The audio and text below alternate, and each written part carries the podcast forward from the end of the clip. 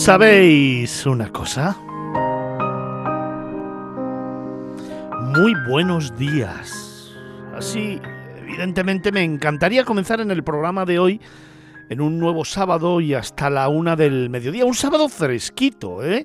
Un sábado en el que en diferentes zonas de España está lloviendo y las temperaturas han vuelto a bajar. Un sábado de esos que nos gusta a nosotros para contarte historias, para hacer que quizás te quedes en la cama, te cubras un poquito con las sábanas, que te arremolines con quien desees y que nos escuches, que subas la radio y que la tengas ahí a tu lado, eh, oyendo todas las historias, destinos y experiencias que hoy queremos contarte en un programa que va a ser apasionante y que nos va a llevar hasta la una del mediodía, como todos los sábados de 9 a una del mediodía contigo. Como todos los sábados, acercándote a diferentes rincones del mundo, como todos los sábados, estando a tu lado y acompañándote en una mañana que desde luego va a ser intensa.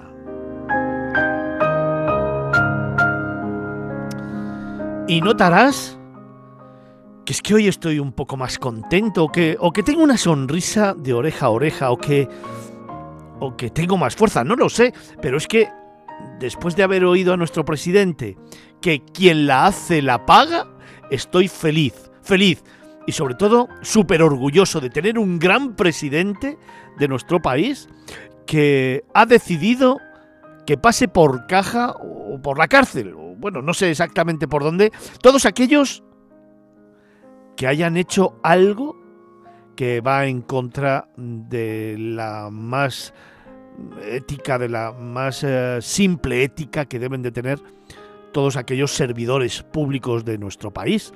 Así que me encanta escuchar a nuestro presidente que diga que quien hace la paga, buah, me llena de orgullo, de satisfacción y de alegría.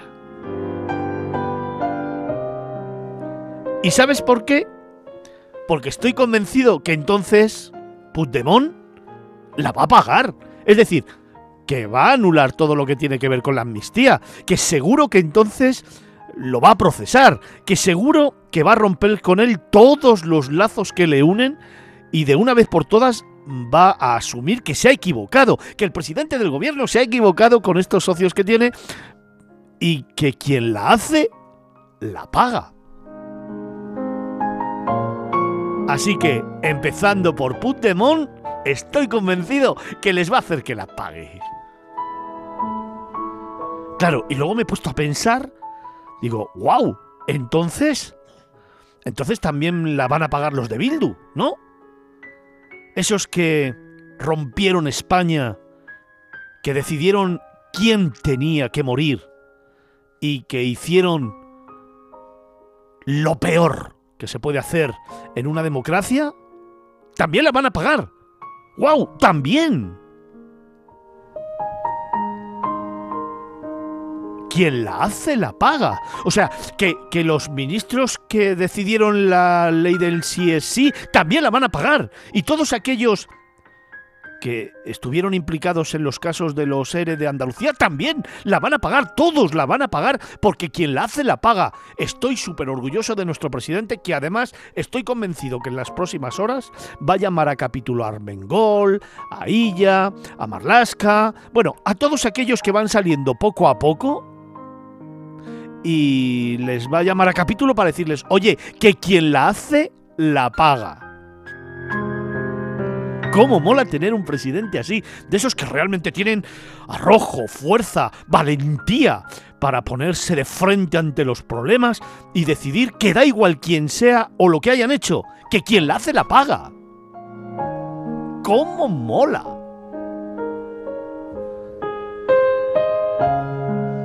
Y después de que hayan pasado por capítulo todos estos, que además, por cierto, por cierto, algunos de los independentistas que estaban pendientes de juicio van a seguir pendientes de juicio porque se han paralizado. Se han paralizado porque a lo mejor la ley de amnistía puede condicionar la sentencia que actualmente podrían recibir. Hay varios imputados por terrorismo en los hechos que tuvieron lugar en Cataluña que se enfrentaban precisamente ahora a un juicio y que los magistrados han paralizado porque si se lleva a cabo la ley de la amnistía les puede condicionar directamente en su juicio de valor y por lo tanto han decidido que se paraliza el juicio.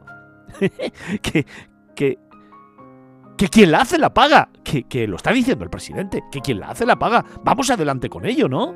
Que ya no va a haber amnistía. Que ya no va a haber putemón. Que ya no va a haber nada que pare el que cada una de las personas que hizo de este país lo peor del mundo frente al universo no lo pague. Que lo ha dicho el presidente. Que quien la hace la paga. Vamos a por ello. Y yo creo que es la primera vez que le voy a apoyar, hombre. Que le voy a apoyar a ciegas. Presidente, quien la hace la paga, ¿verdad? Pues venga, ponte a la cola y asume tus responsabilidades.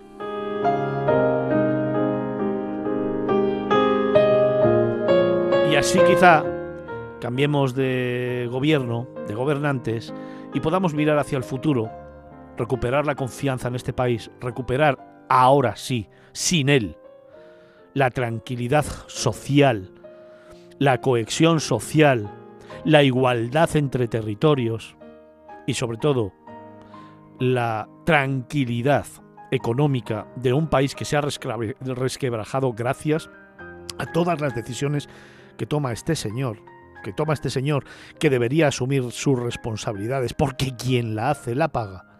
Y a lo mejor empezar a pensar en un futuro totalmente diferente donde, por cierto, por cierto, una de las primeras decisiones que habría que tomar es la creación de un ministerio de turismo. Ese que nos uniera a todos, que nos representara a todos y que hiciera que España pudiera crecer de una manera sólida en ese motor de la economía que representa hoy por hoy el 14% del PIB directo y el 19% del PIB indirecto, que da empleo a más de 4 millones de personas de forma directa, que en el año 2030 se prevé que 9 de cada 10 nuevos empleos estén relacionados con el sector y que además ha sido el gran artífice del crecimiento económico de un país, España, que se está convirtiendo en un país de servicios cuanto antes lo tengamos en cuenta, cuanto antes lo asumamos y cuanto antes tomemos la decisión de generar un estamento, un organismo, un ministerio que realmente nos aglutine, se base, trabaje y luche por el sector turístico y de verdad, y de verdad se lo crea, entonces creceremos, mejoraremos y seguiremos siendo la referencia del mundo entero.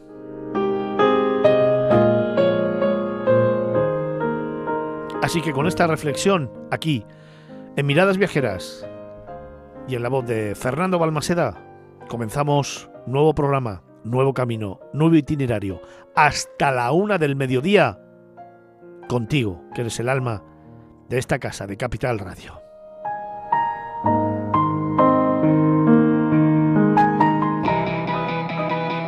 En Capital Radio, Miradas Viajeras, con Fernando Balmaseda.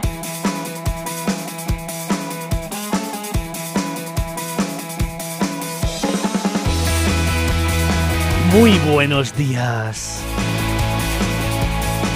Feliz mañana de sábado. Hasta la una del mediodía contigo. Aquí, en Capital Radio, Miradas Viajeras, en Almagro 46, en el corazón de Madrid. Aquí, contándote historias y estando a tu lado, acercándote a diferentes lugares del universo. Y como siempre, con nuestros tertulianos y con el equipazo que forma parte de este programa. Equipazo que me acompaña todos los fines de semana y que son los más grandes de la radio española. A saber.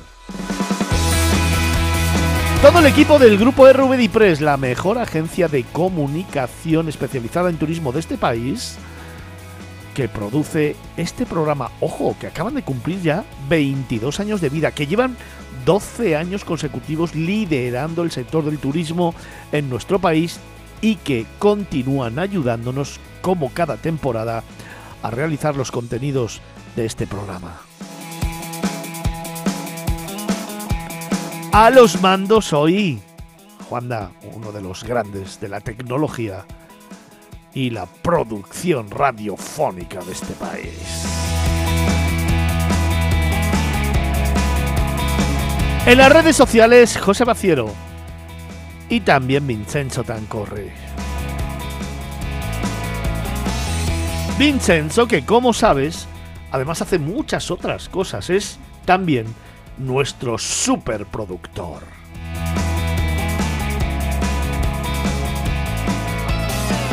Y super profesional. Y super social media. Y super influencer. y super italiano. Vincenzo Tancorre. Buenos días, Vincenzo. Qué presentación, ¿eh? Muy, muy buenos días, Fernando. ¿Cómo estás? Muy bien, aquí súper contento y súper feliz. Súper contento y súper feliz. Mira, qué bien. qué- Oye, qué bien lo ha hecho, ¿eh? y también nuestros tertulianos aquí en los estudios centrales, el profe Felipe Alonso, que también es súper, ¿eh? Pero este es súper con mayúsculas. Súper periodista. Súper escritor. Súper viajero. Super comunicador. Super amigo. Buenos días, profe. Hola, super amigo, ¿qué tal? ¿Cómo estás? Bien, ya me has puesto la alfombra roja, ya no puedo decir nada, aquí Ahí estoy. está, ahí Por cierto, que hay que reconocer que Vicenzo es también super número uno. Super número Madre uno. mía. No, no, si es que esto, Qué energía, ¿eh? Es el, el number one de... Cómo me gusta gestionar egos aquí. Es que Sí, es- sí, sí, es sí, que sí, no, no, hay que, hay que, hay que reconocérselo, hay que reconocérselo. Igual que son súper también Carlos Olmo, el director de Vagamundos, David Vigorra, el director de la revista Q-Travel, Ángel Vigorra, el director del blog Canas de Viaje, Antonio Picazo, Cristina Lozano y por supuesto Javier Monge.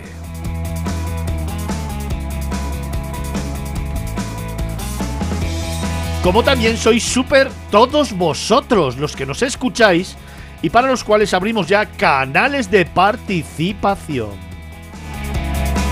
Vincenzo, si alguien quiere mandarnos un mail En miradas viajeras, capitalradio.es. y el arroba, ¿qué?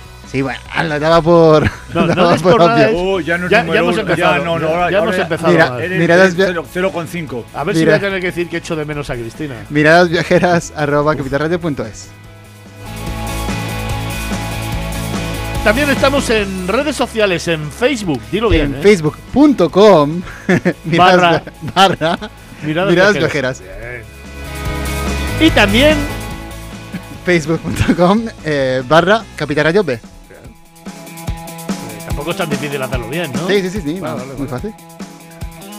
En Twitter Arroba miradas viajeras. y Arroba capitalradio B. también Y- estamos en Instagram. Eso, en Instagram, arroba miradas viajeras, guion bajo. Y siempre con un hashtag. Hay que poner el hashtag primero y luego miradas viajeras. Y como siempre con un número de teléfono al que nos encanta que nos escribáis. Y Ay, que por es, supuesto, el 655-860923. Pero dilo más despacio, que no lo han podido anotar. 655-860923. Vincenzo, con más intensidad, mira. 655-860923. ¡Qué energía, eh! Hoy, hoy estás a tope. Es que Hoy, esta gente Hoy no- viene- no, van a aprender, ¿eh? no van a aprender. hoy Hoy viene... de sábado, sabadete. Sí, sí, sí, sí.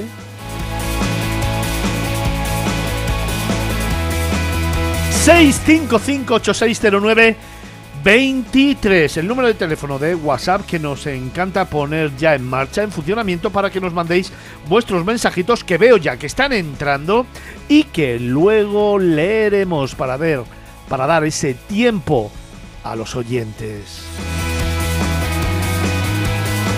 Nosotros, sin más dilación, hemos decidido que comenzamos este programa, que comenzamos las próximas cuatro horas, que comenzamos a contarte historias y que lo hacemos con nuestros viajes de los tertulianos. ¡Comenzamos!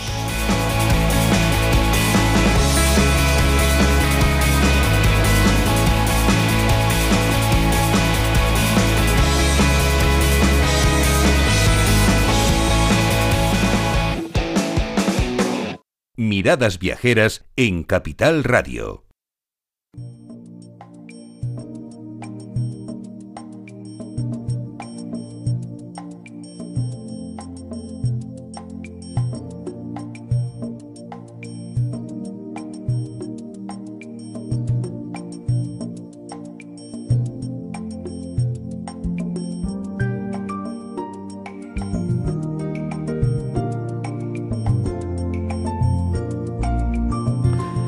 Cómo me gustan estos acordes.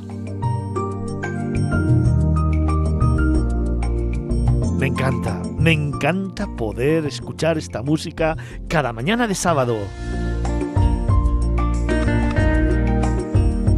Son los acordes que me hacen siempre viajar al lado de nuestros tertulianos. Son los acordes que nos presentan esas postales que siempre vamos escribiendo para ti, van haciendo y conformando ese libro de viajes, ese libro de relatos que nos gustaría regalarte y que has de tener ahí a tu lado, eh, guardadito, para decidir dónde quieres ir el próximo fin de semana, o en tus vacaciones, o en esos días de libranza que tanto te mereces. Son los viajes de nuestros tertulianos, son esos lugares recónditos o más cercanos.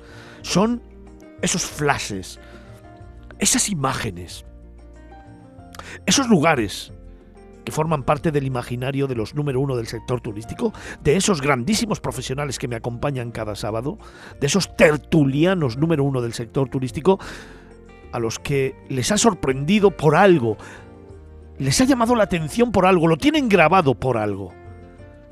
Y de una forma íntima, breve, pero muy descriptiva, comparten contigo, tú, que nos escuchas cada fin de semana, ese medio millón de seguidores que siempre estáis ahí, que os bajáis nuestros podcasts. Por cierto, ¿sabéis cuál ha sido el último dato de bajada de podcast del mes de enero? 457.000 podcasts os habéis bajado de este programa. ¡Wow! Gracias por estar ahí, por compartir tiempo y sobre todo por seguir haciéndonos crecer. 457.000 podcasts. Gracias. En nombre de todo el equipo, gracias. Un equipo que ya está preparado para seguir escribiendo ese libro de viajes. Un equipo al que poco a poco le voy dando paso a partir de estos instantes. Antonio Picazo, buenos días. ¿Qué tal? Buenos días. ¿Cómo estás?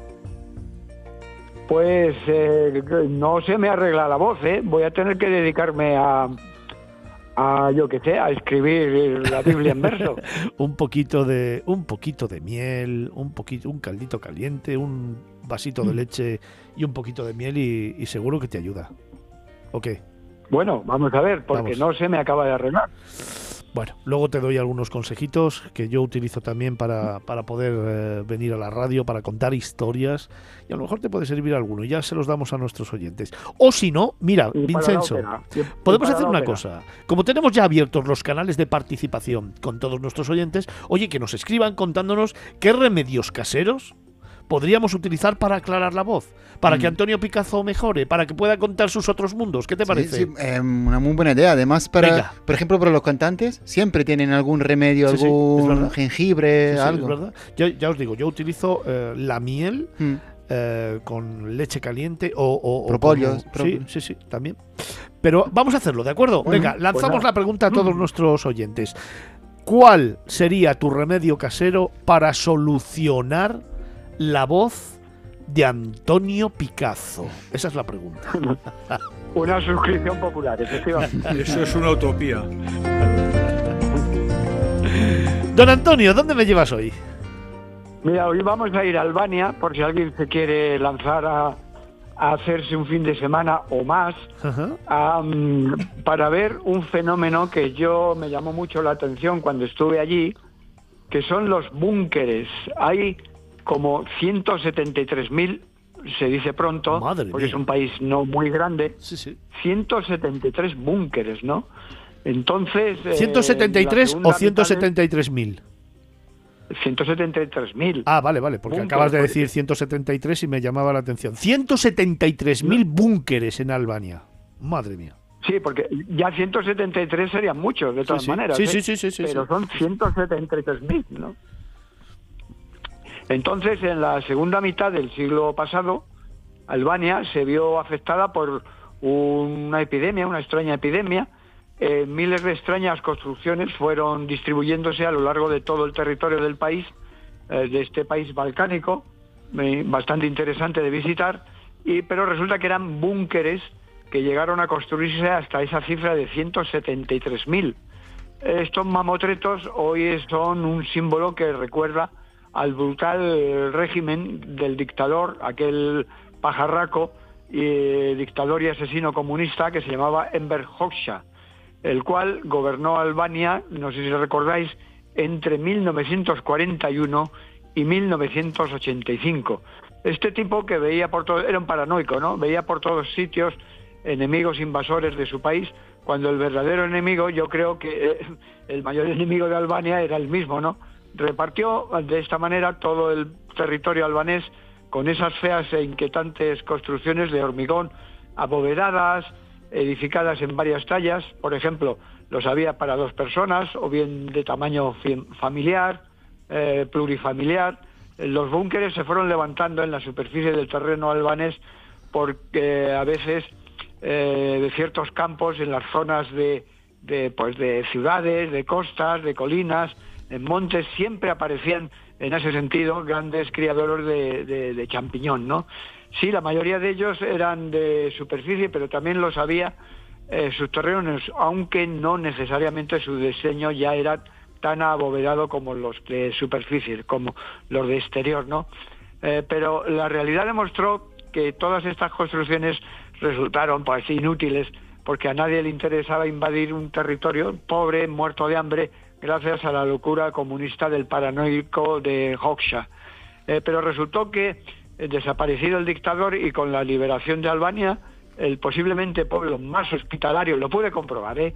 el pueblo más hospitalario del mundo, vio cómo los símbolos de aquella opresión quedaban abandonados, se venían abajo o se convertían en espacios para guardar herramientas o para amontonar muebles, objetos viejos, o se transformaban en corrales para el ganado, incluso algunos se habían rehabilitado para convertirlos en puestos de venta de comida. Eso lo vi también por diferentes sitios, o en pequeñas tiendas, o como piezas de museo. Igualmente, muchos de los búnkeres han sido pintados y decorados, dándoles pues un color y dotándoles de una alegría que desde luego nunca tuvieron en ese pasado tan oscuro y tan gris que, que- que tuvieron, pues esa alegría pues pues nunca nunca la consiguieron con aquel régimen tan oscuro y tan paranoico como fue el comunista Sí, y el comunismo de Enver Hoxha. A mí me llamó mucho la atención eh, ver búnkeres de este tipo y cuando te subías a una colina y veas unos grandes valles y un grandes eh, yo qué sé eh, pues pues mm, montoncitos por aquí montoncitos por allá siempre aparecían esos búnkeres que, que formaban parte ya del paisaje aunque realmente de una etapa que afortunadamente ya se, se superó los búnkeres de Albania Eh, hoy tratamos esa curiosa postal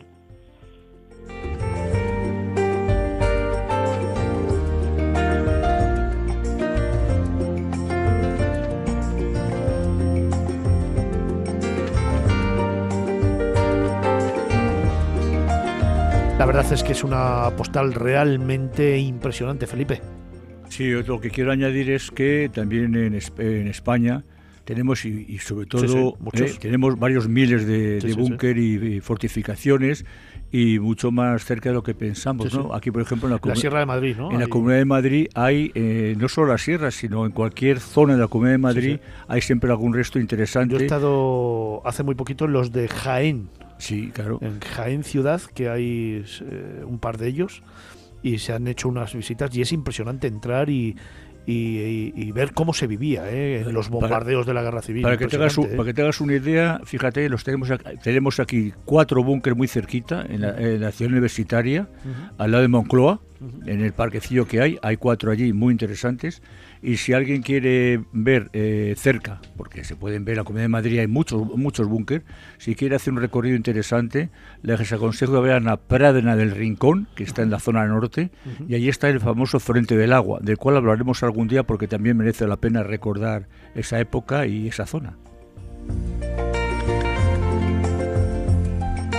Nos hemos puesto el listón muy, muy alto ¿eh? con esta primera postal la que nos ha traído Antonio Picazo, los búnkeres de Albania.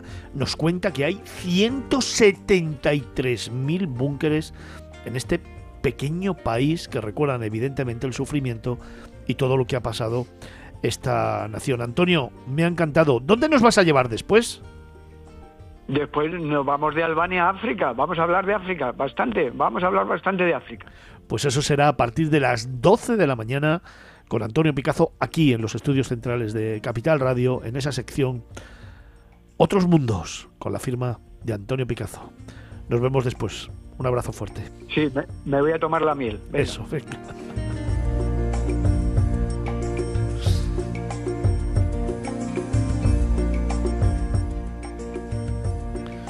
Pues dejadme que de Albania regresemos a la península y estoy convencido que nuestro próximo tertuliano seguro que nos va a hablar de su tierra.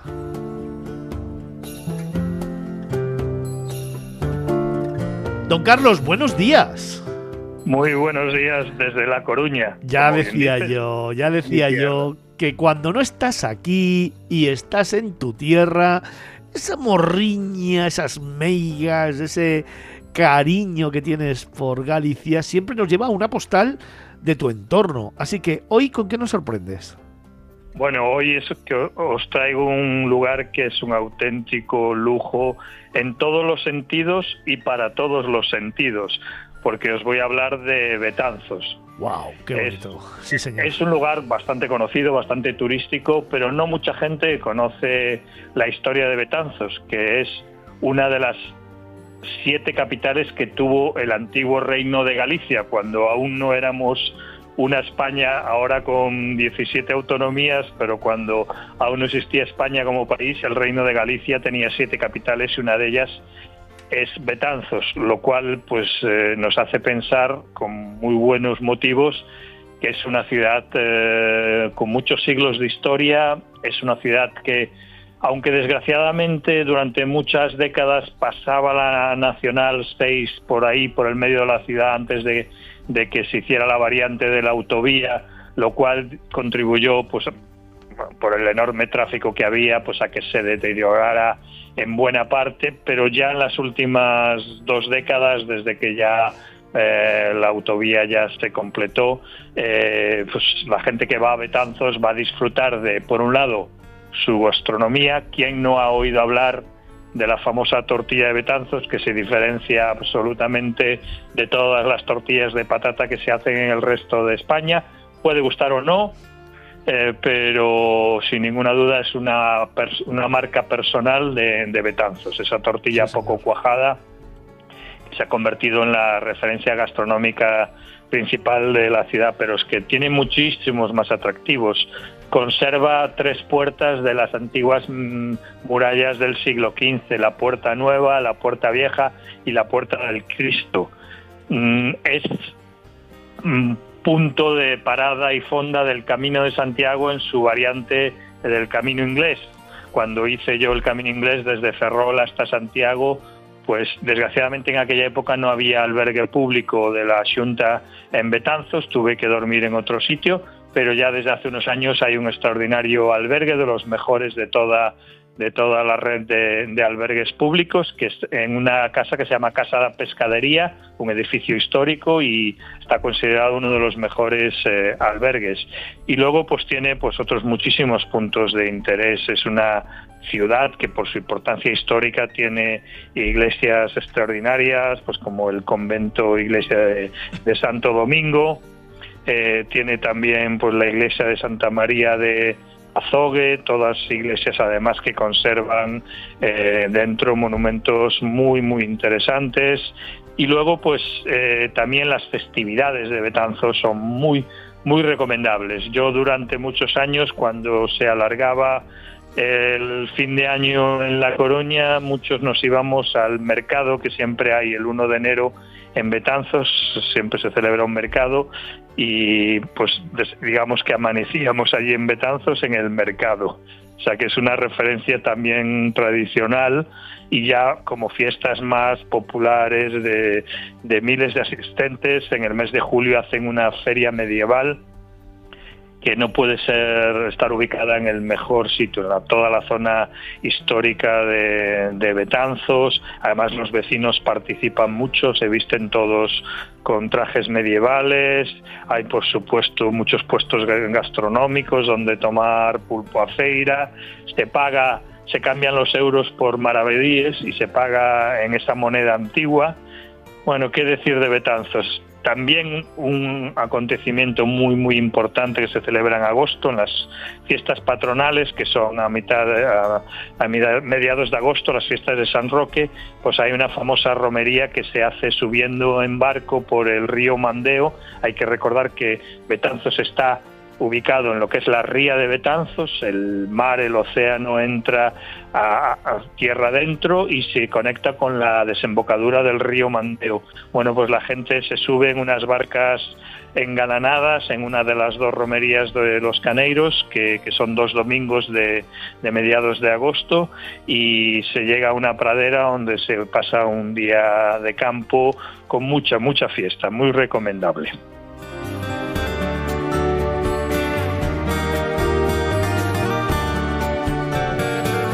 La verdad es que es un sitio para perderse, ¿eh? para perderse y callejear, para disfrutar de sus ermitas.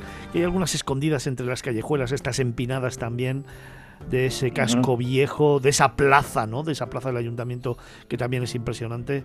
Wow. Y de esa tortilla que bien nos contabas y que eh, me contó un día uno de los restauradores que data ya de hace muchos años y que fue porque eh, un día había un gran evento allí, no daban abasto, con las tortillas de patata y empezaron a sacarlas, a sacarlas, a sacarlas prácticamente sin hacer. Y a medio hacer, efectivamente. a medio hacer. y ahí se quedaron. No, no, esa fue el origen de, de, esta super premiada y reconocida forma de hacer las tortillas de patata, eh, Carlos. Sí, bueno, mira, es igual que cuando en un buen restaurante pides algo de carne, entonces obligatoriamente te tienen que preguntar eh, punto, punto medio o, muy hecho, pues con la tortilla se podría hacer igual, así se, se haría a gusto de todos.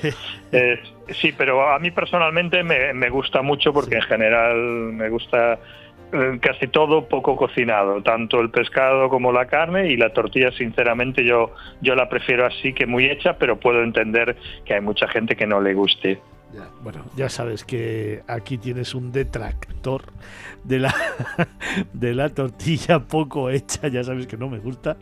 Pero es verdad que a ti te, gusta muchísimo. O sea que bueno, sí, es que esto es como con cebolla y sin cebolla. Si es que, si es que en el respeto hacia los demás y en el degustar lo que te gusta es como los vinos. ¿Cuál es el mejor vino del mundo? El que más te gusta. Efectivamente. ya está, claro que sí.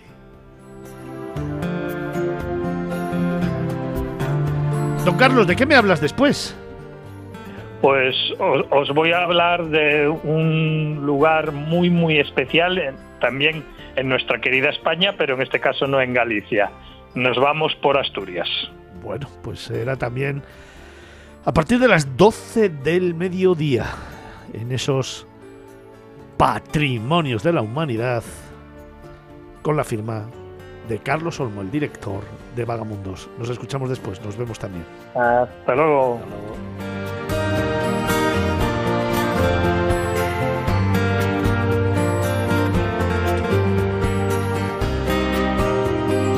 Oye, pues dejadme que en este instante, acercándonos hacia las 10 de la mañana, aunque nos queda todavía un buen ratito para contarte historias, conectemos con otro de los grandes, con otro de los super, con David Vigorra, el director de la revista Cutravel.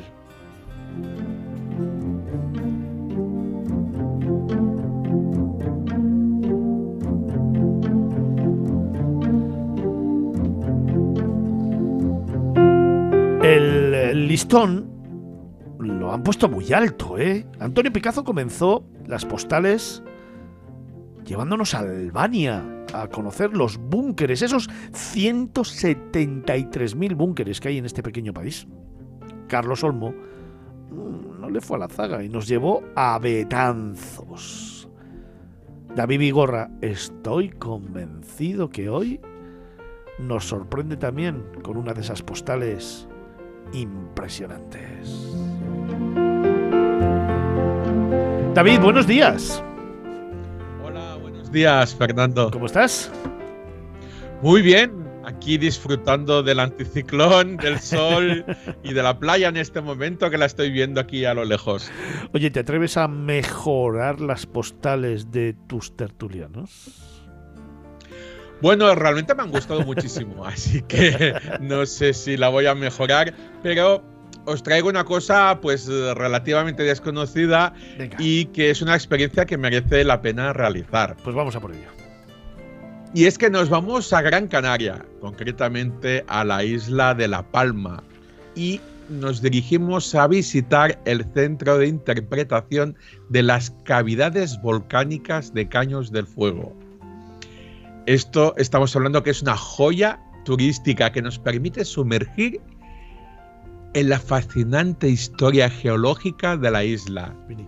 Una isla que tiene un patrimonio increíble y que está vinculada a la actividad volcánica, tanto a la reciente del año 2021 como la que hubo en el año 1949.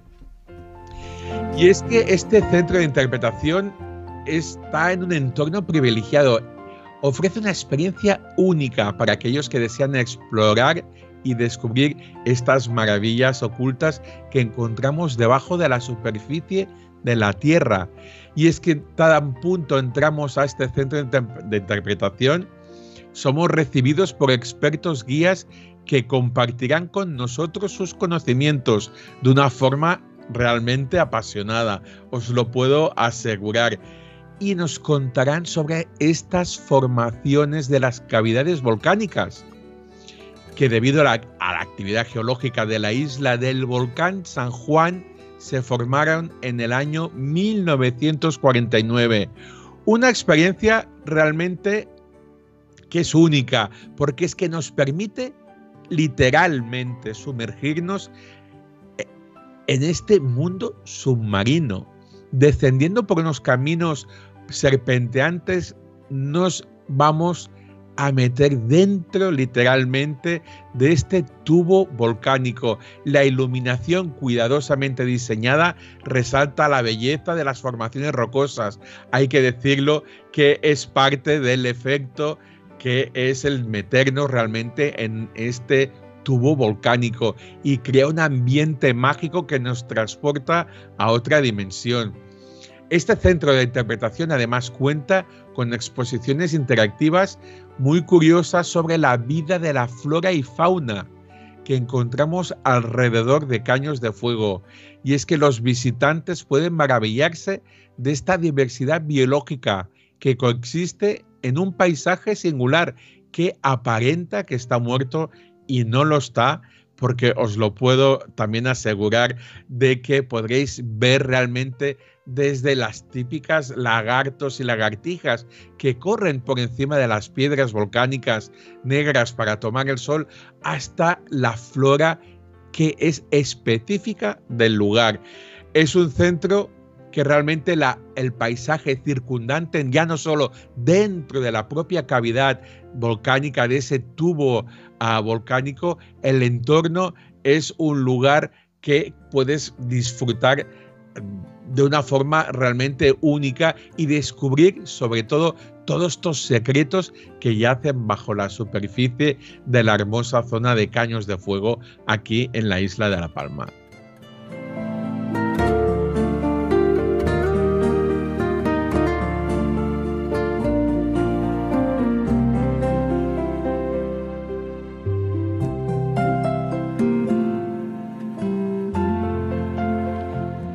Impresionante, desde luego, esta postal. La que nos ha traído David Vigorra, con el que luego también vamos a conectar. ¿De qué nos vas a hablar después? Pues nos vamos al centro de Europa, nos vamos a Bélgica, a la región de Flandes y haremos un recorrido por Malinas, una gran olvidada, y por Amberes, muy conocida por sus diamantes, pero hoy no nos vamos a centrar en esto. Qué chulada. Pues luego te escucho, ¿verdad? Venga, hasta luego. Luego abrimos Ventana al Mundo y lo haremos con David Vigorra.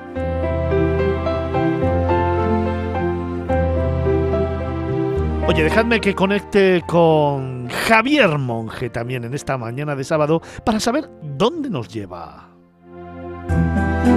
Javier, ¿cuál es tu postal en esta mañana? Buenos días. ¿Qué tal, Fernando? Muy buenos días. Pues mi postal es más bien un homenaje, un homenaje a mi tierra, Andalucía. Como bien sabes, el miércoles se conmemoró el Día de Andalucía, el que yo creo, y esto es una impresión que tengo, que va camino de convertirse en el San Patricio español, porque es el día que todo el mundo felicita sin ser de allí, es como San Patricio, que todo el mundo dice feliz día San Patricio, y a lo mejor no han puesto ni un pie en Irlanda. Pues bueno, el Día de Andalucía me apetecía recordar y un poco invitar a nuestros seguidores a que cierren los ojos en estos momentos y se visualicen entrando por el túnel de Despeñaperros y lleguen a la primera parada de nuestro viaje, que es Jaén, esos mares vivos, salpicados por Javier, Javier, Javier, eh, debes de estar en algún sitio donde el viento es impresionante y no te escuchamos nada. Mm, búscate otro lugar, otro lugar eh, más Sí. apartadito, más, más protegido y conectamos contigo ahora, ¿vale? De acuerdo. Venga. Alonso, Felipe, ¿dónde me llevas tú? Bueno, yo soy más humilde que todos los, eh, los anteriores y no voy a mejorar ninguna de las postales que nos han dado. Pero bueno, eh, digamos que aporto mi granito de arena. Ahí está. Yo soy más humilde, yo voy a llevar simplemente, simplemente a un pueblo medieval maravilloso, único y genial, posiblemente, y no posiblemente, a mi juicio, porque esto es como siempre, el pueblo más bonito de España, que es nada más y nada menos que Calatañazor en Soria. ¡Wow, qué chulada! Pues fíjate que esta postal está, está al mismo nivel de las demás, porque conozco muy bien Calatañazor y es uno de los sitios, yo creo que efectivamente más bonitos del mundo. ¿eh? Eh, si te parece bien, vamos a contar Venga. cuatro cositas hoy Venga. y lo vamos a dejar para un próximo programa. Me parece ¿eh? muy bien, sí señor, Eh, porque se lo merece. Te Sí, tiro señor. el guante en boomerang, me lo devuelves y lo preparamos para un próximo programa porque merece la pena hablar Hecho, de ello. hecho. Bueno, pues es un pueblito medieval que ha sabido mantenerse dentro de las eh, costumbres y las raíces sorianas eh, propias de, de la época media. ¿Y eh, qué quieres que, te destaque? Bueno, pues la calle principal, que es fundamental, por donde vas encontrándote esa calle empedrada que va subiendo, eh, dejando a un lado y a otro casas blasonadas y, una eh, escultura dedicada al famoso Almanzor, quizá al último, al último gran, yo diría casi, ya sé que me van a decir que no, pero casi califa, aunque no fue califa, porque fue un gran general, que tuvo al andaluz en, en Hispania en, aquel momento. Eh, allí le puedes preguntar que te cuente su historia y él te la va a contar tranquilamente, sin ningún problema, y sigues buscando para arriba, piedra a piedra, pasito a pasito, hasta llegar al final de la, de la calle donde está el castillo. El castillo, que es del siglo XIV, eh, es cristiano, aunque eh, estaba en una base musulmana, base árabe, eh, eh, sobre todo destaca la Torre del Homenaje, donde pues, se puede apreciar mucho menos el trabajo arquitectónico eh, musulmán. Digo musulmán y no árabe porque hay siempre una connotación árabes de Arabia. Quien estuvo en España en un principio fueron los bereberes y es mejor hablar de musulmanes que para diferenciar todo un poco y aglutinarlos.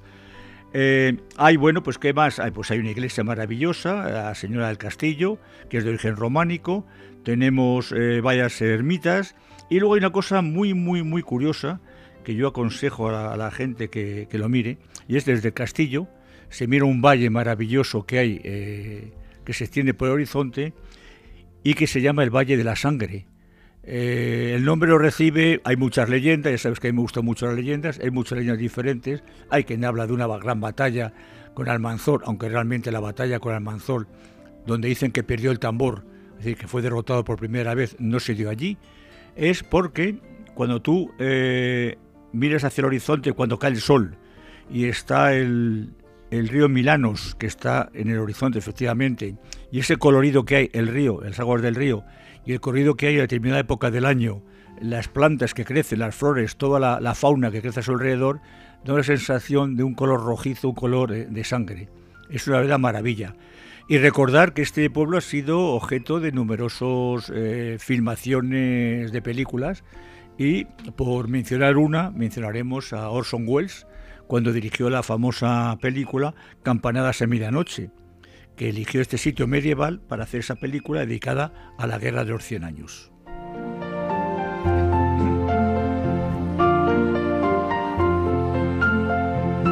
Bonito es ¿eh? Sí. Y, ahí el palomar.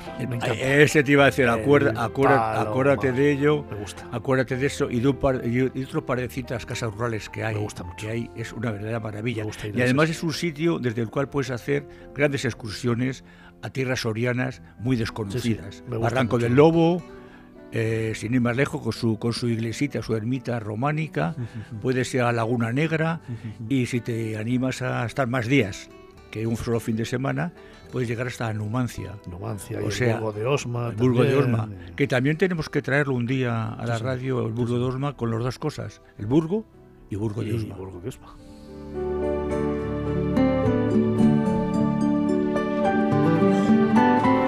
Venga, pues dejadme a ver si puedo recuperar a Javier Monje. Javier, buenos días. Hola.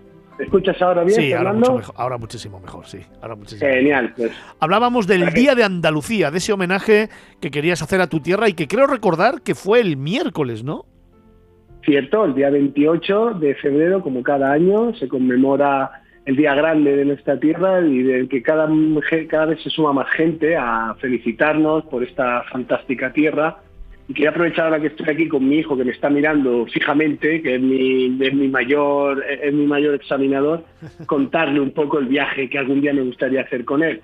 Me llevaría, y bueno, a todos nuestros oyentes, si cierran los ojos, les llevaría primero a que atravesaran el túnel de Perros y lo primero que se encontraran sería un manto gigantesco de olivos de la tierra de Jaén, con ese patrimonio, esos castillos, esos palacios, esa herencia cultural maravillosa para luego seguir en nuestro itinerario por Almería, por esos desiertos y esos parajes que parecen sacados de una novela de ciencia ficción, o por esas playas salvajes del Cabo de Gata que son maravillosas.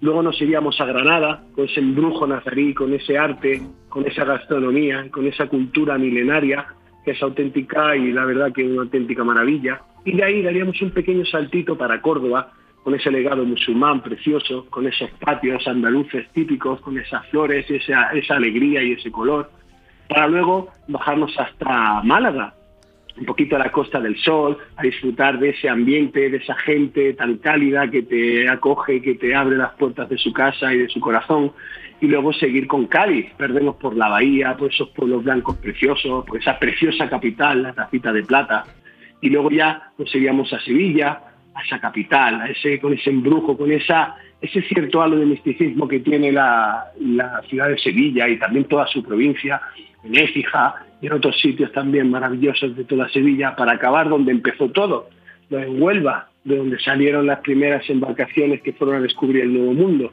y esa ventana al Atlántico inmensa, yo creo que sería un viaje estupendo el que invito a todos nuestros seguidores que hagan, si tienen la suerte de poder hacerlo, paso a paso, o en, épocas alternas, da igual, pero que no se deje ningún solo rincón que descubrir de Andalucía que no tiene en absoluto nada que perderse.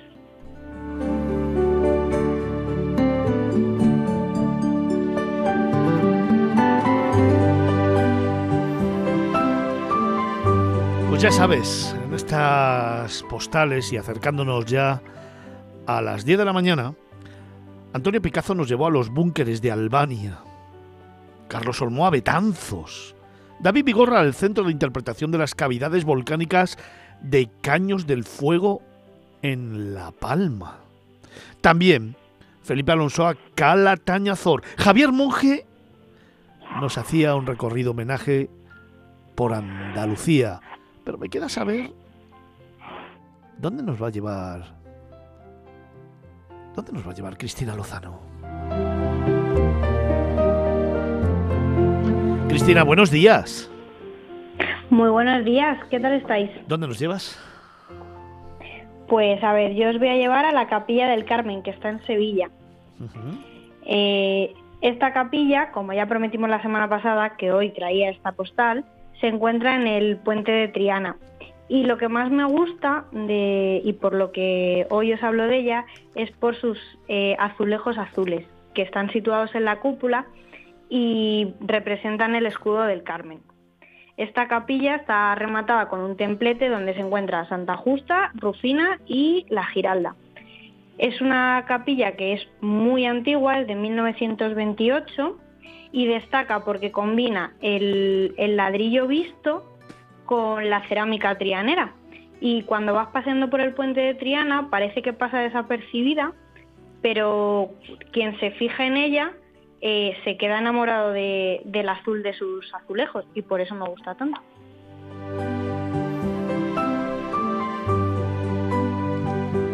La capilla del Carmen en Sevilla.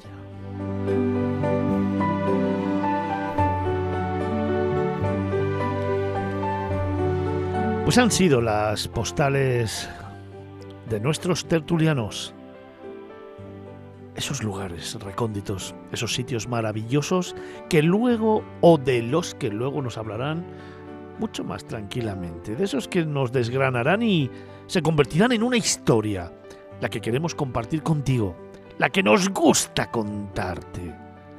Y lo hacemos aquí, en Capital Radio, en Miradas Viajeras, y además lo hacemos desde las 9 de la mañana hasta la 1 del mediodía, cada mañana de sábado.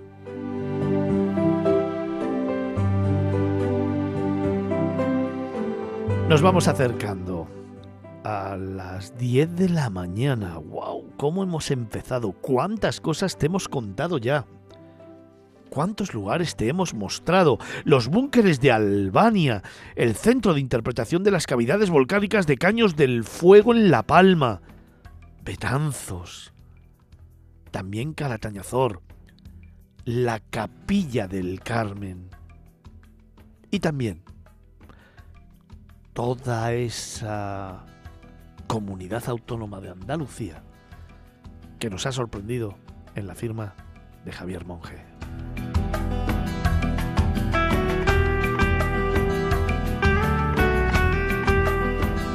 Cuánto que ver, cuánto que contar.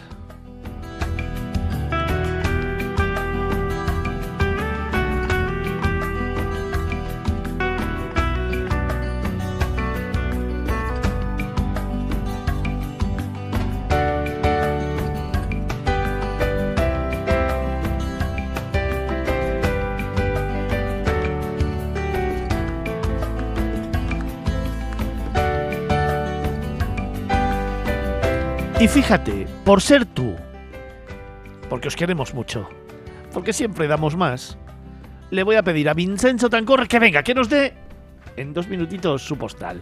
¿Dónde me llevarías tú? Venga, sí, de frente. ¿Qué te viene a la cabeza ahora mismo? Eh, ahora mismo mm, pienso en Costa Rica, pienso en lo que viví en Costa Rica que dos minutos, la verdad que es muy complicado resumir, pero yo te quería hablar de un rincón eh, exacto eh, en Manzanillo, eh, cerca de Limón. Yo te hablo de la, de la Costa Rica del Sur, del, del, del Caribe.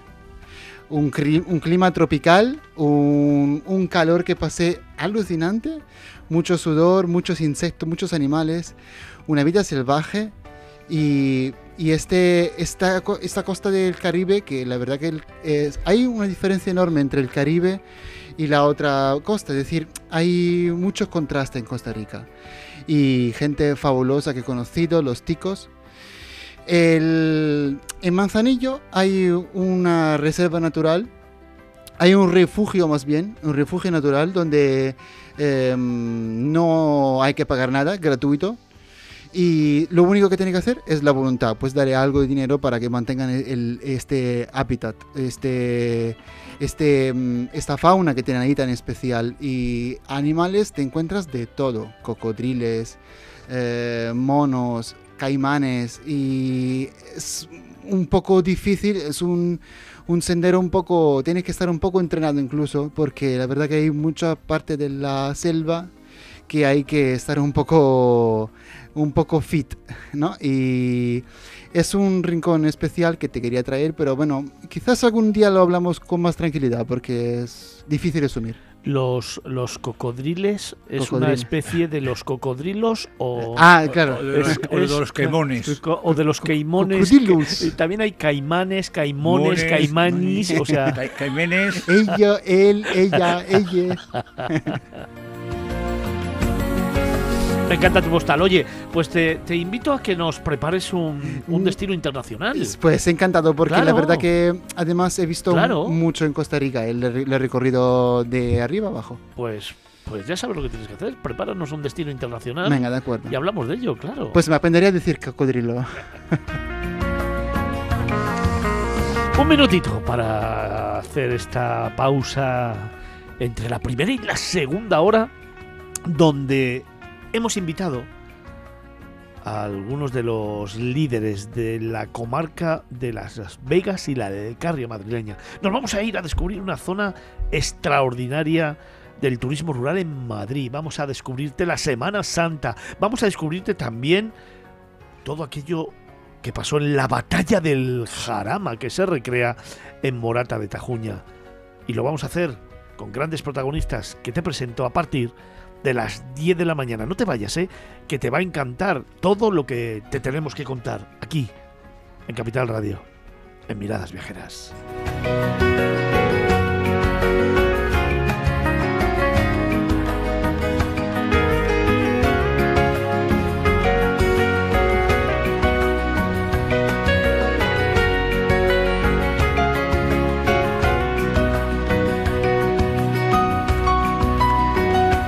Capital Radio, Miradas Viajeras, con Fernando Balmaseda.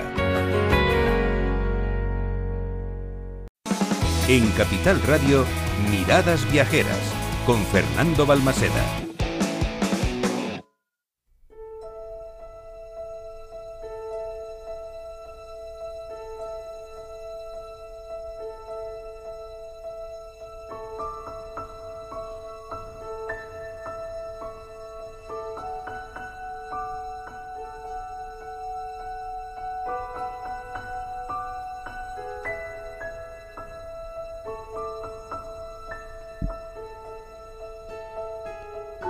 Comenzamos segunda hora de programa. Y lo hacemos, como siempre, contándote una historia.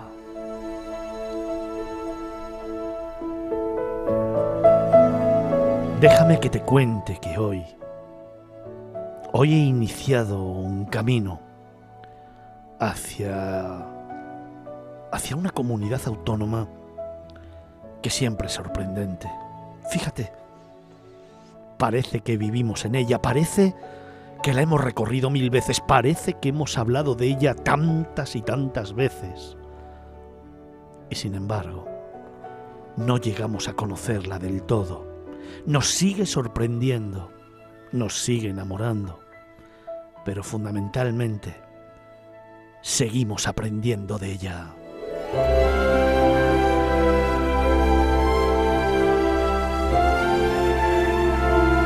Déjame que te cuente que hoy me voy al sur de Madrid. Déjame que te cuente que quiero descubrirte para ti y por ti una tierra mágica, una tierra de luz, una tierra de experiencias, una tierra que si crees que es igual que las demás, estás muy equivocado. Una tierra que con 31 municipios Hoy te va a sorprender. Hoy te llevo a Las Vegas y la Alcarria madrileña.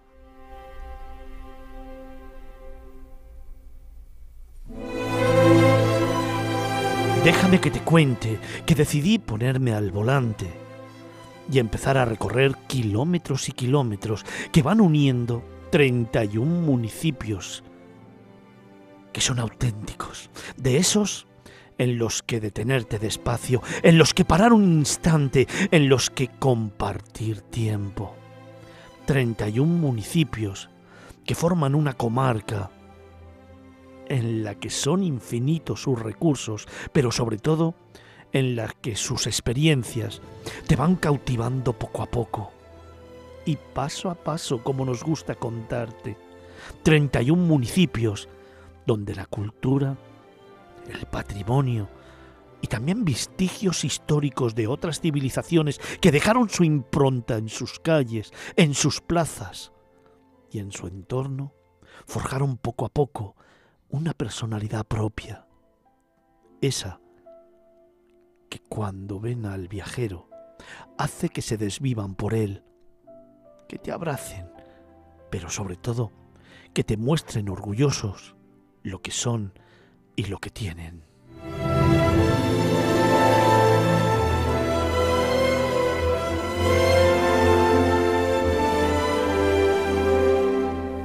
Déjame que te cuente que entre un y otro municipio, casi a cada kilómetro, encuentras miradores de esos...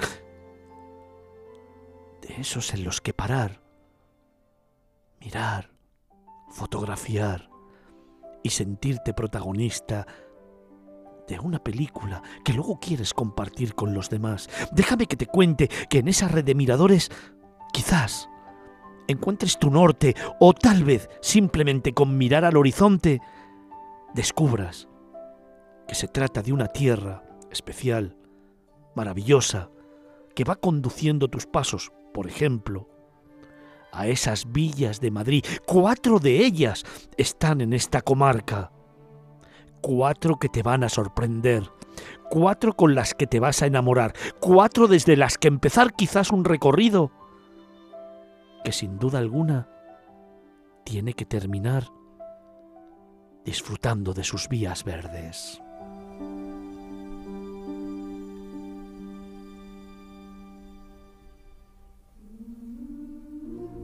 El río Jarama, el Tajo y el Tajuña van bañando sus tierras, van haciendo que su naturaleza, excelsa, maravillosa, sorprendente y diversa, sea el escenario único para poder disfrutar de infinidad de actividades y de deporte.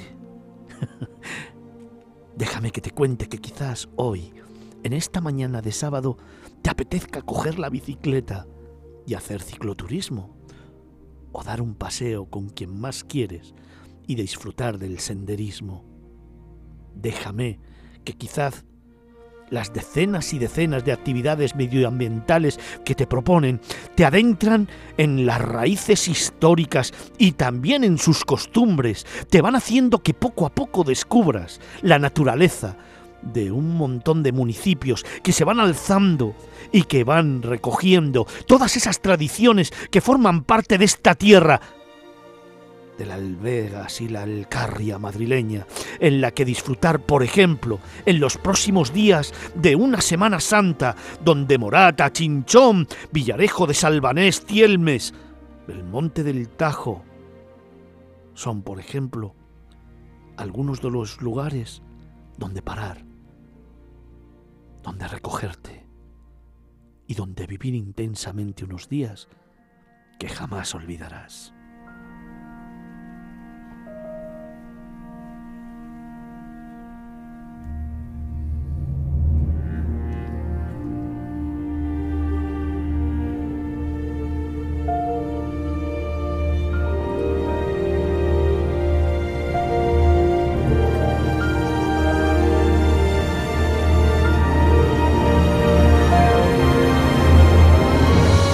Déjame que te cuente que si decides venir a esta comarca, quizás parada imprescindible es sentarte a disfrutar de un yantar.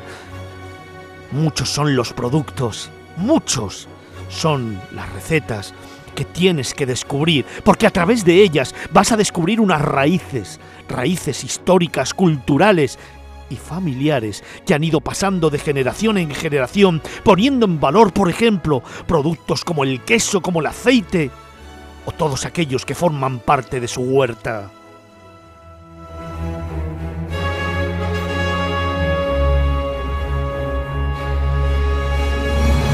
Déjame que te cuente que probablemente podás disfrutar de vinos que esos que piensas que son tan desconocidos hoy sin embargo son protagonistas en la Comunidad de Madrid y empiezan a traspasar fronteras. Déjame que te cuente que levantar una copa y brindar por un amanecer en esta tierra es simplemente compartir una experiencia única que hoy quiero contarte. Déjame que te cuente que tras kilómetros y kilómetros que tras experiencia tras experiencia, quizás, quizás, quizás es el momento de parar, de sentarte, de ver cómo va cayendo la tarde, de disfrutar de una postal de cine, de esos atardeceres que solo aquí, en la comarca de Las Vegas y la Alcarria madrileña, vas a poder disfrutar, vas a poder vivir y vas a poder sentir. Déjame que te cuente que este viaje es uno de los viajes más bonitos que vas a poder hacer en este instante. Miradas viajeras en Capital Radio.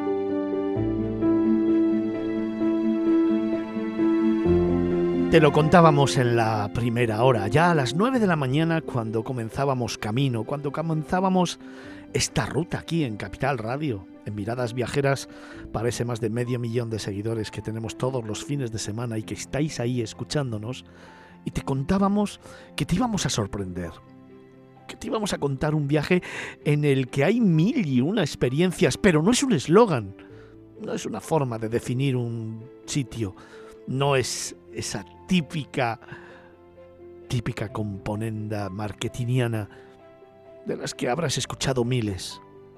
Es que aquí te hablamos hoy de un lugar auténtico, de esos con magia, de esos que quizá ni tú mismo te habías planteado descubrir. Y sin embargo, te va a sorprender.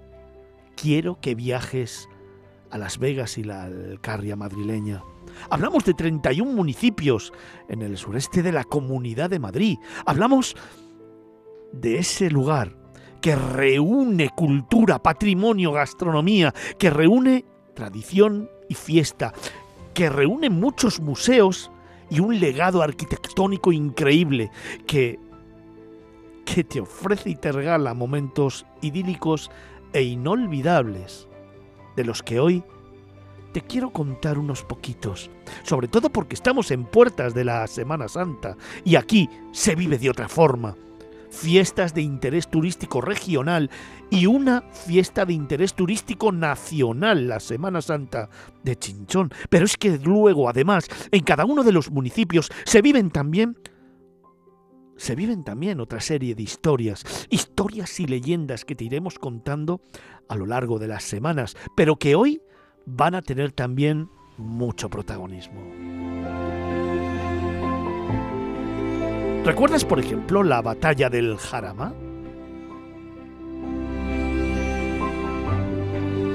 Pues es una de las cosas que te quiero contar, porque en breve se va a celebrar la decimotercera edición de su representación. Será en Morata de Tajuña. Y te lo recomiendo. Es antesala exclusivamente de lo que luego va a venir, ¿eh?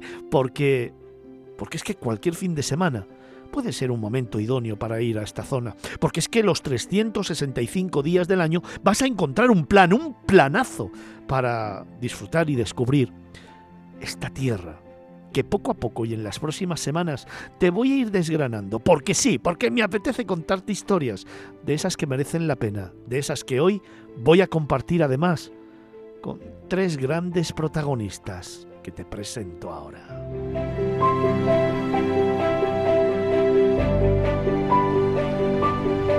En primer lugar, Fernando Villalain es el alcalde de Morata de Tajuña. Buenos días. Buenos días y gracias por acogernos. ¿Cómo estás? Bien, aquí feliz.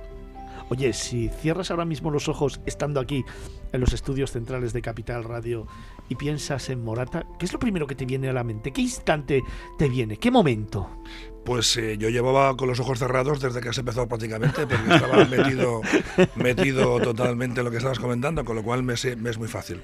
Pero yo si hablara de Morata hablaría de, de una vega, de una de una zona bonita que está al lado de Madrid, cerquita y que no va a sorprender. ¿Por dónde te gusta pasear?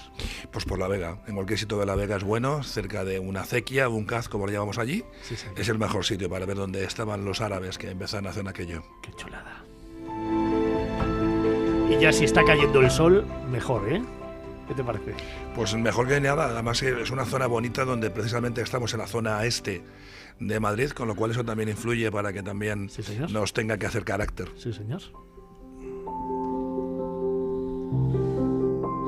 Venga, dejadme que presente a mi segundo protagonista en esta mañana. Ya sabes que te decíamos en la primera hora que hoy contaba con los líderes del sector turístico, con los líderes de esta comarca, que iban a contarnos sus historias. Y mi compromiso es palabra. Tenemos también con nosotros a José Javier López González, es el alcalde de Valdilecha. Buenos días. Hola, ¿qué tal Fernando? Buenos días. Te hago la misma pregunta. Si cerramos los ojos, en estos momentos, ¿en qué piensas? Pues ahora mismo pienso en, un paseo por el Camino del Rejal, desde el parque al Pinar que tenemos en, la parte del municipio, que a mí me parece que es uno de los sitios eh, más emblemáticos de, de Valdilecha y algo que, te traslada ¿no? a, a cualquier otro sitio. Sí, señor.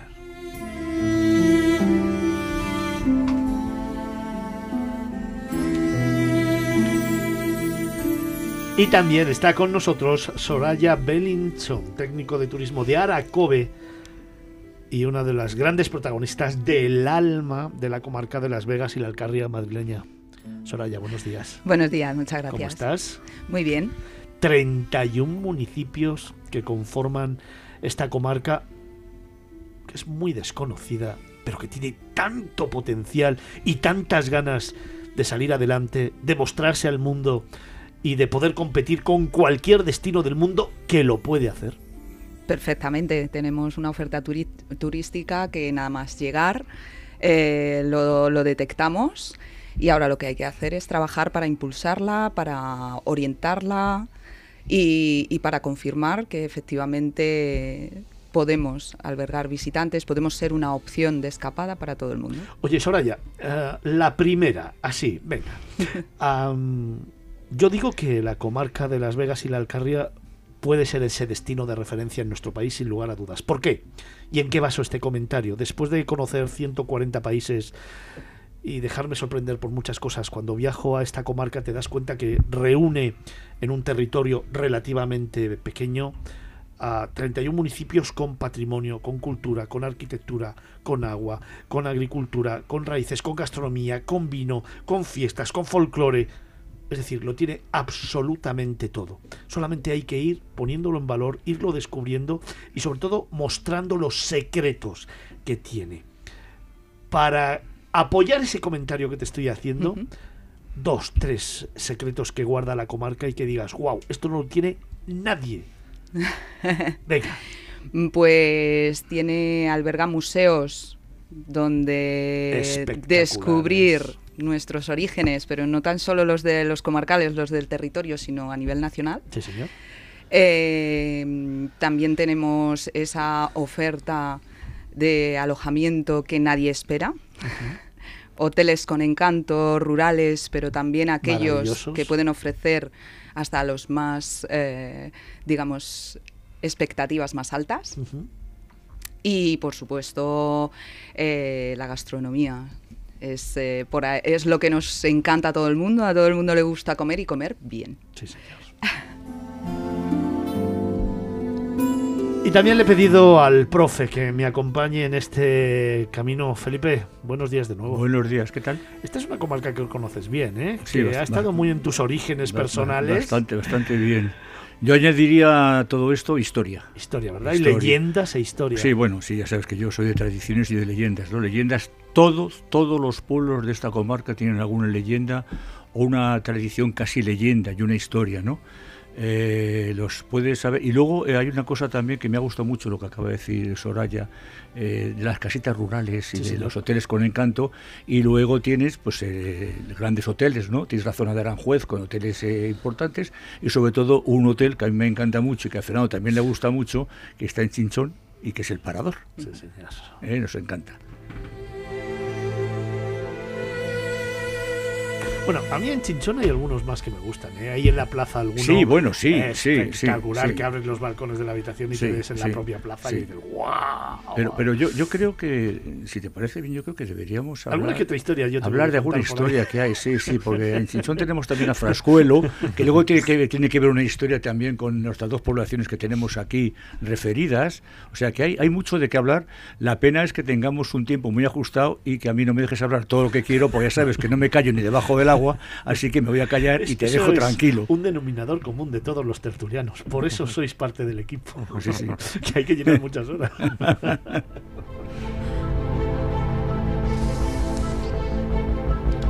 Comarca de Las Vegas y la Alcarria madrileña.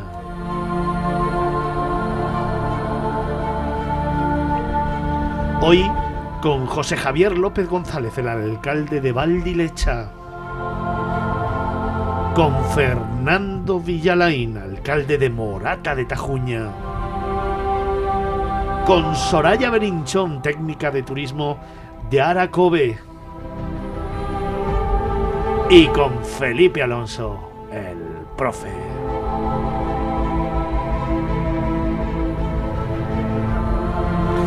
José Javier, vamos eh, al margen de que luego a mí me gustaría adentrarme un poco en tu municipio, evidentemente que tenemos cosas que, que hablar de él ¿eh? y que tenemos que poner en valor. A mí me gustaría que hiciéramos primero un recorrido por la comarca, ¿no? Pongamos en valor la comarca, contemos qué va a encontrar el viajero que decida venir a la comarca, porque estamos hablando de un lugar mágico, de un lugar con luz, de un lugar con tantas expectativas y tantas experiencias que a mí me gustaría acercarle un poquito más a esos medio millón de personas que nos están escuchando claves para disfrutar de la comarca. ¿Qué pueden hacer? ¿Qué tienen que ver? Los imprescindibles. Que luego ya hablaremos de los secretos. Bueno, pues eh, la verdad es que priorizar, ¿no? Con, con 31 municipios, la verdad que es, es, es complicado. Hemos hablado de las, de las cuatro villas que tiene, que tiene esta zona, ¿no? Como es Colmenar de Oreja, Chinchón, Villarejo de, de Salvanés y Nuevo Bastán. Yo creo que son, son imprescindibles, ¿no? En, en, una visita. Luego tenemos también eh, Morata y Campo Real, que tienen un conocimiento con, su gastronomía, ¿no? Con ya las famosas palmeritas de, Morata, ¿no? Con el queso y las aceitunas de Campo Real. Eh, luego en todos los municipios eh, debemos de, de saber que en Madrid se produce aceite, que muchos de nuestros oyentes no lo, no lo conocerán, y ahí sí que hay muchos municipios que son grandes productores de, de aceite, desde Valdilecha, el propio Valdilecha, Campo Real, Valdaracete, que es Sí. Valle del Aceite, Sí, señor. Morata de Tajuña, eh, Villarejo de Salvanés. Todos estos municipios tienen un, un aceite, un aceite excelente. Yo creo que, que lo has dicho tú muy bien en la presentación y Fernando también lo- nos lo trasladaba antes, ¿no? Que, que cerrábamos los ojos y te estábamos escuchando y la verdad es que estábamos emocionados, ¿no? De, de cómo estabas eh, promocionando nuestra nuestra nuestra comarca. Yo creo que, tenemos todo eso, tenemos naturaleza, ¿no? Yo creo que es imprescindible la vega la vega del, del Tajuña, la ruta la ruta en, en bicicleta que, que están potenciando Valdilecha por por desgracia no podemos no tenemos esa, esa conexión pero a mí me parece a mí me parece increíble yo con precisamente con mis hijos cuando tengo algún modo de escape pues lo, lo que hago es irme a, a pasear no por la vega por la vega del Tajuña luego también tenemos eh, en otros muchos municipios como Pezuela que Pezuela de las Torres está con el tema de la, de la lavanda ¿no? y lo está empezando a, a promocionar y me parece también un sitio imprescindible para, para poder visitar la embarcación de la, de la Virgen de la Larilla en, en Fuentidueña. Yo creo que, que, es un poco lo que, lo que veníais comentando y no me quiero dejar a nadie, pero yo creo que, que cada municipio es impresionante. Yo tengo la, la suerte de, de ya llevar varios años de, de, alcalde de Valdilecha y lo que me estaba permitiendo es conocer a los alcaldes de, de, todos estos pueblos ¿no? y ver con qué pasión defienden lo suyo, cómo te comentan eh, sus historias, cómo, cómo lo defienden, cómo, cómo lo viven, ¿no? Y al final, pues lo que lo que hace es, eh, es eso, pues conocerlo también, vivirlo, irte un fin de semana ahí tranquilamente a ver, ¿no? Y a disfrutar, a pasear, a, no tener prisa y a conocer a cada uno de los municipios que de verdad que tienen cosas eh, realmente sorprendentes.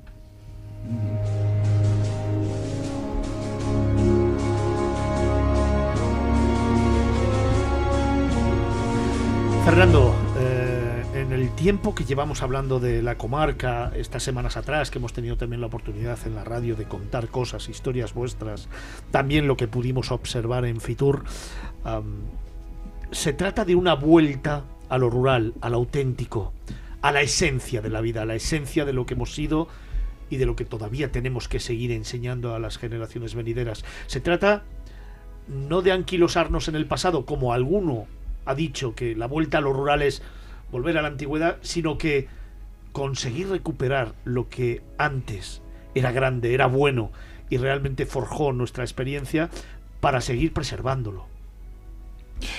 Yo es que creo que somos municipios donde tenemos y mantenemos la tradición moderna o una modernidad tradicional. A ver, parece mentira que tampoco a tan poco distancia de, de Madrid capital, uh -huh. eh, a 20 kilómetros, 30, 40 kilómetros de Madrid, eh, tengamos eh, municipios que, que, que, nos desvivimos por mantener lo que hacemos, eh, la tradición, los mayos, las jotas, todos los eventos que se hacen y además es algo que se está recuperando. Yo ya, ya no es cuestión de, personas de más edad o de menos edad. Yo no sé, tengo el orgullo de estar en un municipio donde, eh, se, donde hay mucha gente joven que quiere recuperar cosas que se hacían sus abuelos, hacían sus padres, y el ayuntamiento, solamente en nuestro caso, solamente lo que tenemos que hacer es un poquito pues encender la mecha, ¿no? Estar allí, es el que, el que tiene que llevar la vela, ¿no? Y otro lo encienda.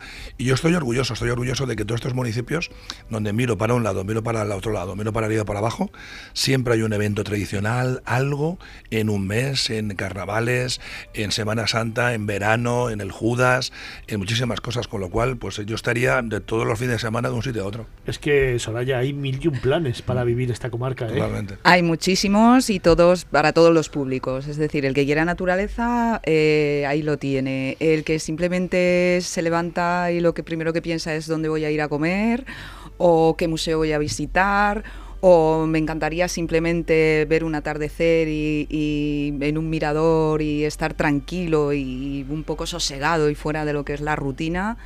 Eh, creo que lo tiene y si quiere monumentos, pues eh, con las cuatro villas y, ese patrimonio que tenemos escondido también, villas bimilenarias como es Santorcaz, que están recuperando todos esos restos, yacimientos, más yacimientos en Titulcia. Entonces, mmm, creo que el plan vamos, como comentaba Fernando, tienes planes para todo el año. Oye, José, José, Javier antes ha hablado de la recuperación de la fiesta de la lavanda. Creo que el año pasado, ¿no? Se hizo ya en una fiesta al respecto. Sí, se, se hizo una jornada. una jornada, vale. se, se, hizo una jornada. Fue no una... tenía idea de eso, pero este año vamos a apostar por ello, ¿no? Eh, exacto. Este año sí, este año ya hemos anunciado en Fitur. Sí, por supuesto. Es la convivencia de lo agro con el turismo. Claro. Es decir, nosotros somos un territorio agro.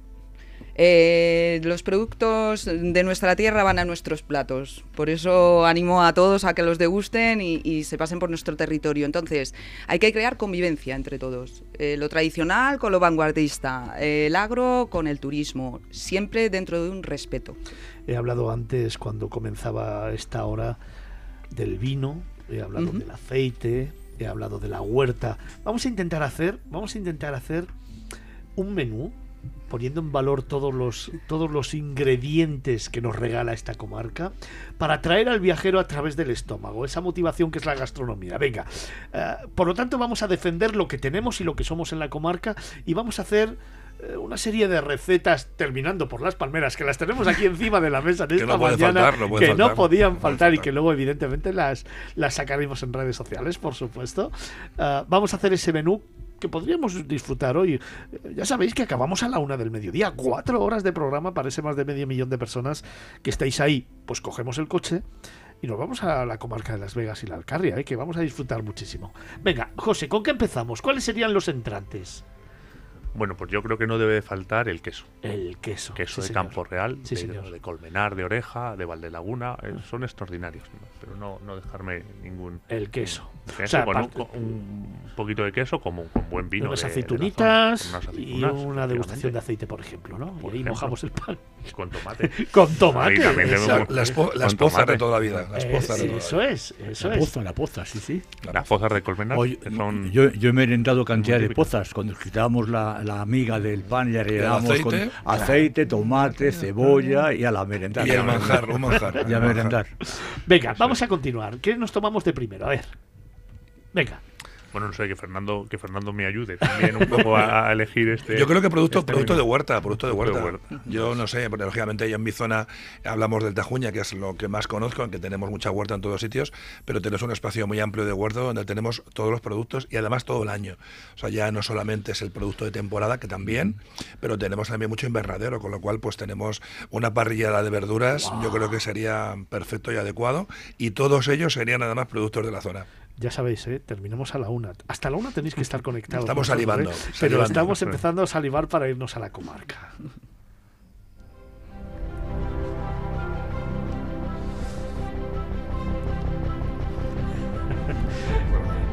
Soraya, y vamos con el segundo plato. Venga, ¿qué tomamos? Pues un asado. El segundo siempre requiere un poco más, Contundente, más ¿no? contundente, ¿no? Una carne al desarreglo que puedes encontrar en Colmenar. Una carne al desarreglo. desarreglo. Qué bonito. Eh, puedes en Valdilecha, precisamente en el asador La Ochava, puedes degustar una carne maravillosa y, y co- acompañada de esos vinos de Madrid. Doy fe de ello porque aquí precisamente Miradas Viajeras estuvo precisamente en ese asador hace ya un tiempo y tuvimos la oportunidad de descubrir la gastronomía de la comarca de Las Vegas y la Alcarria. Fue un viaje muy bonito, muy bonito, donde nos sorprendieron con amaneceres, con atardeceres, con gastronomía, con tradiciones, con música y con muchos secretos de los que vamos a seguir hablando ahora. Pero antes estamos hablando de que es una tierra de historias y de leyendas. Profe, ¿nos cuentas una? Bueno, voy a contar una historia que además tiene que ver con, con ambos pueblos que tenemos aquí referidos, y es la historia de un bandolero. ¿eh? El bandolero se llama el capellán. Dicen que era la historia, la leyenda, porque todo bandolero en, en la Comunidad de Madrid tiene una leyenda por detrás, eh, aunque yo siempre acepto como historia, que me gusta estarlo así.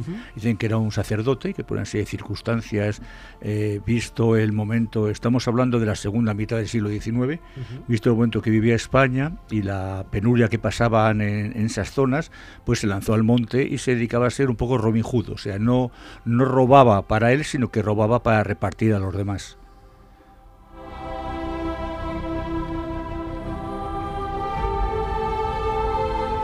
Bueno, pues este, este personaje tiene una historia muy, muy divertida, eh, aunque luego acaba trágicamente, pero bueno, tiene una historia muy divertida, es que eh, la Guardia Civil, que ya sabemos que fundada en 1844 por el Duque de Ahumada, los perseguía, era, una, era la Guardia Rural para acabar con el bandolerismo en, España, pues le perseguía, entonces él se refugió en una finca que estaba en el término municipal entre ambas, ambas localidades.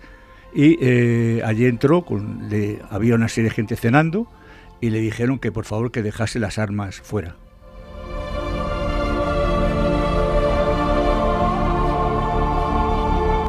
Al preguntarle quién era, él no dudó en decir quién era. Era el capellán y estaba huyendo y bueno, pues se había refugiado allí y las armas las había dejado fuera. Y eh, el, el, que estaba de anfitrión dijo, bueno, pues eh, encantado de conocerle, yo soy Frascuelo, el famoso torero. Cenaron juntos y después de cenar juntos, cada uno dijo, el Frascuelo dijo, no se preocupe usted, yo no voy a decir que estaba aquí. Y él dijo, encantado de conocerle y adiós. Y se marchó tranquilamente.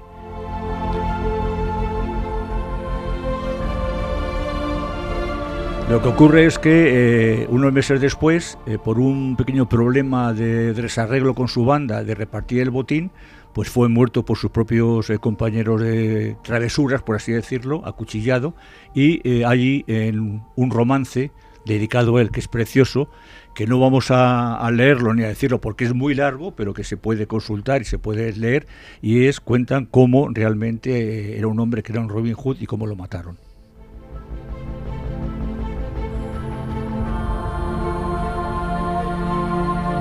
Pero hay otro bandolero, Margano, que también que tiene mucho que ver, mucho más con, con que es eh, que en una, en una fiesta que había en el pueblo, eh, a su novia, eh, bueno, pues le quiso asaltar, no digamos que gentilmente, otro de los que había, un feriante que había allí. Él se defendió, lucharon, lo mató y tuvo que ir al monte. Entonces lo que hacía es que eh, era otra especie de Robin Hood, robaba para alimentar a la gente y lo que hacía es que entregaba a todos los que eran amigos suyos, les entregaba un pañuelo rojo y se ponían al cuello.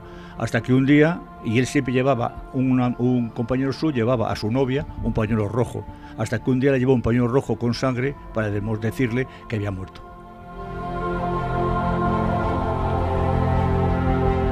Historias y leyendas del profe, de Alonso, de Felipe. Hoy, en relación a los municipios de Valdilecha y Morata de Tajuña. Hoy, hablando de Las Vegas y la Alcarria madrileña. Hoy, desgranando un poquito más la magia de esta tierra con José Javier López González, alcalde de Valdilecha, y Fernando Villalain, alcalde de Morata de Tajuña. Y con ambos, Soraya Belinchón, técnico de turismo de Aracobe.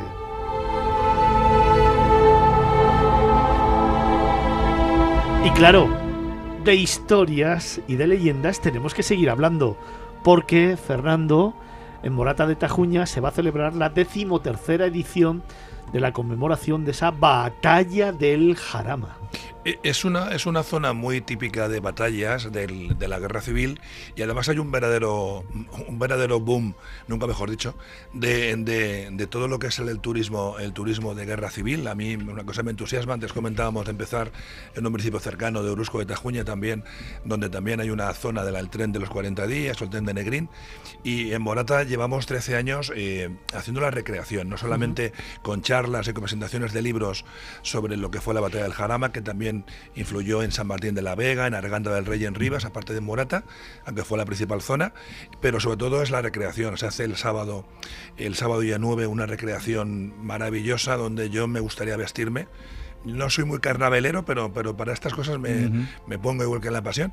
Y hay muchísima gente, hay una verdadera afición de, sobre el tema del turismo de la guerra civil. Y el grupo Aracobe, el grupo el del Tajar, que es la asociación que lo organiza, lo hace muy bien. Y el ayuntamiento no tiene más que decirle, venga, allá vamos y lo que nos digáis. Y es que las calles de la localidad se convertirán en un museo viviente en el que se reflejará cómo vivían los soldados, los protocolos de cada ejército y en el que se mostrará también un hospital de campaña y vehículos militares de época. Al finalizar, los asistentes podrán disfrutar de unas gachas populares en la Plaza Mayor del pueblo.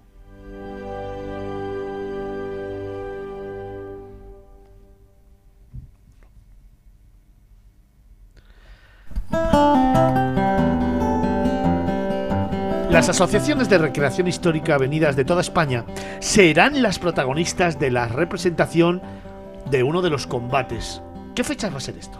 Pues será el sábado por la tarde, a partir de las 5 de la tarde y una zona... El próximo sábado. El próximo sábado. El sábado día 9 lo que se hace es, como te digo, la recreación por la tarde y por la mañana se hacen también excursiones y a la zona de las trincheras y la zona donde hay eh, nidos de ametralladoras, porque Morada tiene, tenemos ahora mismo eh, nada más y nada menos que cerca de 300 puntos eh, para poder conservar y que tenemos con la Comunidad de Madrid ahora en Buena un trabajo. Pero es bonito porque que se ve como la gente del pueblo y la gente que viene de fuera se mete en todo. Es decir, eh, sabemos cómo termina, porque la historia siempre es la misma, pero es que parece como que si quisieran los dos bandos cambiar un poco el curso de la historia. ¿no? se lo toman muy en serio, eh, realmente. Vas por una, por una calle del pueblo y de pronto tendrías que quedar parado porque te encuentras a cuatro con un fusiler diciendo, Dios mío, ¿qué ha pasado aquí? Pero lo bonito es lo suyo. Y es que entre disparos, gritos y humo, sublevados y republicanos se van a enfrentar de nuevo como en aquel mes de febrero de 1937. El ruido de los disparos y el humo es lo que más llama la atención. Pero lo que más gusta es acercarse a los figurantes después y comprobar sus trajes, las armas y, ojo, anótatelo bien, hablar con ellos que vas a aprender mucho.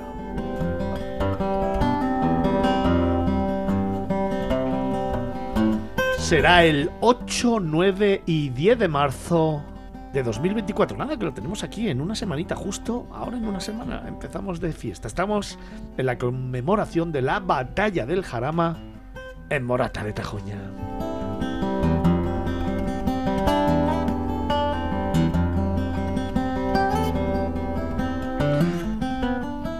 Y antes, o después, como tú quieras, tenemos que hacer parada. Y tenemos que hacerla en Valdilecha, alcalde.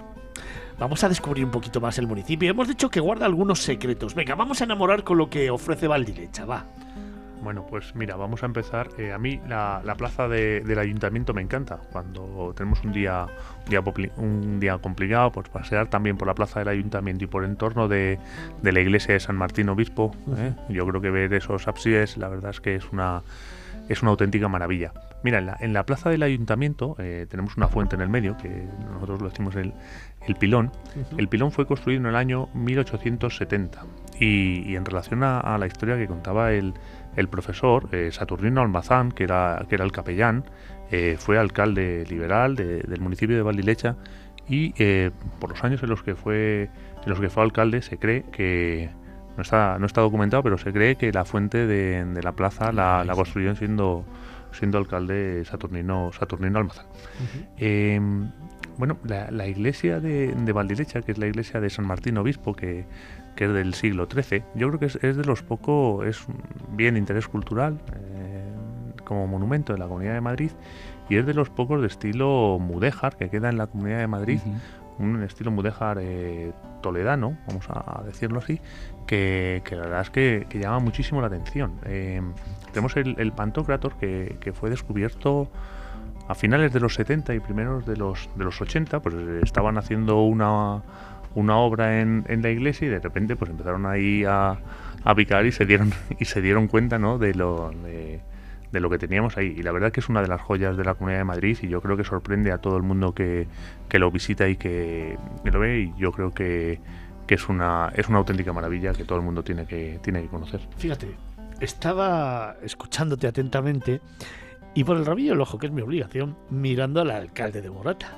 Y el alcalde Morata está todo el rato asintiendo cómo me gusta. Una, iglesia maravillosa. Cómo me gusta. primero, que vayamos todos juntos en el mismo proyecto, que apoyemos unos y otros, pero sobre todo que el resto de alcaldes vayan conociendo el resto de municipios. Al final es como se hace comarca, es como se hace proyecto, es como se hace trabajo en común, ¿no, alcalde? Pues sí, eso es, eso es. Eh, es un poco lo que, lo que veníamos diciendo. Yo me estoy enamorando de todos y cada uno de los, de los pueblos que componen la, la comarca porque me encanta me encanta visitarlos, me encanta ver el folclore que, ellos, que ellos tienen, cómo cuidan sus tradiciones y cómo las cuidamos nosotros y cómo cada uno pues tiene esa singularidad y cómo cada uno vive vive lo suyo, ¿no? Con esa con esa pasión tan tan grande que la verdad es que no puedes hacer otra cosa nada más que bueno, pues disfrutarlo y quererlo y la verdad es que yo estoy ya te digo que enamorado de, todos y cada uno de los municipios que, componen me encanta. esta alcalde. Me encanta, sí, me encanta escucharte porque es lo que necesitamos precisamente, hacer unión, hacer comunión y hacer proyecto y, comarca. Pero has hablado de folclore, has hablado de tradiciones, has hablado de cómo viven y de cómo sienten, has hablado de fervor, has hablado de tradiciones. Así que yo creo que antes de que Soraya luego nos hable de experiencias, así que vételas preparando, vamos a disfrutar de la Semana Santa.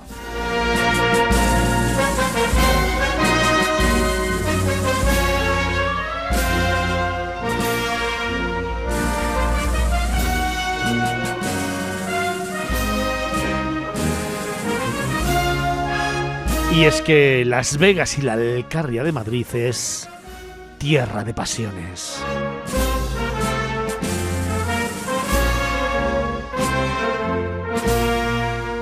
Fíjate, en Chinchón está la pasión, declarada fiesta de interés turístico nacional. En Villarejo de Salvanés, por ejemplo, vas a poder disfrutar de la pasión el jueves santo. En Tielmes, la quema del Judas. En Belmonte de Tajo, 29 años ya, disfrutando de la pasión viviente. Por cierto, creo recordar que es la única que salió del municipio y se llevó a otros municipios fuera.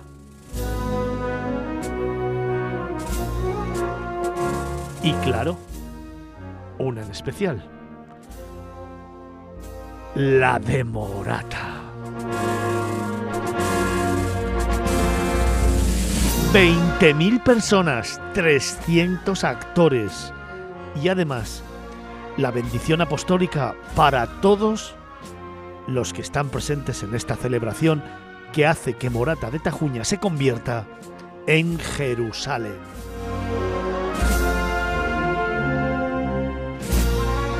Alcalde, uno de los momentos yo creo que más emblemáticos del año, donde está más arraigada la tradición, la cultura, las raíces, donde más se implica todo el municipio y los que formáis parte de él, pero sobre todo donde yo creo que trasladamos al público, al viajero, la esencia, ¿no? Porque no solamente es la representación, el fervor, el que crea y el que no crea, porque me parece una representación cultural y artística increíble, creas o no, pero es que incluso yo creo que nos lleva a entender muchas veces el alma de este municipio, ¿no? Y sobre todo porque es el día en el cual eh, Morata es un escaparate, literalmente, desde que se inicia. O sea, Sí, el día señor. anterior que hacemos el miércoles santo, Sí, hacemos un ensayo general, se nos juntan 5.000 personas en un ensayo general, pues imagínate. Entonces, claro, el día siguiente en el cual tienes una feria medieval, una feria hebrea para que los artesanos puedan lucirse y pues donde tienes todas las bandas, que tenemos varias, de música, pues eh, hacen su concierto, o hay un concierto de órgano, que tenemos un órgano nuevo en la iglesia parroquial, y es decir, eh, hay, eventos durante todo el día, con lo cual Morata se pone de lujo. Evidentemente, lo importante es cuando empieza al atardecer la pasión, donde como dices, en 36 años no hay una sola casa de Morata donde no haya participado de algo de vestirse de romano, de vestirse de hebreo, el que ayuda con las luces, el que maquilla, todo el mundo está participando. Entonces, es el día en que Morata se pone de, sonrisa, porque lo que hace es, sabiendo que todo el mundo que vaya a venir eh, por Semana Santa para los oficios o para ver los pasos que van a procesionar, pues se pone muy orgulloso. Yo creo que el morateño en ese día es el día que más se enorgullece de todo el año. El jueves santo, ¿no? El jueves santo al atardecer. Vamos a tener que ir, Felipe, ¿qué te parece? Sí, ¿por qué no? Vamos a ir. Hasta hacemos el programa allí y todo. Oye, Lo sabes que además ¿no? existe la posibilidad además de que puedes vestir. Es decir, ahí no tenemos Ah, además. pues- ¿no? pues Dais- no me- no me- no yo, me- yo no me os importaría. veo, os veo, os veo perfectamente No, adecuados no con la barba. me- ¿eh? Os veo me- Yo me veo perfectamente claramente. caracterizados. Yo sí, yo me veo ya directamente, no hace falta ponerme nada encima. Voy así y está. ¿De qué te quieres vestir tú, Felipe? ¿Eh? ¿De qué te quieres vestir? ¿Yo de qué me quiero vestir? Pues yo me vestiría de, de uno de los apóstoles de, de Jesús. Mira qué bien. No, porque además tengo la cara tan afinada que parece que sí. figura del greco. ¿eh? Y entonces, de unos apóstoles, pero no de Judas. Judas Claro. lo dejo para otro. Yo sería un buen San Marcos. Buen San Marcos, bueno. si aquí no hay como creer en uno mismo.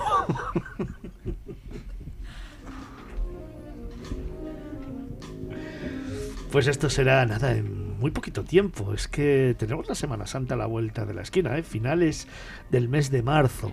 Y desde luego es un momento para disfrutar de la comarca.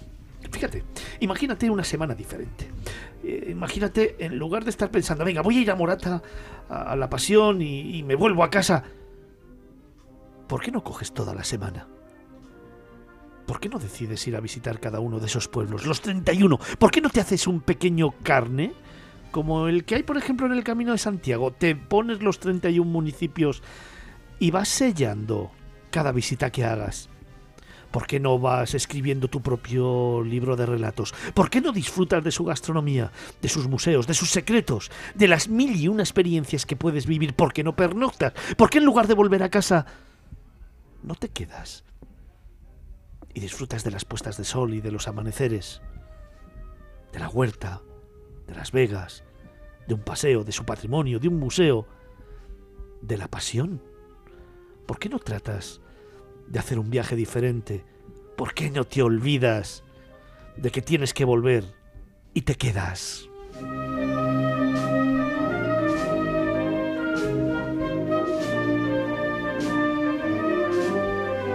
Seguro que con los planes que te tiene que contar Soraya, alguno de ellos te cuadra, porque ojo, en familia, con pareja, con nuestros mayores, con los niños, para enamorarte.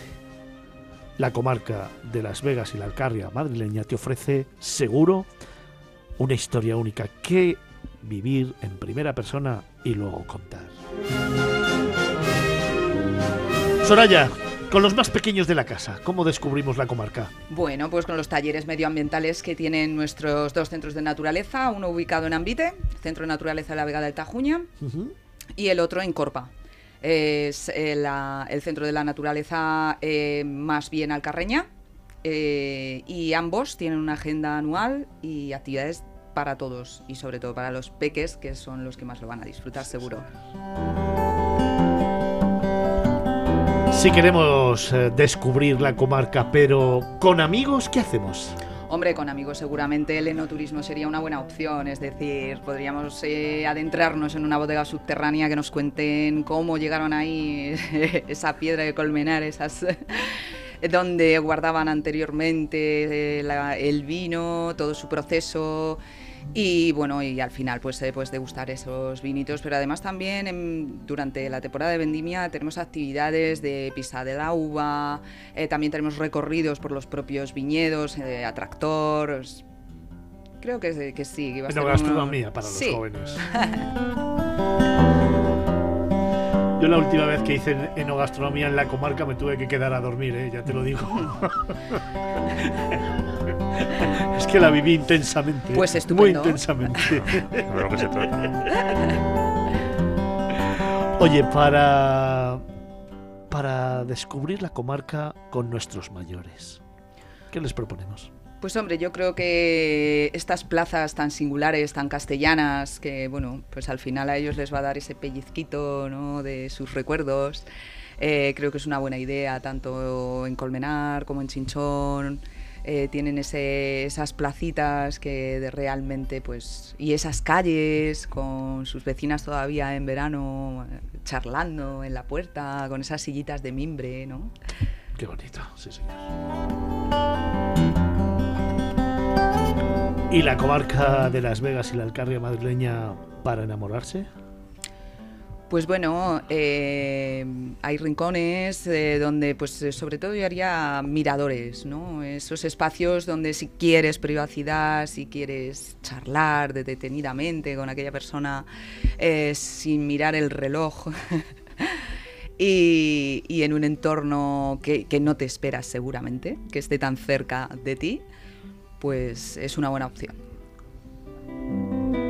Alcalde, y un paseo por Las Vegas y un atardecer, vamos, también, ¿no? Y una copita y, Irnos a hacer el camino de la Vía y nos Verde con, enamoramos fijo, ¿no? con un buen vino como tenemos en todas estas bodegas. Hay que reconocer que tenemos una denominación de origen brutal, bestial y que además es cada en cada municipio es distinto, pero tenemos características muy propias. Además yo no hago a- ascos a ninguna a ningún a ningún vinito que me haga, como tú decías antes. Bienvenido sea. Nos vamos acercando a las 11 de la mañana. Llevamos una hora hablando de la comarca de Las Vegas y la Alcarria de Madrid, pero todavía, fíjate, me quedan cinco minutitos para preguntarles a todos nuestros tertulianos una experiencia, un secreto que quieran compartir contigo, muy íntimo, con el que descubrir la Vegas y la Alcarria madrileña. Venga, irlo pensando, ¿eh? que os lo voy a preguntar. Felipe, ¿tu plan cuál sería? Mi plan sería hacer un, un recorrido, no por todos los pueblos, porque... Que sí, que son 31, No, no, que no, no es pasa que, nada. no, no, es que no tienes tiempo en una semana, tenías que dedicarte un mes. Bueno, pues dedícate O sea, un mes, una semana. pero si tú no- tienes no. tiempo. Sí, no, no tengo tiempo. Oja- ojalá tuviese tiempo. Ten en cuenta que en la residencia me dejan salir muy poquito. Eh, no, yo haría un, yo haría un recorrido, ¿eh? haría un recorrido eh, que sería fundamentalmente cogiendo lo que es la carretera que va a unir a la carretera de Valencia por detrás. ¿eh?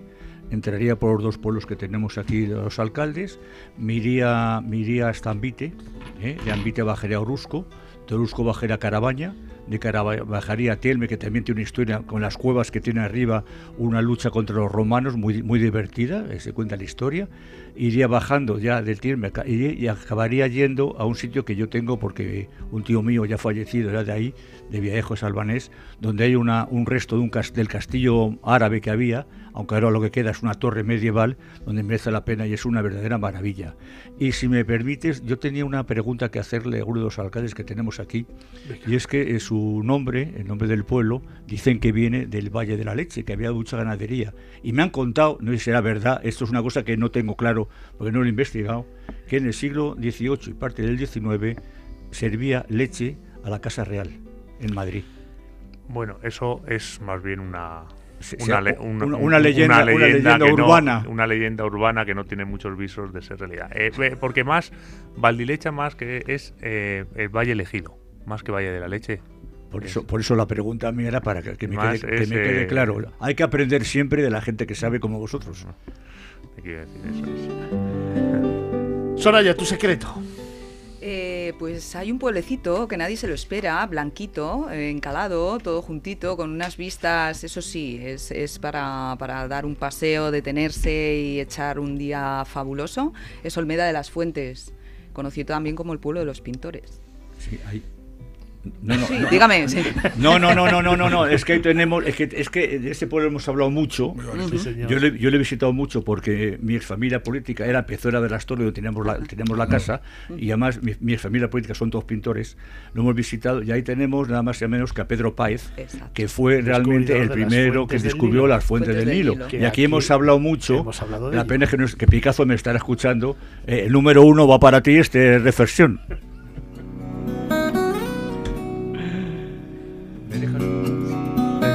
Y luego hay otro, otro, otra cosa muy interesante y es que el Nuevo Bastán, que es un pueblo muy especial del que está urbanizado, es el segundo pueblo más moderno de la Comunidad de Madrid, porque el más moderno sería Tres Cantos y el pueblo anterior más moderno es Nuevo Bastán.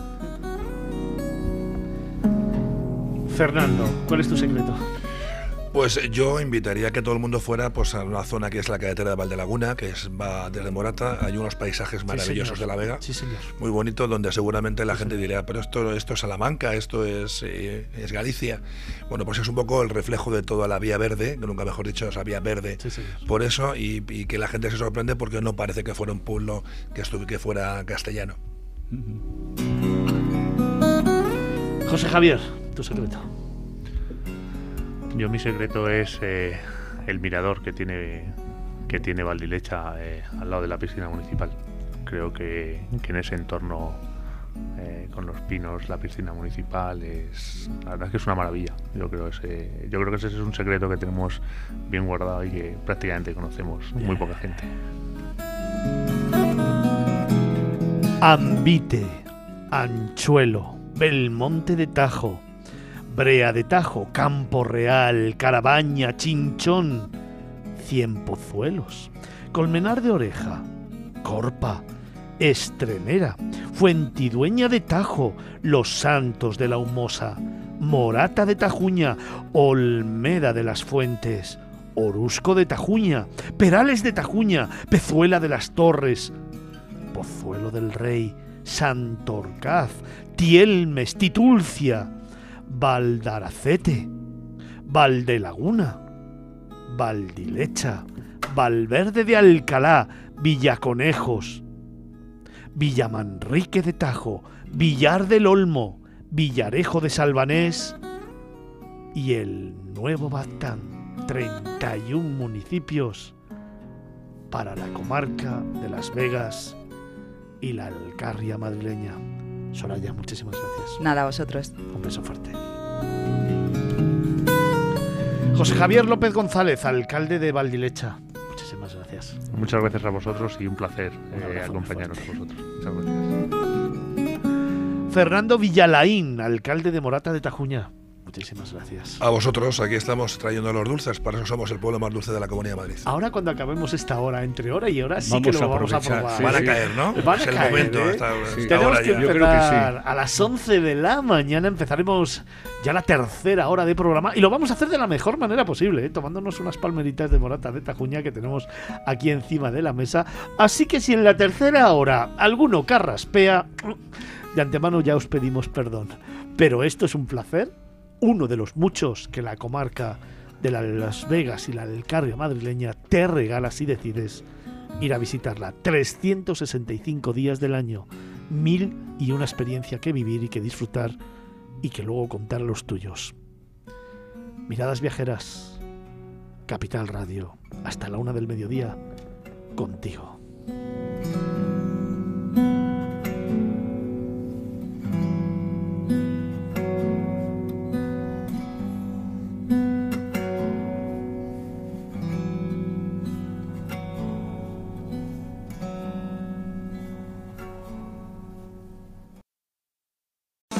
En Capital Radio, Miradas Viajeras, con Fernando Balmaseda.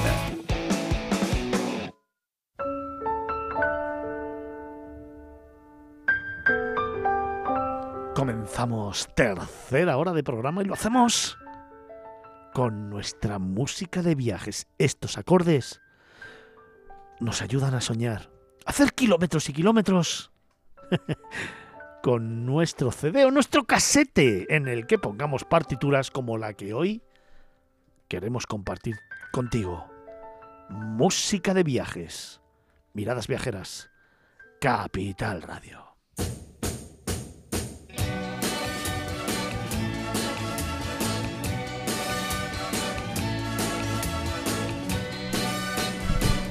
Hoy un día especial, hoy saldré por la noche.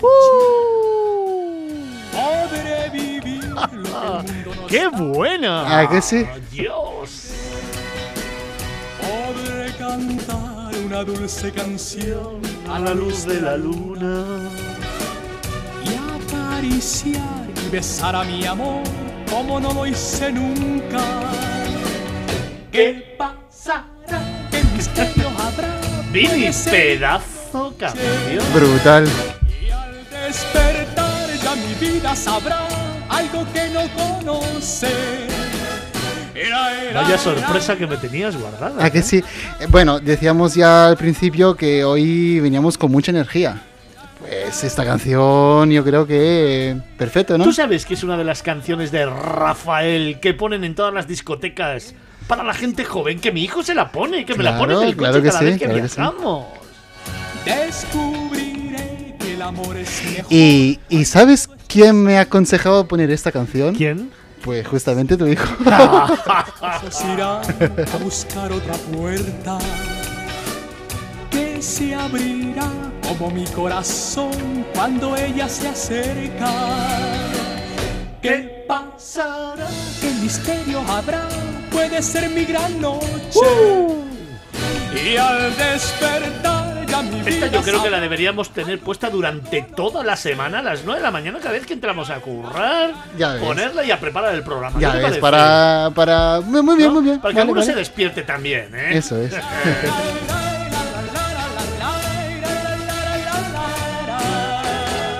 Será, Será. esta noche ideal, ella nunca se olvida. Podré reír y soñar y bailar, disfrutando la vida. Olvidaré la tristeza y el mal y las penas del mundo. Y escucharé los violines cantar en la noche sin rumbo. ¿Qué pasará? ¿Qué misterio habrá? La verdad es que es atemporal, ¿eh? Fíjate que tiene años esta canción. Tiene y años. es casi como un himno de cualquier generación, ¿eh? Eh, Exacto. Y además es que lo más curioso es que ha tenido mucho más éxito después que cuando salió. Eso sí que Puede me ser. sorprende muchísimo. Es ya, yo creo que se ha convertido casi en un himno Sí. de todas las generaciones y, y ya te digo que me llama muchísimo la atención que muchas veces cuando emprendemos viaje, eh, Fernando me la pone en el coche Sí. y dice, vamos a empezar con esto. Luego tengo que intentar quitarle la música esa que luego mezcla con sus canciones así un poco más macarrillas. Porque claro, después de Rafael ponerte un tipo que hace ruido, pues no mola. Sí, es que es un temazo. Además, es que me- a mí me encanta lo como lleva la- el ritmo, la batería y el bajo. Te da una carga. Sí, sí. Y al despertar Y es que fíjate, este tema, creo recordar que se compuso en el año 1966 por un cantante ítalo-belga, Anda. pero que luego lo adaptaron a Rafael. Claro, es una... Bueno, sí, viene de ahí, pero realmente luego Rafael le da una vuelta al tema completamente distinto. O sea, le da otra visión, otro tipo de ritmo, otro texto, la letra es completamente distinta. Esta forma parte además de la película Digan lo que digan. Por cierto, Eso. por cierto, ya sabéis que yo siempre os recomiendo casetes y CDs, esos que ya nadie sabe lo que es. Y vinilo. Ah, Y eso, y vinilos que a mí me encantan un montón. Ah, pero también ver las películas de Rafael es una pasada. Sábado viendo películas de Rafael, ¡wow! ¡Alucinante! Y al despertar ya mi vida sabrá algo que no conoce. Pues Fernando, yo la verdad que soy muy fan de Rafael. Además, le mucho cariño porque me recuerda mucho el abuelo de mi chica. No sé, es como que es un señor de estos de antes, cantante de verdad, porque Sí, sí. tiene un vozarrón Sí, sí, sí. y sigue teniéndolo. Sí, sí. Mi gran noche. Será esta noche ideal. Hoy que sepas. Que te has ganado mi respeto. Aparte de la palmerita, ¿eh? Aparte de las palmeritas, mi respeto, mi admiración. Oye, y que, y que hoy te tienes un punto positivo. Pues mira. Hoy tienes gallifante positivo. Vale. y las penas del mundo. Y escucharé los violines cantar en la noche sin rumbo. ¿Qué pasará? ¿Qué misterio habrá? Puede ser mi gran noche. Y al despertar ya mi vida sabrá algo que no conoce. ¿Qué pasará? ¿Qué misterio habrá? Puede ser mi gran noche. ¿Qué pasará? ¿Qué misterio habrá? Puede ser mi gran noche. Música de viajes en Capital Radio. Miradas viajeras. Miradas viajeras en Capital Radio.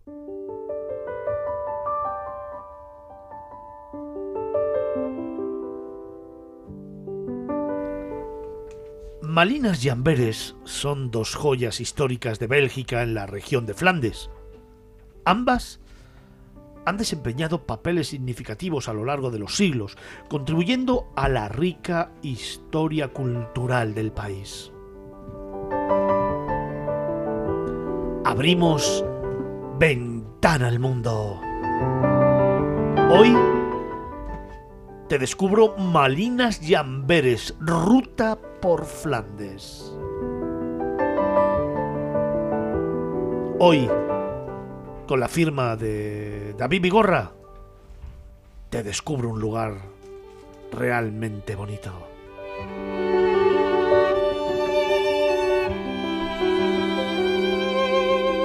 Fíjate, Malinas, que también fue conocida como Mechelen en neerlandés, fue durante mucho tiempo un centro eclesiástico y administrativo crucial.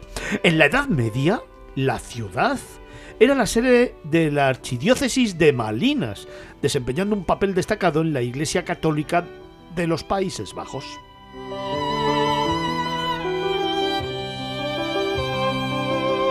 Además, la ciudad fue un punto de encuentro para nobles y líderes políticos, sirviendo como lugar para importantes reuniones y negociaciones.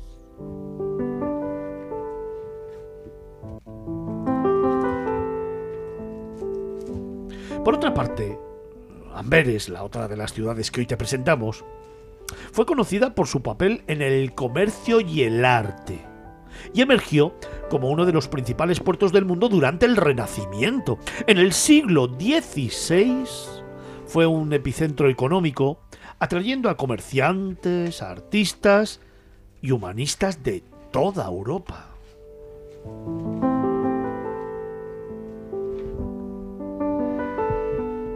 La ciudad fue hogar de figuras como Pieter Bruegel, el viejo, y también de Rubens, cuyas obras maestras aún se exhiben en museos locales, aunque sin embargo fue durante el siglo XVII cuando Amberes sufrió su declive económico debido fundamentalmente, y como siempre, a ver a qué te suena esto, a conflictos militares y a bloqueos comerciales.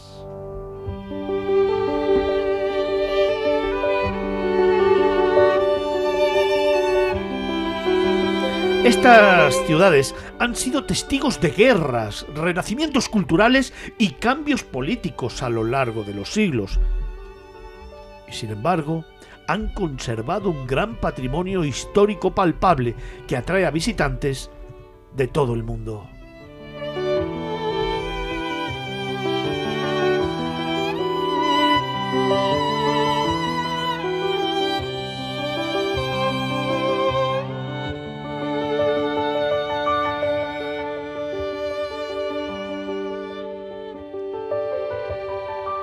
Hoy en día, Malinas y Amberes son destinos turísticos cautivadores que fusionan la rica herencia histórica con la modernidad.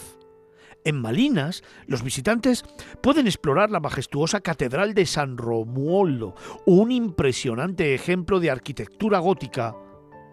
O también, anótatelo, también podéis pasear por la Grand Place, rodeada de pintorescas casas medievales. Además, el Museo Hof van Busleiden ofrece al visitante una visión fascinante de la historia local y de la historia cotidiana en el Renacimiento.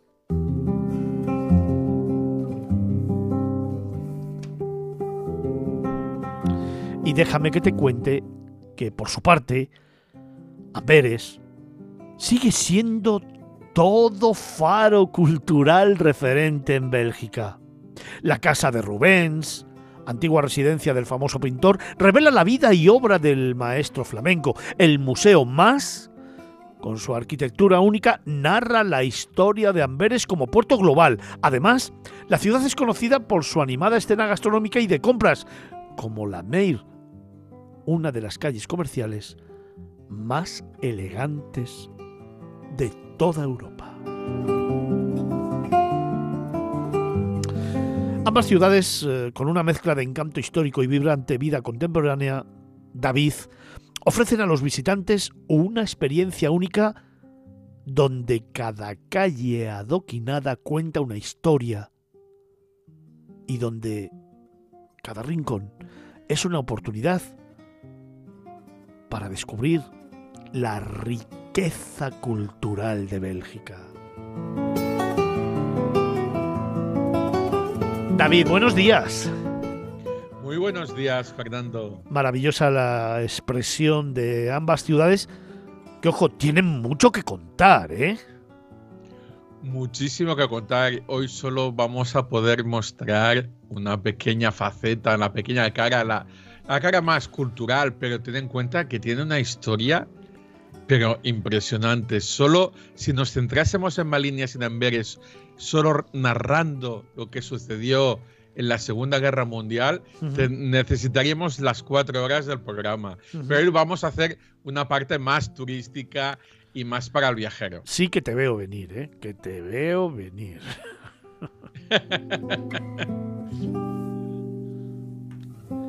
Venga, pues vamos a empezar nuestro camino. Nos vamos a Malinas, que fíjate, el recuerdo que yo tengo de esta ciudad es que era una ciudad pequeña, pero sin embargo, mm, a ver, tiene determinados encantos secretos, rincones, en los que hace falta yo creo que detenerse, admirarlo, fotografiar y imbuirte un poquito de lo que es la, la urbe, ¿no? Sí, así es. Eh, es un er, mira, el visitante siempre comete un error garrafal. Es cuando aterrizamos siempre en Bruselas y nos quedamos en Bruselas que queremos ir a conocer otras ciudades, todo el mundo tiene el ojo puesto en Amberes. ¿Y qué hace? Directos, tren de, de Bruselas a Amberes, una hora. pero es que a la mitad de camino tenemos Malinas. Y yo creo que es un error garrafal olvidarse de Malinas. Si bien es cierto que si vas apurado de tiempo puedes hacer una visita de un día, yo te recomendaría que como mínimo pasases una noche para conocer esa parte más tranquila y también bulliciosa a la vez que tiene el ambiente nocturno de la ciudad. Sí, señor. Oye, pues eh, vamos a hacer una cosa, David. Em, como nosotros no vamos a caer en ese error, ya nos has avisado, eso es lo que tiene precisamente ser un experto en viajes y el que este programa le dé recomendaciones a todos nuestros oyentes, vamos a hacer esa parada en Malinas y te voy a pedir que me hagas una pequeña, una pequeña ruta, venga, una de esas eh, en la que vamos a poner todos los imprescindibles. Les convencemos de que viajen a Bruselas, aterricen en Bruselas, pero antes de irse a Amberes, venga, vengan a Malinas y, ¿qué tienen que ver? ¿Qué tienen que disfrutar?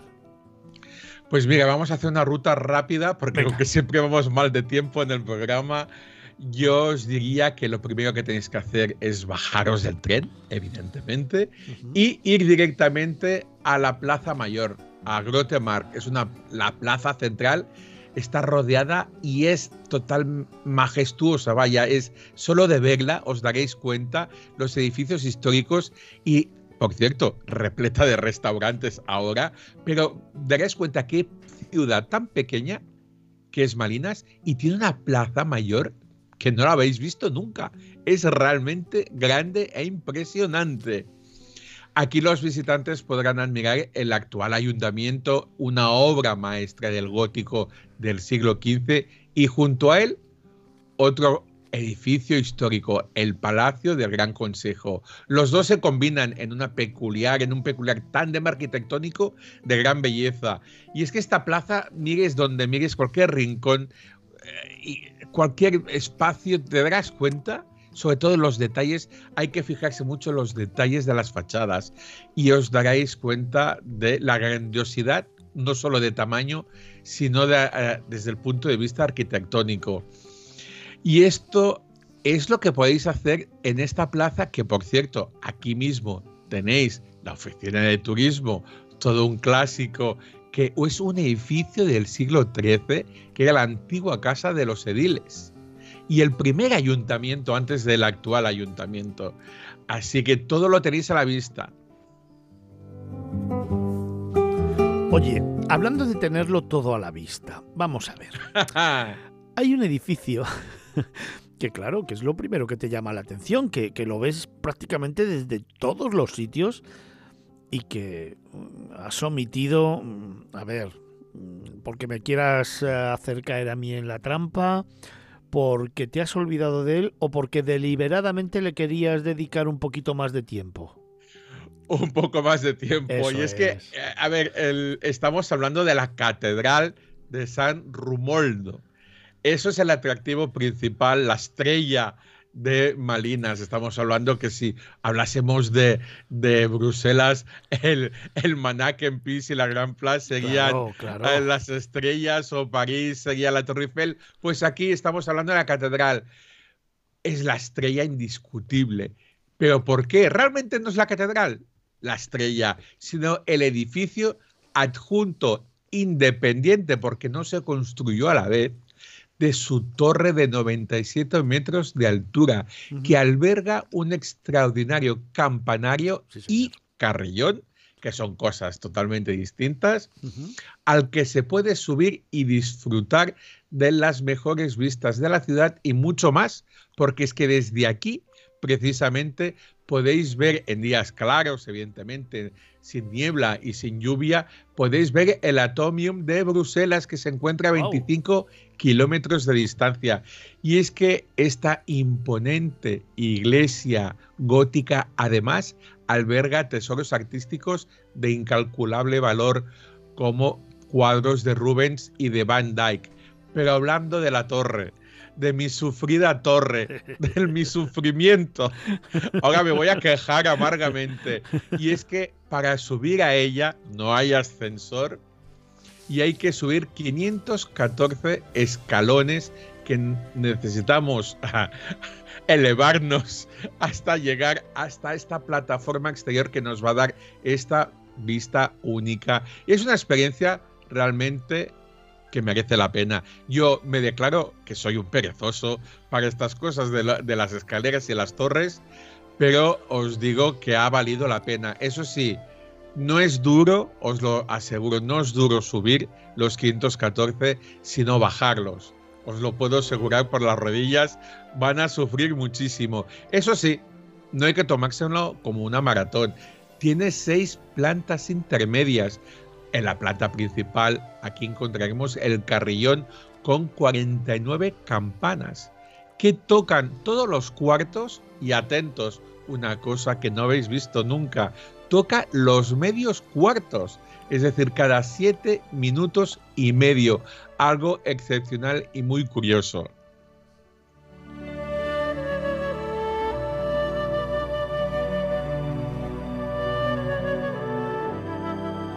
Oye, eh, David, yo recuerdo, eh, fíjate, me, me, ha sorprendido lo que me decías del Atomium, porque es verdad que yo no he tenido la oportunidad de verlo. Y, y, sí que subí hasta arriba del todo de la torre, pero no lo, no lo pude ver. ¿Tú has subido? No me lo creo. Sí, Quiero sí. fotos. Sí, sí, sí, sí. arriba del todo, ¿eh? Arriba del todo. Sí, sí, y- arriba, arriba. Yo. Ya no había más. El Eh, techo. Literalmente la plataforma Sí, sí, está en la plataforma. en el efectiva- techo. eh, efectivamente, efectivamente. Pero bueno, no, no tuve la oportunidad. También es verdad que ese día estaba lloviendo y no pude y no pude verlo. Me ha sorprendido y se lo recomendamos a todos los oyentes. ¿eh? Pero Totalmente. eh, una vez que bajamos, también eh, yo creo que es muy importante hablar del extrarradio ¿no? de, de, Malinas. ¿no? Yo creo que, que pasear por el curso del río Dail, eh, bueno, yo creo que, que, que es toda una sorpresa que probablemente luego el viajero no, no haga nunca, porque se circunscribe a visitar la ciudad sin darse cuenta que, wow, que, que realmente, que realmente el entorno natural de Malinas es precioso. Así es, la, primera, la, la- esta primeras tres opciones, la Gran Plaza, la Catedral y la Torre, es para la gente que no tiene tiempo y hace la visita expresa a Malinas. Si ya disponemos de un par de horas más, yo os recomiendo visitar lo que es eh, los canales, los hermosos canales que hay alrededor del río Dail. De hecho, eh, quedan limitados, además lo veréis muy fácil, por tres, es una zona de tres puentes. El Gran Pont, que es el puente que da acceso directo al centro histórico de la ciudad y que seguramente vais a pasar por él, el puente peatonal de Lamot y el puente de Cranbrook. Justo en medio encontramos una pequeña plaza, la Bismarck. Es uno de los lugares más encantadores de la ciudad de Malinas y súper concurrido a cualquier hora del día. Os daréis cuenta, por ejemplo, a las 10 o las 11 de la mañana que circularéis, pasaréis por el centro de la ciudad y no hay nadie, pero en esta, esta plaza está repleta. Pero es que encima a las 12 de la noche está repleta de gente. Es una cosa muy curiosa que tiene Malinas y sobre todo una zona que es que merece muchísimo la pena visitar. Es la zona del Beatario, es la zona más alejada del río. Estamos hablando que son 20 minutos del centro. Y es que aquí encontraremos un Malinas totalmente diferente, anclado casi por completo en el siglo XV y XVI.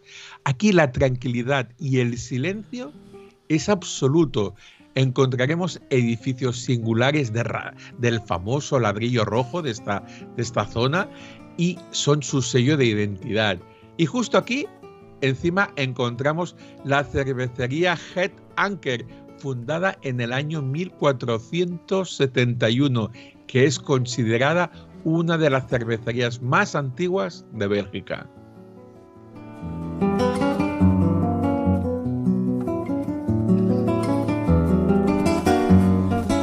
Venga, pues eh, después de esta primera visita un poquito rápida, es verdad, porque es verdad que Malinas eh, requiere de más tiempo, requiere de, de dedicación, pero tenemos que dejarla atrás y vamos a continuar camino. David, vamos a ir hacia Amberes y, y vamos a descubrir esta, no sé, podríamos definirla a lo mejor como, como la joya de Flandes. ¿Qué te parece? Sí, yo lo podría decir perfectamente que es la joya. Además, Amberes tiene una peculiaridad y es que tiene muchas caras y algunas de ocultas, realmente ocultas. Ah, todo el mundo le viene a la cabeza, supongo, son los diamantes, el famoso mercado de diamantes controlado por judíos, evidentemente, como no podía ser de otra forma el tema de los diamantes. Pero hoy nos voy a hablar de los diamantes. Hoy vamos a hacer una visita más peculiar de la ciudad de Amberes. Cosas realmente que valen la pena y que llaman muchísimo la atención. Por ejemplo, la estación central. Yo creo que de todos los tres días que he estado en Amberes, donde más horas me he pasado ha sido en la estación es que estamos hablando que es, no es un lugar, un simple lugar de tránsito, una estación de tren, es una auténtica obra maestra arquitectónica que os va a cautivar. Construida a principios del siglo XX, esta estación es un símbolo de elegancia y grandiosidad. Y grandiosidad lo digo con todo su significado de la palabra. Y es que os tenéis que imaginar, Fernando, tiene 14 vías 14 vías repartidas en cuatro niveles. Una cosa casi inaudita, sobre todo por la época en que se construyó. Y es que hoy en día es casi inaudito, ¿no? Estamos acostumbrados más a uno o dos niveles, verlos aquí en España pero es que estamos hablando de cuatro niveles de vías. Es algo totalmente sorprendente. Y es que el edificio ya desde fuera, la estación central, sorprende por su imponente fachada de piedra y sus adornos, sus esculturas con unos detalles realmente exquisitos y su espectacular vestíbulo de estilo neobarroco que la habréis visto en centenares de películas porque aquí cada semana hay un rodaje de algún tipo u otro. Estamos en un vestíbulo con una cúpula de vidrio de 75 metros de altura que permite la entrada de la luz natural del exterior y apenas necesita iluminación artificial. Eh, la belleza de esta estación reside realmente en la mezcla de estilos arquitectónicos, del neoclásico al Art de elementos góticos a renacentistas y crean una atmósfera única y realmente majestuosa.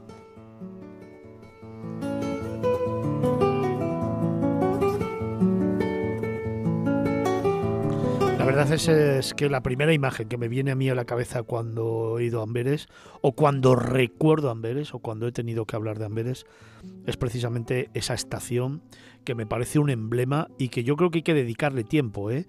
porque sí que es cierto que aquí en la radio tenemos los minutos contados, pero también es verdad que como viajero es fundamental ponerse delante de ella, admirarla y luego introducirte dentro y, dejarte llevar un poco por todo lo que por todo lo que representa y que nos ha contado David Vigorra, el director de la revista Q Travel, que nos está acercando a estas dos ciudades, Amberes y a Malinas.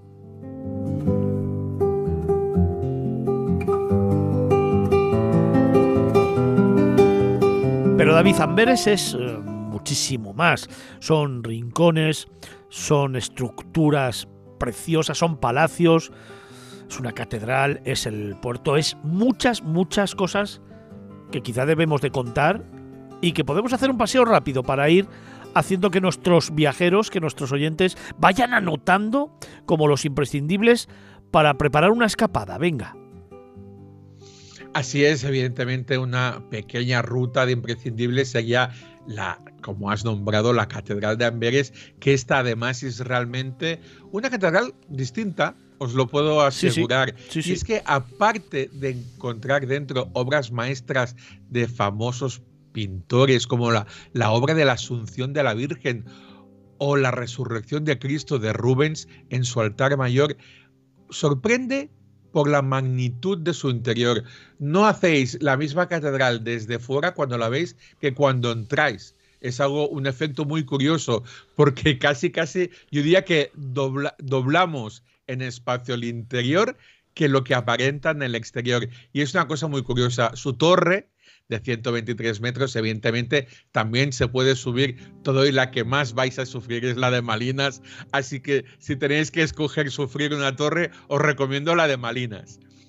Y el ayuntamiento, aquí la plaza del ayuntamiento, lo vais a reconocer al ayuntamiento porque es un edificio del siglo XVI que cuenta en su fachada con 87 banderas de prácticamente todos los países del mundo. Es una curiosidad que eh, no he visto nunca en ningún otro ayuntamiento. Y en el centro de esa plaza encontramos la fuente de Brado. Es una fuente de bronce de un soldado romano que si os fijáis corta el brazo de un gigante y lo arroja a río Escalda. Y de allí viene el nombre de Amberes, que eh, realmente el nombre oficial es Antwerpen, que se, lo traducimos nosotros como Amberes, pero proviene de la palabra Handwerpen, que significa tirar la mano.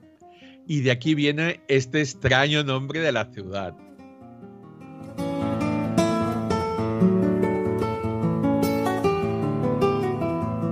Pero Amberes es una ciudad con una rica, muy rica vida cultural y una de las cosas que se me ha olvidado decir antes es que para mí es una ciudad en la que los museos tienen un gran protagonismo. Es verdad que muchas veces el viajero no para en los museos, no entra en los museos, eh, tiene pereza, prefiere pasear, disfrutar, fotografiar, pero los museos en cualquier ciudad, en cualquier lugar del mundo, te llevan a lo más hondo de cada destino. Y en Amberes, precisamente, hay algunos muy bonitos y también, David, muy dispares.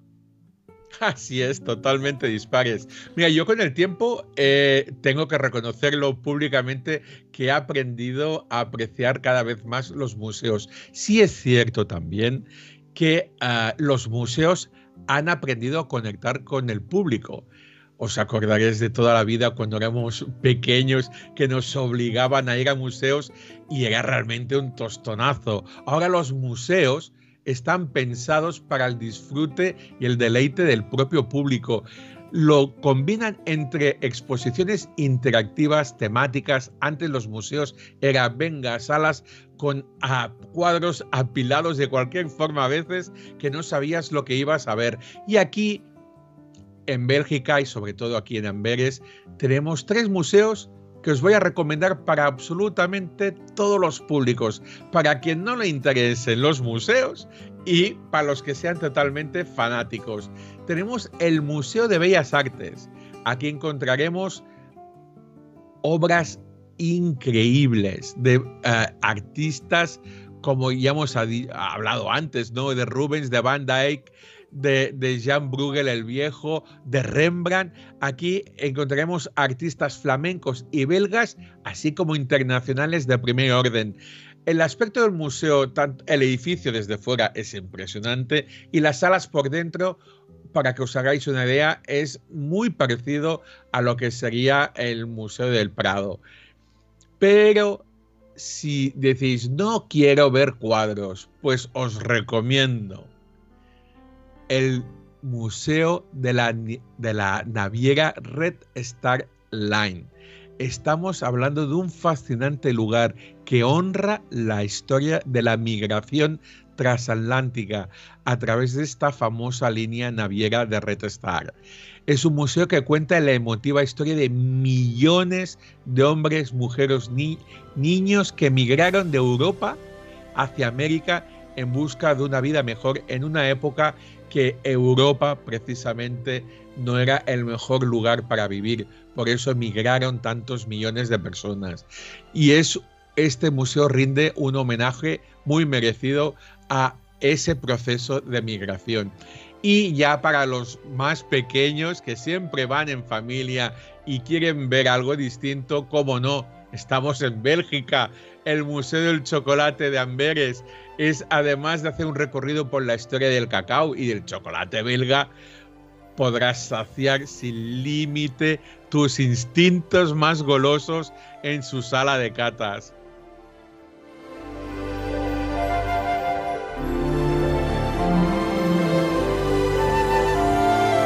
Oye, David, si yo te pregunto una curiosidad, yo qué sé, algo fuera de lo común que podamos encontrar, pero, pero solo aquí, pero solo en Amberes, ¿qué sería para ti? Pues mira, ah, me sorprendió muchísimo y os tengo que decir que si visitáis Amberes, casi empecéis por aquí para no dejarlo, no dejar la oportunidad de verlo. Y es el túnel peatonal de Santa Ana. Es un túnel peatonal que transcurre, que conecta las dos orillas de Río Escalda. Es un túnel de 572 metros de longitud que usan cada día de forma natural para ir de un lado a otro de la ciudad a la gente de Amberes. Pero es que realmente lo valioso que vais a encontrar aquí y que va a ser un gusto utilizarlo son las escaleras mecánicas hechas de madera aún en funcionamiento y originales de 1930. Son las más antiguas de Europa. Escaleras mecánicas de madera que a día de hoy siguen funcionando y nos llevan hasta el túnel a 31 metros de profundidad. Es todo un lujo poder subir y bajar por ellas, más cuando estoy seguro que se estropean mucho menos que las del metro de Madrid o de Barcelona, en las que no hay día que en una estación u otra alguna de ellas no funcione. Y os aseguro que estas continúan funcionando desde 1930.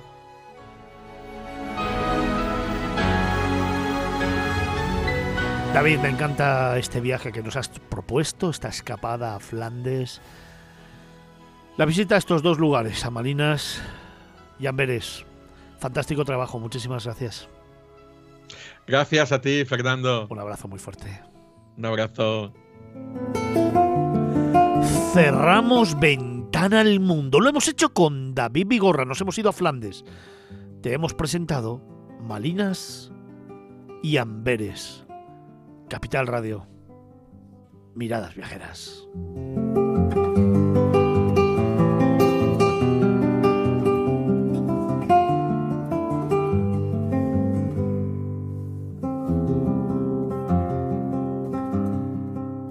En Capital Radio, Miradas Viajeras, con Fernando Balmaseda.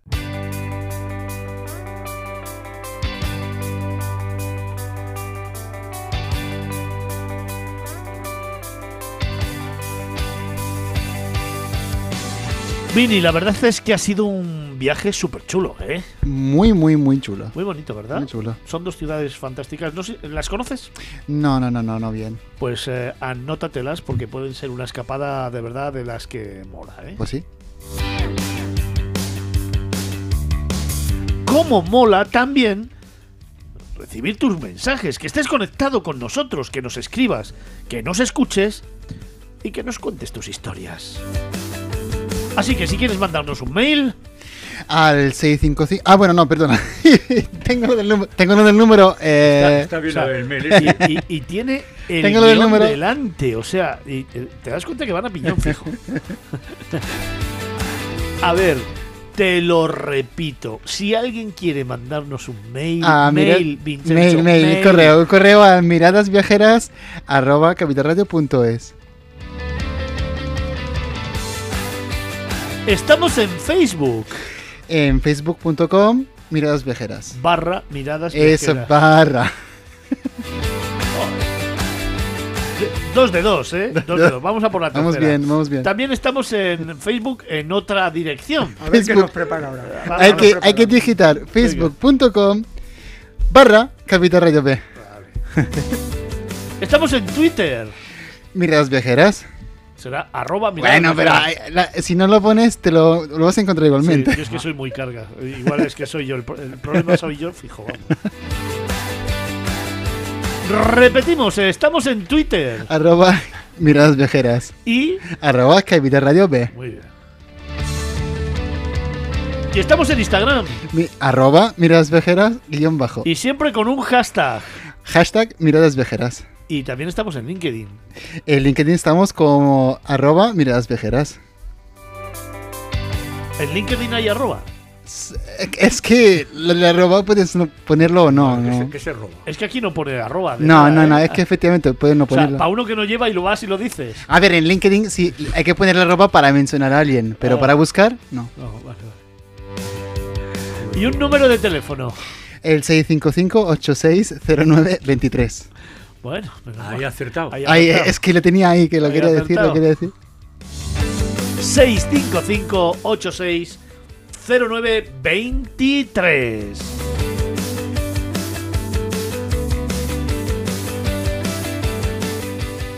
Miradas Viajeras en Capital Radio.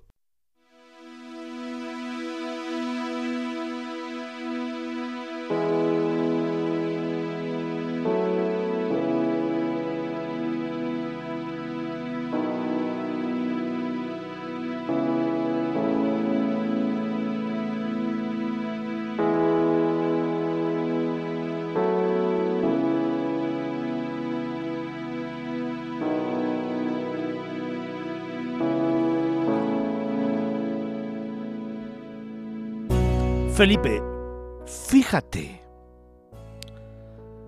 Las murallas robustas que se ofrecen a la vista del viajero, entre las que sobresale la figura en yesta de un castillo, llaman la atención en la distancia, en el horizonte. Arriba, dominando la planicie, con la Sierra de Francia al fondo, está una población medieval, mística, mágica y símbolo de la historia de Salamanca. ¿Sabes cuál es? Miranda del Castañar, seguro.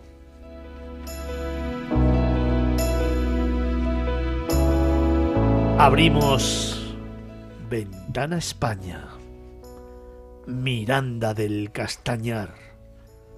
Salamanca.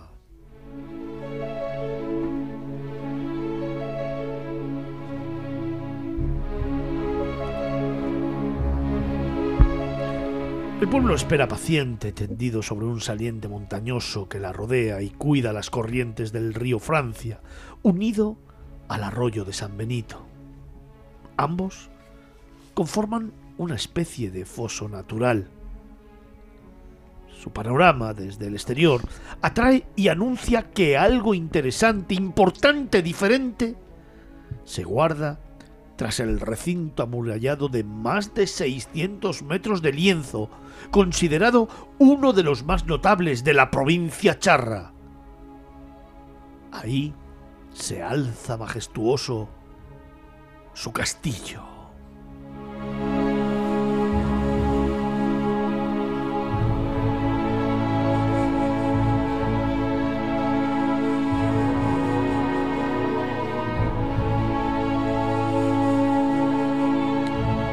Atravesar esos enormes muros por una de sus cuatro antiguas puertas, principalmente por la de San Ginés, sirve de carta de presentación a un laberinto de calles apretadas, estrechas, recovecos, pasadizos, sombras y luces, rincones oscuros y escondidos, lugares,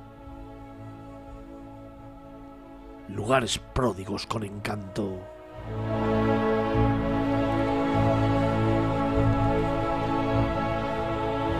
Cada piedra es un mensaje, es una historia.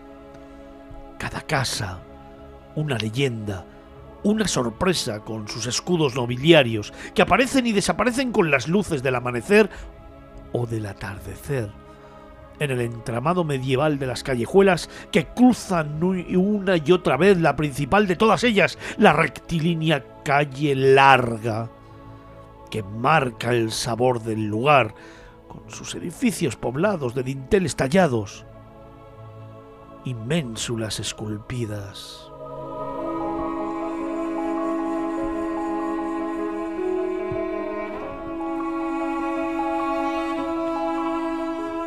Un pasadizo permite sorprenderse al llegar al único lugar de cierta amplitud que hay en Miranda del Castañar. La plaza de la iglesia de Santiago y San Ginés, de origen gótico. Junto a ella, la torre de la campana, que tiene una curiosa historia en su origen.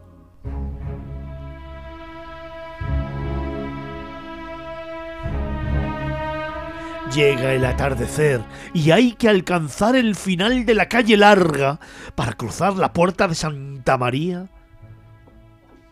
y tener una visión espectacular de la Sierra de Francia.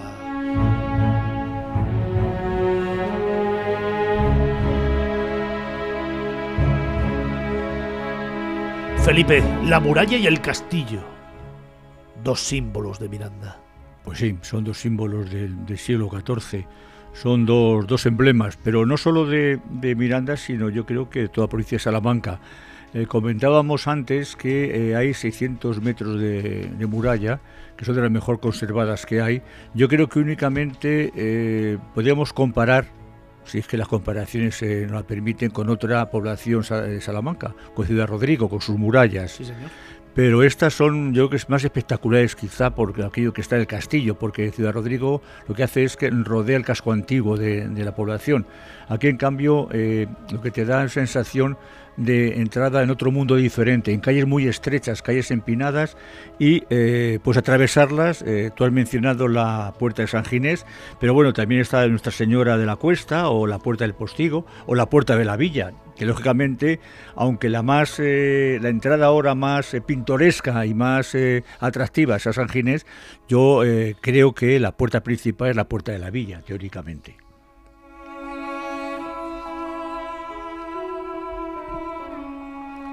Ahora nos vamos a, bueno, atravesamos la muralla, vamos a hacer un pequeño recorrido, atravesamos la muralla y ¿dónde vamos a ir? Pues evidentemente al castillo. El castillo es el punto principal que tenemos que hablar de como emblema. El castillo es muy, muy curioso porque eh, tiene una planta cuadrada, eh, tiene eh, un punto de referencia que sería la zona de la, de la Torre de la Vela o Torre del Homenaje, donde se controla toda la población, pero hay una cosa muy, muy divertida, y es que la Plaza de Armas es la Plaza de Toros. ¿Y qué ocurre? Que la Plaza de Toros no es una plaza circular como estamos acostumbrados a verlas, sino que es una plaza rectangular, una plaza rectangular en forma o cuadrada, según la quieras medirla de una forma o de otra, y eh, esta plaza es del siglo XVI y otra cosa tan peculiar es que los buladeros no son de madera, como en otras plazas hay, que son de piedra. Esto es lo más interesante que hay hacia arriba. Luego vas a bajar y vas a meterte en el casco viejo. Casco viejo que hay eh, calles donde tú, tú, puedes tocar pared con pared con los brazos, porque son muy estrechas hasta que llegas a la Plaza Mayor, que es realmente la única abertura amplia que existe en este pueblo. Un pueblo donde hay muchos edificios singulares. Muchísimos, eh, en los que hay que fijarse, tenemos, bueno, pues te podemos destacar, no sé, la Casa de la Carnicería, la Cárcel Real, evidentemente, podemos hacer también, eh, sobre todo, yo creo que más que los edificios nobiliarios con sus escudos, que son interesantes, es ver, a mí me gusta mucho ver las puertas de madera de, esas casas y las aldabas la forma que tienen esas aldabas antiguas, esos, llamadores que hay, que ya no existen, con el timbre, pues, o sea, han desaparecido, ¿no? Las aldabas son una verdadera, una verdadera maravilla. Una mano y una bola. Sí, señor, señor. Sí, señor. Qué bonitas eran. Otras a lo mejor tienen forma de lagarto o tienen otras formas diferentes, pero la de la bola que dices tú, Antonio, es la clásica y es preciosa, porque además ya se ha perdido, se ha perdido todo. Por eso en estos pueblos se recupera y es, merece la pena, merece la pena verlos, ¿no? Pero desde mi punto de vista siempre yo creo que hay un edificio que es emblemático y en el que hay que pararse un momento. Sí, hay un edificio más singular, que sería la, Torre de las Campanas o la Torre del Campanario. Este es un edificio muy simpático, porque tiene una historia muy peculiar. Es decir, ya sabemos que en todas las poblaciones, sobre todo las, que tienen origen medieval en nuestro país, pues todas tienen alguna curiosidad que arrastran de tiempo inmemorial, ¿no? Aquí la torre del campanario pues tiene su historia, es decir, cuando los vecinos querían llamar a los entierros, querían llamar a incendio, ayuda, querían eh, de alguna manera eh, convocar reuniones, pues la, tenían que utilizar las campanas de la iglesia. Pero la iglesia les cobraba, quería cobrarles un lo que fuese una cantidad pequeña, pero cobrarles por el tema de usar las campanas, o a veces no se le dejaba usar las campanas. Entonces los vecinos decidieron hacer una colecta, construyeron esta, esta impresionante torre, porque es impresionante, colocaron unas campanas arriba y son las que utilizan cuando quieren llamar a reunión, por ejemplo.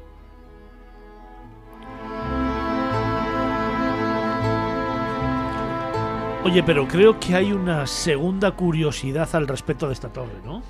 Sí, bueno, eh, la torre esta es la que llama a todos a convocar reuniones y llama incluso cuando hay algún entierro es el que, la que toca la campana esta, es decir, no la iglesia, la iglesia no toca la campana, puede tocarla si quiere, pero la que toca realmente es esta. ¿Y esta es la que toca a las águedas? Sí, señor, esta es la que, llama, la que toca la reunión de las águedas, que es una de las costumbres más divertidas que hay en la zona, porque eh, tenemos que tener en cuenta que estamos en una zona charra, en una zona de Salamanca, cerca de la Peña de Francia, y tiene unas costumbres muy, muy particulares. El 5 de febrero se celebra la fiesta de las águedas, que es la que tiene, bueno, pues para mi gusto es la que tiene más colorido, la fundamental que hay en, en esta población. Y es que eh, las mujeres se ponen sus mejores galas, se eligen una alcaldesa, entre ellas el alcalde tiene que renunciar de un momento determinado a su vara de mando y se le da a una mujer a la que han elegido eh, la asociación de las águedas y eh, se produce, la alcaldesa hace una, un baile en la plaza eh, al pie del castillo con una, una, bandera, la pasa por encima de los todos asistentes y los maridos de las eh, que están allí vestidas y elegidas para ese día a ser las protagonistas de la fiesta, tienen que rendirles pleitesía de alguna forma, porque ellas son las que mandan, bueno, como si no mandasen ningún día, pero bueno, son las que mandan ese día en el pueblo. Es muy divertido y a mí me recuerda mucho y tiene que recordarte a eh, otra población también segoviana, a Zamarramala, Zamarramala. Zamarramala, cerca de la, capital, cerca de Segovia, donde eh, esta población segoviana celebra también una fiesta, una fiesta similar. O sea que estamos hablando de dos poblaciones de Castilla y León, que las dos empiezan por Sa, y que además tienen unas mismas costumbres. Algo que me parece realmente extraordinario y que se mantengan a lo largo del tiempo y del espacio, como se podría decir.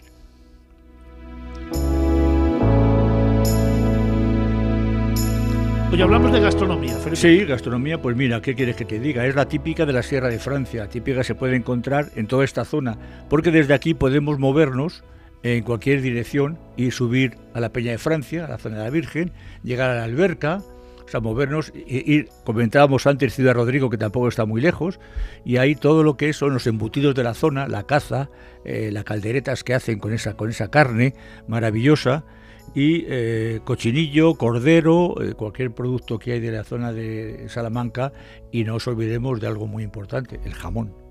El jamón que también tiene buena fama, sobre todo tenemos un jamón, no es el de jabú, pues el de Quijuelo que es un jamón bastante, bastante rico para, para tomarte y degustar con unos, unos buenos vinos. Siempre hay vinos buenos en España, en todas partes, y aprovecharlo.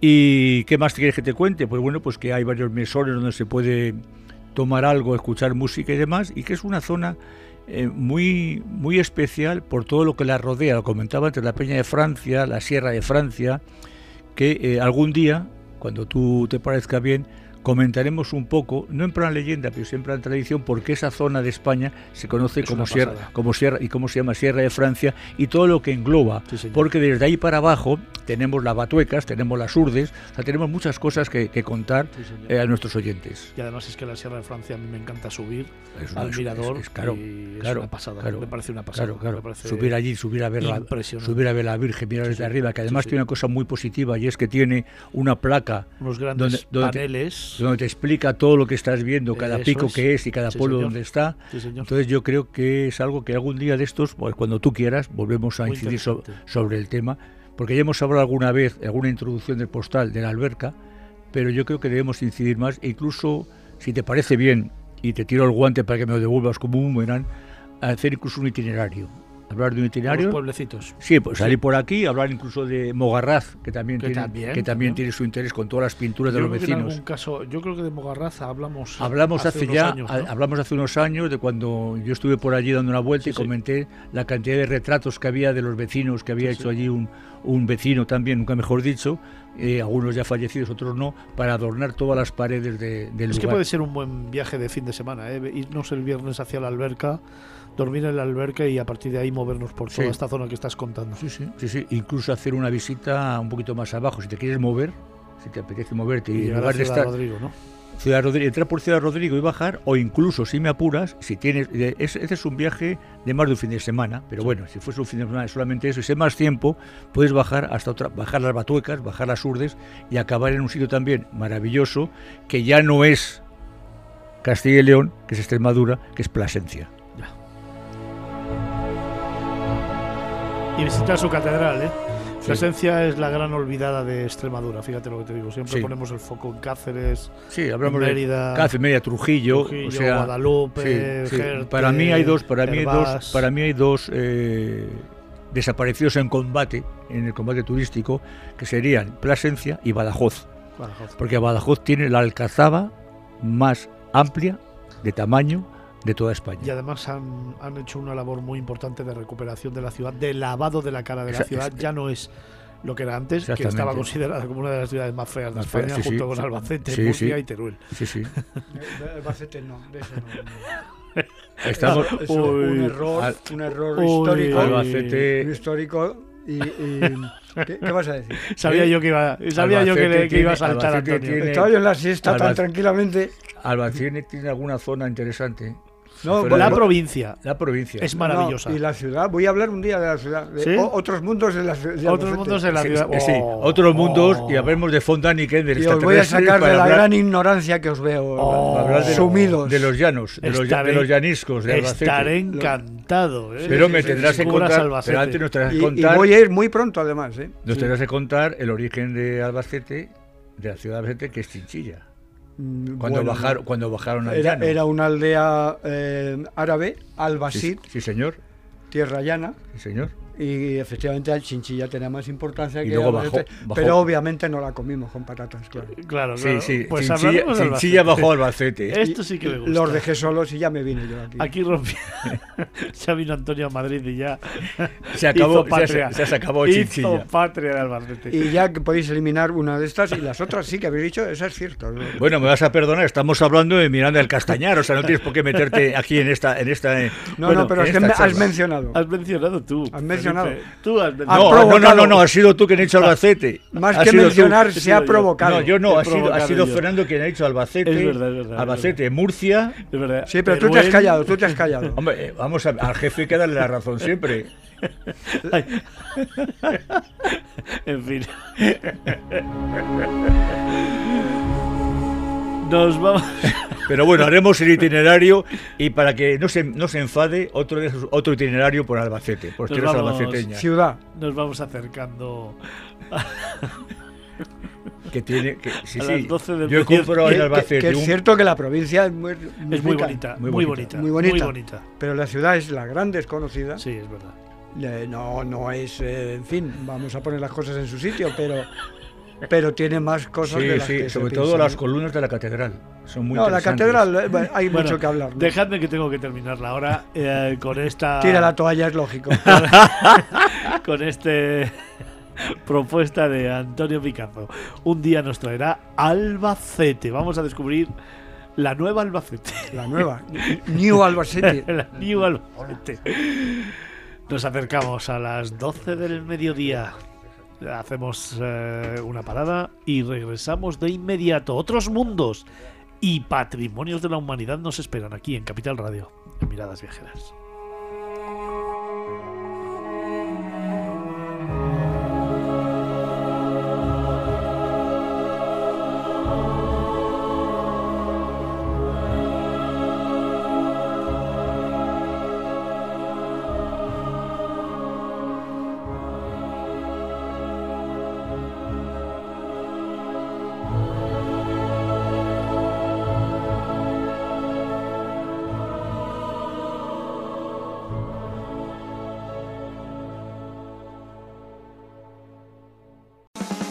Capital Radio, Miradas Viajeras, con Fernando Balmaseda.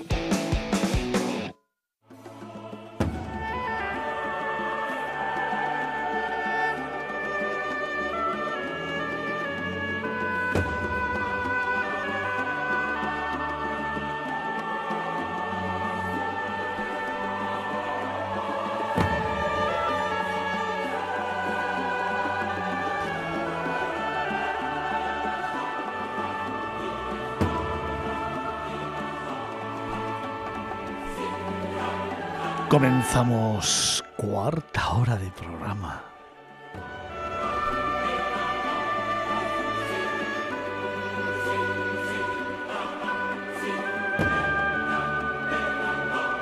Otros mundos. Las huellas de la aventura.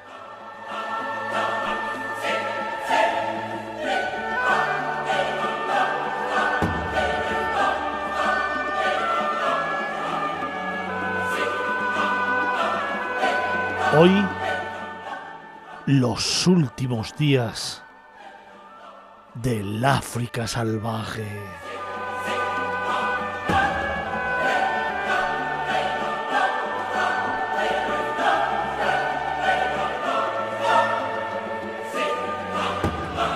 Para ese más de medio millón de oyentes que todos los fines de semana estáis ahí, los últimos días del África salvaje.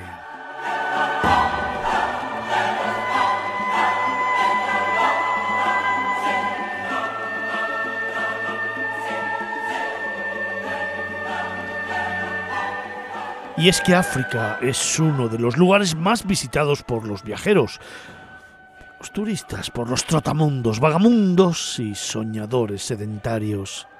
Aparentemente igual y en realidad tan distinta. África es una tierra que ofrece todo un pasado en la historia de la humanidad y todo un futuro económico y social. Pero siempre, entre el pasado y el futuro, un presente de constante aventura.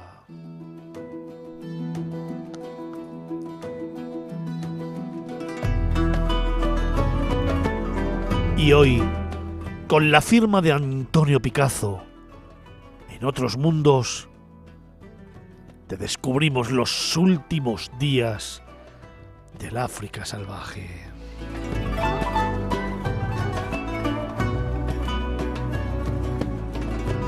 Y lo hacemos con Amador Guayar.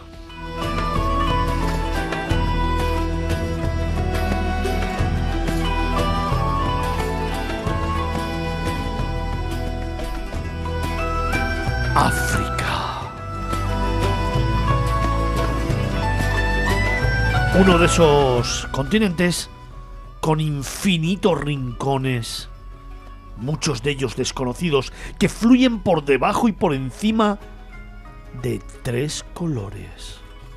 El negro, el rojo y el verde.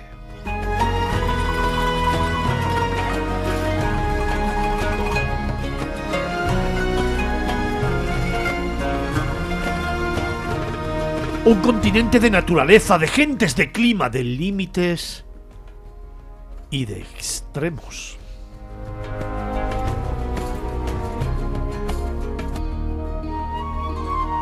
Precisamente de todo ello, hoy vamos a hablar con Amador Guayar, un buscador de páramos y praderas africanas, en donde todavía permanece intacta y viva la parte más salvaje de ese gran continente.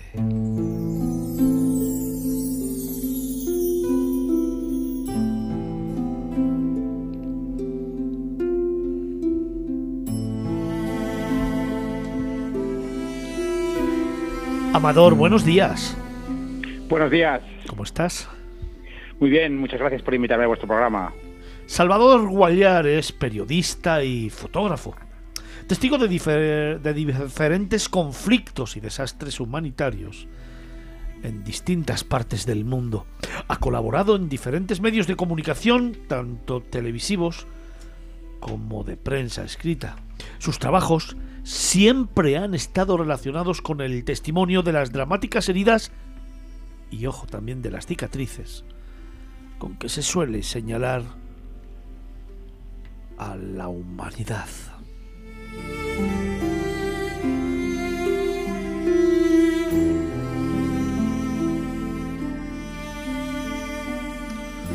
Amador también Ha encontrado diferentes pedestales de denuncia, desde esas torres de vigía en las que ha rodado vídeos y ha escrito un libro, Los últimos días del África salvaje. Un documento, este último, multidireccional y orientativo de los síntomas de imperfección con que cuenta nuestro mundo. Hoy, en otros mundos, y parece más de medio millón de seguidores, que todos los fines de semana estáis ahí. Amador Guayar, otros mundos, los últimos días del África salvaje.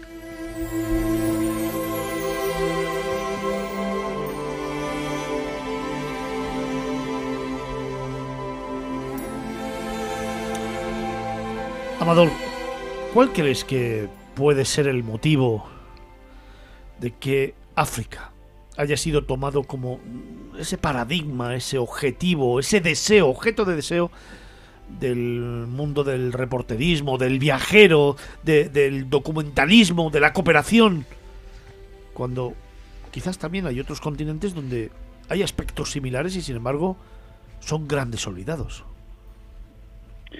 Bueno, África tiene mucho de romántico, eh, sobre todo para los grandes exploradores occidentales del siglo XIX, que es de donde viene esta idea de romanticismo que todavía existe hoy. África también es el lugar eh, de donde venimos todos, donde nacimos como especie, donde nos relacionamos como especie, desde donde nos expandimos hacia otros eh, lugares del globo. África es parte de lo que somos y es parte de nuestra alma y aunque esté poblada por, gente que aparentemente son diferentes a nosotros, en realidad son las mismas personas. Así que en África y en su espectacularidad y en su paraíso natural encontramos un espejo de lo que somos en realidad, ¿no? Eh, simples animales populando un planeta y buscando la felicidad.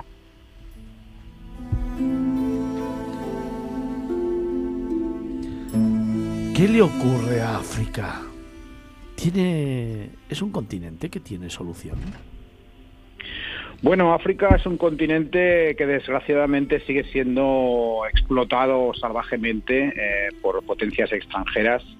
Por lo tanto, África tiene solución, claro, la tienen tanto que haya voluntad para poder solucionar esos temas ah, políticos, étnicos, y económicos, derivados también de las guerras, de la crisis climática y de las migraciones que estas causan, ¿no? ¿Tú crees que tiene solución?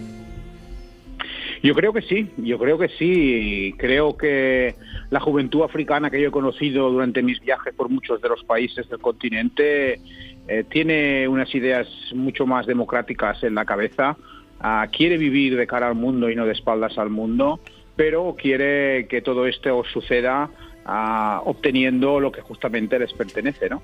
Entonces, estas juventudes africanas yo creo que sí que miran a una África diferente, están creando una África diferente pero desgraciadamente todavía están lejísimos de poder conseguirlo. Eso te iba a decir, ¿no? Que es verdad que puede que haya una tendencia en los jóvenes, como ha pasado también en algunos países, ¿no? Hemos visto las revueltas que hubo en Egipto, que hubo en Túnez, esas sublevaciones en algunos países que realmente quieren salir hacia adelante y quieren ese grito de libertad y de democracia, pero que enseguida son ahogados por quizá fuerzas que, que repelen esa necesidad de evolución. Y eso me preocupa, porque a pesar de que los jóvenes sí tienen ganas, ansían la paz, ansían evolucionar, crecer, sin embargo a veces no se les deja. Muchas veces no se les deja, la mayoría de veces no se les deja. Y a veces no se les deja eh, por los propios poderes eh, occidentales que se aprovechan de unos recursos y unas materias primas esenciales para nosotros como el rutilo como el cobalto en el caso de los teléfonos en el Congo. Entonces, a, las democracias occidentales no les conviene que haya democracias africanas, porque si no, el negocio no sería tanto. Entonces, esa, esa juventud sabe esas cosas y hay líderes africanos que van en esa dirección. Desafortunadamente, ahí también se mezcla el yihadismo y, y las versiones más extremas del Islam, ah, que ahora mismo son las que más están buscando la independencia africana ah, de los poderes europeos y norteamericanos, occidentales al fin y al cabo. Y claro, eso es un gravísimo peligro porque la visión, por ejemplo, lo que está sucediendo en el Sahel, lo que está sucediendo en Mali, en Burkina Faso, en todos esos países, con el avance exagerado de una visión islamista muy parecida al Estado Islámico o del propio Estado Islámico, es algo que pone los pelos de punta. Fíjate, de eso precisamente quería preguntarte, porque me da la sensación que este último libro, Los últimos días del África salvaje, tocas diferentes temas relacionados con, el continente, con los problemas que existen. Eh, claro, me gustaría preguntarte, ¿no? Eh, ¿Cuáles son los asuntos, y creo que algunos ya los has marcado, ya los has esbozado en tu anterior respuesta, cuáles son esos asuntos que son más sensibles, ¿no? Entre todos los frentes y entre todas las cuestiones que aparecen precisamente en el libro y que tú has vivido en primera persona. Sí, en este, en este libro que, al fin y al cabo va sobre eh, la extinción animal relacionada con, la, población ah, africana, eh, en este libro esos tres escenarios se, se, reconocen y se pueden ah, eh, leer gracias a que viajo por algunos de los lugares más emblemáticos de África y de primera mano, de primera mano cuento cosas como la lucha contra la caza furtiva y el tráfico de especies, el conflicto entre la expansión humana y la vida silvestre, los efectos del cambio climático, eh, que tienen mucha relación con los conflictos que suceden en África, así como también eh, aspectos más positivos como la cría y la recuperación de animales al borde de la extinción, eh, y los que tanto africanos como de otros países del mundo se desviven por, por proteger a esas especies. Eh, pero creo que este, este libro, que, que quizás los, ah, tu, audiencia puede pensar que solamente sobre política o animales, no es así, es un libro de vivencias que, que te trae el continente africano y te lo muestra de una forma diferente a través de la lucha y la recuperación de las especies que están en peligro de extinción, pero también para entender que África está sufriendo básicamente por dos motivos la explotación extranjera y el cambio climático. Esas dos cosas provocan la mayoría de conflictos y eso es lo que también está acabando con la fauna y con los paraísos naturales que uno puede leer, eh, describían los primeros exploradores eh, cuando se internaron en el continente.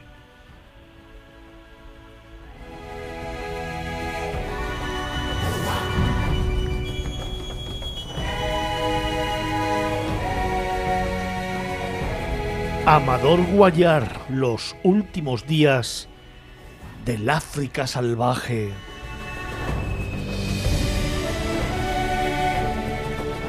Una historia de personas que luchan en las reservas y parques naturales de África para proteger la biodiversidad de sus tierras.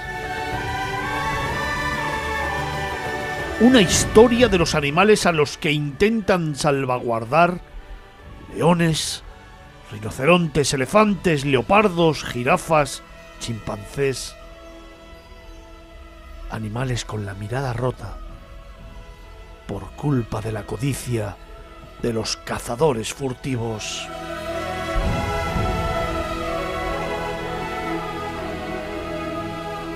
Un libro de crónicas escrito sobre el terreno. Aquí, Amador, se interna en los paraísos más escondidos del África salvaje, donde los turistas nunca llegan. Allí, allí observa y toca leones, busca pangolines salvajes, agujerea cuernos de rinoceronte para implantarles transmisores que los protejan. Amador, en esta historia, nos lleva a un viaje por lo que queda del África ancestral, ese que nos vio nacer como especie.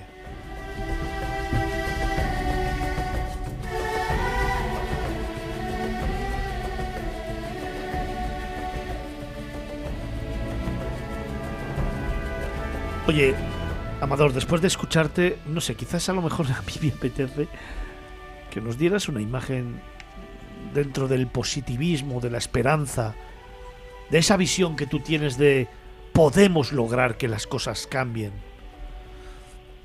A través del periodista, a través del fotoperiodista, a través de lo que tú has vivido. Podemos intentarlo. ¿Qué mensaje positivo nos mandarías? Pues mi mensaje positivo, y que no solo atañaría a, a, África, pero que también se la puede incluir, y es que la voluntad de uno y la voluntad del grupo, si se lucha por ello, permanece. En este caso, eh, la supervivencia de los animales, que es tan importante para nuestros ecosistemas eh, como nuestra propia supervivencia. Sin esos ecosistemas nosotros desapareceremos. Para entender eso, yo he tenido el privilegio de poder ponerle la mano en la barriga a un rinoceronte y sentir cómo respira que es algo extraordinario y que te hace sentir que yo no sé si Dios existe o no, pero seguro que se parece mucho a la sensación que tuve eh, tocando un animal salvaje de esas características. Pero no hace falta irse tan lejos ni tocarlos, solamente con comprender que nuestro planeta es parte de lo que somos, con una manera positiva y con una manera no hace falta recurrir a la violencia para llegar a un punto eh, para, para, que tu punto llegue al otro lado de la habitación y, y tu supuesto enemigo te comprenda. Aquí no hay enemigos, nosotros somos hijos de este planeta como lo son el resto de animales. Mi libertad acaba donde empieza la tuya, pero si no protegemos esa libertad y esa tierra, al final acabaremos perdidos y acabaremos viviendo en un gran desierto, con grandes centros comerciales quizás, pero en un gran desierto. Y eso, decirle adiós a nuestros hermanos animales es decirle adiós a, una parte de nuestra alma. Y si esta muere, pues también morimos nosotros. Así que, desde el punto de vista positivo, yo a, los futuros lectores de este libro les digo que si lo leen, gracias a la editorial Península, que también debo citarla, que es quien lo publicó, entenderán que se puede luchar por las cosas buenas y se puede vencer. Como muchos de los personajes de ese libro, que son gente que se ha desvivido toda la vida para proteger ciertas especies o ciertos ecosistemas o a grupos de población, porque también uh, viajo a países donde hay guerra, eh, como diversas ONGs eh, que se encuentran en esos, en esos lugares. Esos individuos, esos individuos son un ejemplo de que si uno lucha por lo que está bien, eh, aunque no lo consiga él mismo, con el tiempo se acaba consiguiendo. La democracia no es gratis, la libertad no es gratis, la protección de los animales no es gratis. Lo positivo sería que tenemos esa capacidad de lucha y que debemos seguir adelante con ella.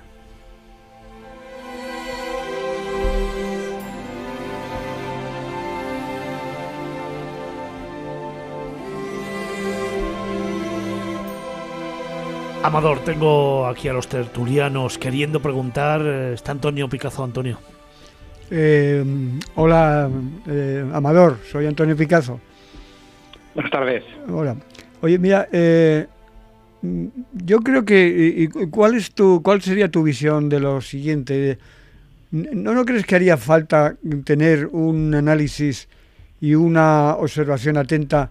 Mm, desde los africanos de cómo somos nosotros desde el punto de desde ese punto de vista africano que nos que nos vieran que nos observaran y que hicieran un diagnóstico de nosotros. O sea el, caso contrario porque lo que vemos habitualmente es la visión siempre de, de los eh, eh, paisanos de los habitantes de los orígenes del mundo desarrollado haciendo análisis desde un etnocentrismo muchas veces y de un voluntarismo por otro, ¿no? Pero nunca tenemos la observación de cómo nos ven los africanos a nosotros, ¿no? Pues uh, sí que lo hacen, sí que los analizan muchísimo. Tienes que contar que hay muchos extranjeros que viven en, África. Uh, en África hay países como Sudáfrica que tienen muchas uh, comunidades eh, descendientes occidentales, que por lo tanto son blancos. Em, pero sí que nos analizan muchísimo y a través de este libro, por ejemplo, yo hablo mucho con, ah, con, gente en poblados y en aldeas y en, sitios eh, fuera de las ciudades, de las grandes ciudades africanas.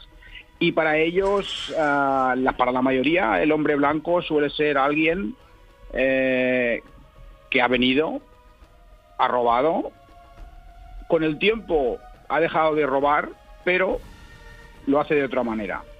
Por ejemplo, el turismo de masas, ¿no? que es una cosa que se recoge mucho en este libro. Cómo en los parques y reservas naturales, en la mayoría de ellos, los pobladores originales de esos parques no reciben ningún beneficio de los de las ganancias millonarias que producen esos parques eh, cada año con los cientos y cientos de miles de turistas eh, europeos y, norteamericanos, eh, sobre todo, que reciben. Para ellos, para muchos de ellos, y te hablo sobre todo la gente del campo, el hombre blanco ha cambiado tanto su mundo que yo me he encontrado con comunidades que que me decían, el león, el rinoceronte, esos son animales del hombre blanco, y ellos vienen a verlos, a nosotros solo nos molestan, porque eh, ya no tenemos eh, terreno ni territorio. para son un problema, ¿no? para eh, ellos se han convertido en un problema y te los describen como un animal del hombre blanco, cuando culturalmente han convivido con estas, con, estas bestias maravillosamente salvajes durante, durante eones de tiempo. pero han cambiado esa visión y eso es un pequeño ejemplo, ¿no? Sí, que los leones, por ejemplo, los leones, eh, las hienas o los leopardos son animales fotografiables, son muy visuales, pero son un problema para los, eh, eh, los ganaderos, los propios naturales del, sitio, ¿no? Pero es cierto que habrá una opinión, mm, bueno, pero que tienes que ir allí a, buscarla y, allí a recogerla. Pero claro, no tienen el soporte que tienen los como tú, por ejemplo, que tienes que has tenido la posibilidad de, un acceso a un libro o a un documental, que también tienes un vídeo, un documental, eh, y mucha otra gente que tiene posibilidades de ir a recogerlo y tener su visión y difundirla pues en sus países, ¿no? Sin embargo, no tenemos, salvo algún libro por ahí romántico, como ese, una, no sé si lo conoces, eh, el africano eh, en Groenlandia y cosas así, que en definitiva lo único que hace es copiar la misma manera de lo que hacen los blancos, no, no tengo yo un análisis de, una cierta intelectualidad, ¿no? En ese sentido. Ah, pero sí, sí, sí la hay, sí la hay. Existe no, no digo que no la haya, no digo que no la haya, sino que no nos llega. Desgraciadamente eh, no nos llega, pero sí que existe una extensa literatura africana de autores de muchísimos países, que escriben en muchísimas lenguas y que, y que tienen una calidad literaria a la altura de cualquier otra, ya sea occidental o oriental o, del lugar en, el que sea. Sí, sí, sí. Eh, el problema no es que no haya esas visiones culturales, el problema es lo que tú dices, que no nos llegan aquí. Aquí los medios, pues, eh, sobre todo las partes culturales de los medios, como pasa en cualquier otro país, se centran más en lo suyo y en lo que viene de Estados Unidos y en lo que está de moda y en la cultura pop y en la cultura ahora... Sí, la global y todo esto, eh, claro.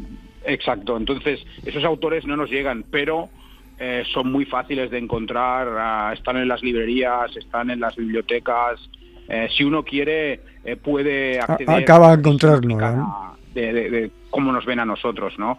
Eh, sobre todo también hay muchos autores franceses de ascendencia africana que han ah, publicado libros recientemente en los que también se ve esa visión. Eh, el material está ahí, lo que pasa es que, como dices tú, desgraciadamente no llega al gran público porque no va a través de los grandes canales. De los canales de distribución cultural, de distribución cultural, exacto.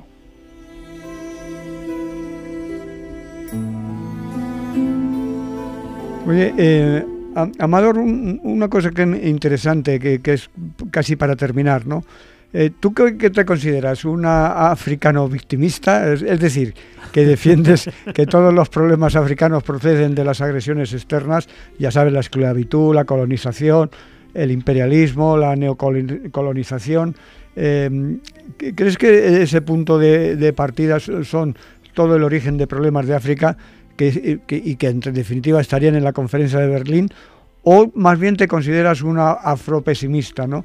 como el que piensa que la conferencia de Berlín es la excusa perfecta para encubrir pues, las responsabilidades africanas y la incapacidad de, sus clases gobernantes para definir por ciertos modelos eh, de democracia que decías antes y de desarrollo. O sea, hay dos, dos platos de, de dos platitos de, de balanza, ¿no? Bueno, yo creo que un poco de cada uno. no creo que se pueda decir que sea una, una, una un, un plato o el otro. Yo Sería el fiel, ¿no? El, el centro, ¿no? una combinación de los dos.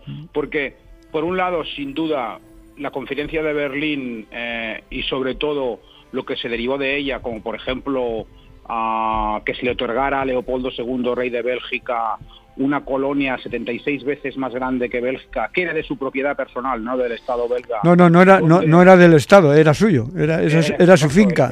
Era, de su propiedad personal hasta 1906 y 9 que se la quitaron. eh, el 9 él murió. eh, pero en ese sentido, cuando tú ves el genocidio que llevó a cabo allí, que se calcula murieron unos 13 millones de personas, sí, sí uno puede aplicar perfectamente que esa política europea de enfrentar a las tribus basada en el hecho que Stanley les hizo firmar, el explorador eh, Henry Morton Stanley, eh, que trabajaba para Leopoldo II, les hizo firmar unos contratos donde cedían todas sus tierras, en ese sentido sí.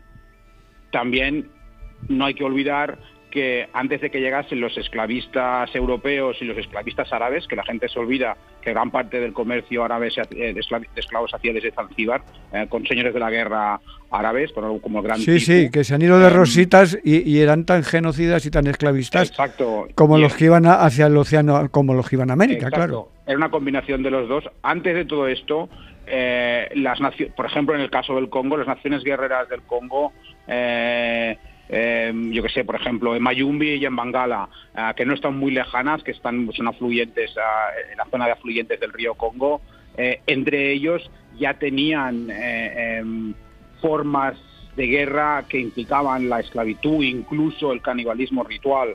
Entonces, es una combinación de las dos cosas. Sin duda, desde la conferencia de Berlín, de Berlín y la llegada de los europeos y, y- árabes al continente africano, ah, de manera masiva, porque habían llegado mucho antes, eh, África ha estado supeditada y explotada y, y- y maleada y asesinada. Eh, por ejemplo, los campos de concentración eh, ingleses en Kenia, donde se calcula murió casi un millón de personas. O, o los, o los alemanes, sí. o los alemanes en Namibia, donde, por cierto, el padre de un señor que se llamaba el, el- el mariscal del aire Goering, su padre es uno de los que llevó a cabo el genocidio en, Namibia. Y de hecho, eh, los nazis, esto es una cosa que cuento en el libro, el Partido Nacional Socialista Alemán, sus eh, que, ah, los que los llamaban, los apodaban los camisas ah, marrones, eh, esto es porque utilizaban excesos de los uniformes coloniales alemanes gracias a los contactos del mariscal del aire eh, con su familia, con la colonia, porque su padre es quien lo había hecho. Es decir, que aquel niño que después llegó a cabo la solución final, final aprendió ese concepto de lo que, lo que- lo que los alemanes habían hecho en Namibia. Es decir, que toda la historia de África está muy relacionada con nosotros. con- Te- con tenía, una, tenía una gran educación para luego exterminar a los hereros, por ejemplo, ¿no? Eh, Exacto, exacto. Entonces, a partir de la conferencia de Berlín, sin duda, pero también antes de eso, los pueblos africanos, a- a- Eso es, algunos sí. de ellos, por ejemplo, después del colonialismo se han independizado, algunos de ellos eh, han, han- han ido por una senda eh, mucho más democrática y estable, como en el caso de Sudáfrica, aunque ha sufrido varias guerras civiles desde entonces. Sí, o de Tanzania, por ejemplo. o de, o de Tanzania, tienen economías muy malas, pero poco a poco van avanzando y hay, ha habido otros países Que no ha habido sea- solución, ¿eh? Que no ha habido solución. También por, por motivos religiosos, porque hay que contar que en todo esto hay que meterle desde los años 90 eh, y a partir del siglo XXI ya con mucha más fuerza todo el avance del yihadismo, ¿no? que es una cosa que nace en Oriente Medio, pero que se ha trasladado al África y de hecho ahora mismo el yihadismo internacional donde es fuerte es en África, es en, es en- Y la es en- intertribalidad también, o sea que son varios Eh, factores. Exacto. Es, es culpar, decir que África era perfecta antes de que llegasen los europeos o que África es el infierno solamente por los europeos es una falacia histórica. Y- y un buenismo no estúpido, claro. manera. Exacto, la historia no funciona con esos blancos y negros. La historia es una fusión de grises eh, y una fusión de momentos y una fusión del presente, del pasado y, y de lo que uno quiere para el futuro. Es decir, que en ese sentido eh, los africanos son culpables de cómo está África, por supuesto. Los europeos somos culpables de cómo está África todavía hoy con nuestra explotación, sobre todo la que lleva a cabo Francia, por supuesto. Por, tan- por lo tanto, es una combinación de, de Pero, pero añádeles también chinos y demás, ¿eh? O Y sea chino, que- bueno, de, de hecho, China, yo he vivido en África, he tenido la, la- suerte de poder vivir en Kenia, he vivido en Sudáfrica, he vivido en Uganda, eh, y he viajado mucho por, por, por, África, y te puedo decir sin ninguna duda que la reconstrucción de todo el continente la llevan a cabo los chinos, a los que las rivalidades étnicas y todo ese tipo de cosas se las traen al pairo. Ellos lo que quieren hacer es el negocio. Todo el gran ferrocarril que se está construyendo en Kenia ahora, por ejemplo, eh, lo hacen los chinos. Eh, toda la explotación de los grandes minerales están en, compa- en manos y obras públicas, puentes, y carreteras, obras etcétera. públicas, Sí. etcétera, etcétera. Es decir, que todo el mundo va a África como si fuese un supermercado gratis. Y eso también crea monstruos, porque también crea dictadores que son colocados por pues, países europeos o países extranjeros, ¿no? Como en el caso de Bélgica, eh, como en el caso de, de- de Kenia, como en el caso de, de muchos otros Sí, países República Centroafricana, todo eso, sí. que han, que han, que han sufrido, aunque algunas de ellas ya no lo sufren, pero que en en general muchos países africanos sufren de, ese mal, del dictador impuesto por- por poderes extranjeros, eh, que hace la vida imposible a todo el mundo para que esos poderes extranjeros puedan coger las materias primas a un precio rebajado y poco real para que así sus para que el mundo pueda ser primer mundo tiene que haber un tercero si no, no existe. El primer mundo es, eh, es la guinda del pastel, pero todo el pastel en sí es el tercero y ese pastel, pues, eh, desgraciadamente, desde arriba no se huele mucho, pero desgraciadamente huele a podrido. Un podrido que es culpa nuestra, en gran parte también.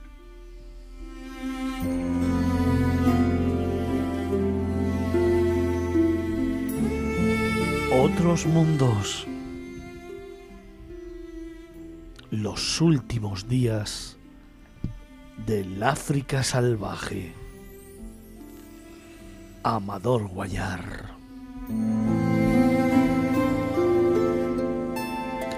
Amador, muchísimas gracias. Muchas gracias a vosotros, ha sido un placer. Un abrazo muy fuerte. Antonio, impresionante el relato. Sí, muchos relatos y hemos aprendido mucho, yo creo. Creo que de esto podríamos seguir hablando mucho porque hay mucho detrás. ¿eh? El África De los infinita es, es un debate infinito. Sí, señor. Otros mundos. Antonio Picazo. Hoy, los últimos días del África salvaje.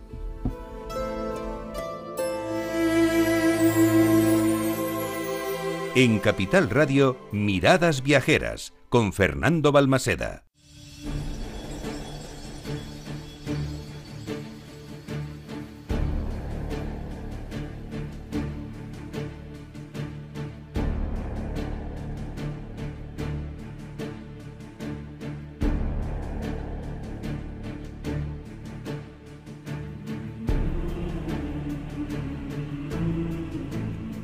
Durante el siglo IX, la llama del cristianismo se mantuvo viva en la península ibérica en el pequeño reino de Asturias, donde se creó un innovador estilo arquitectónico prerrománico que jugaría un papel importante en el desarrollo de la arquitectura religiosa de la península.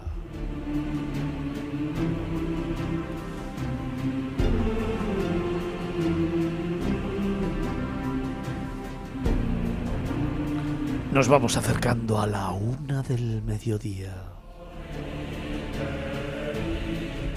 Y con esta sintonía y el inicio del relato, te descubrimos un nuevo patrimonio de la humanidad.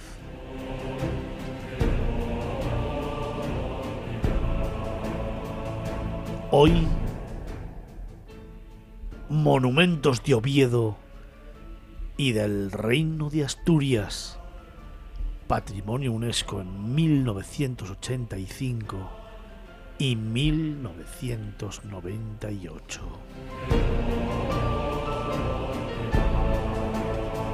Hoy, con Carlos Olmo, Patrimonios de la Humanidad.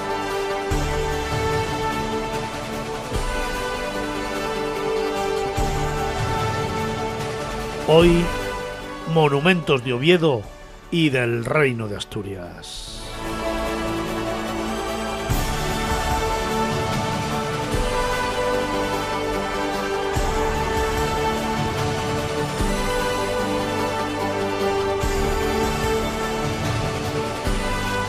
Anótate bien. Las iglesias de Santa María del Naranco, construida entre el 842 y el 850 bajo Ramiro I. San Miguel del Lillo, también construida bajo Ramiro I. Santa Cristina de Lena, construida alrededor del 850. La Cámara Santa de la Catedral de Oviedo y San Julián de los Prados, popularmente llamado Santuliano, y construido bajo el reinado de Alfonso II entre 791 y 842 son los ejemplos más representativos.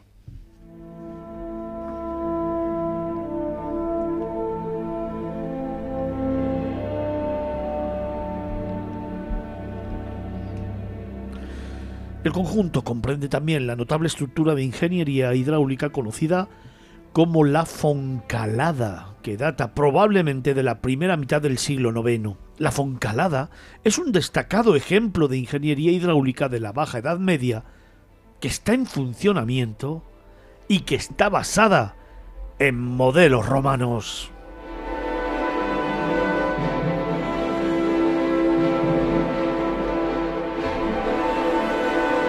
Patrimonios de la Humanidad.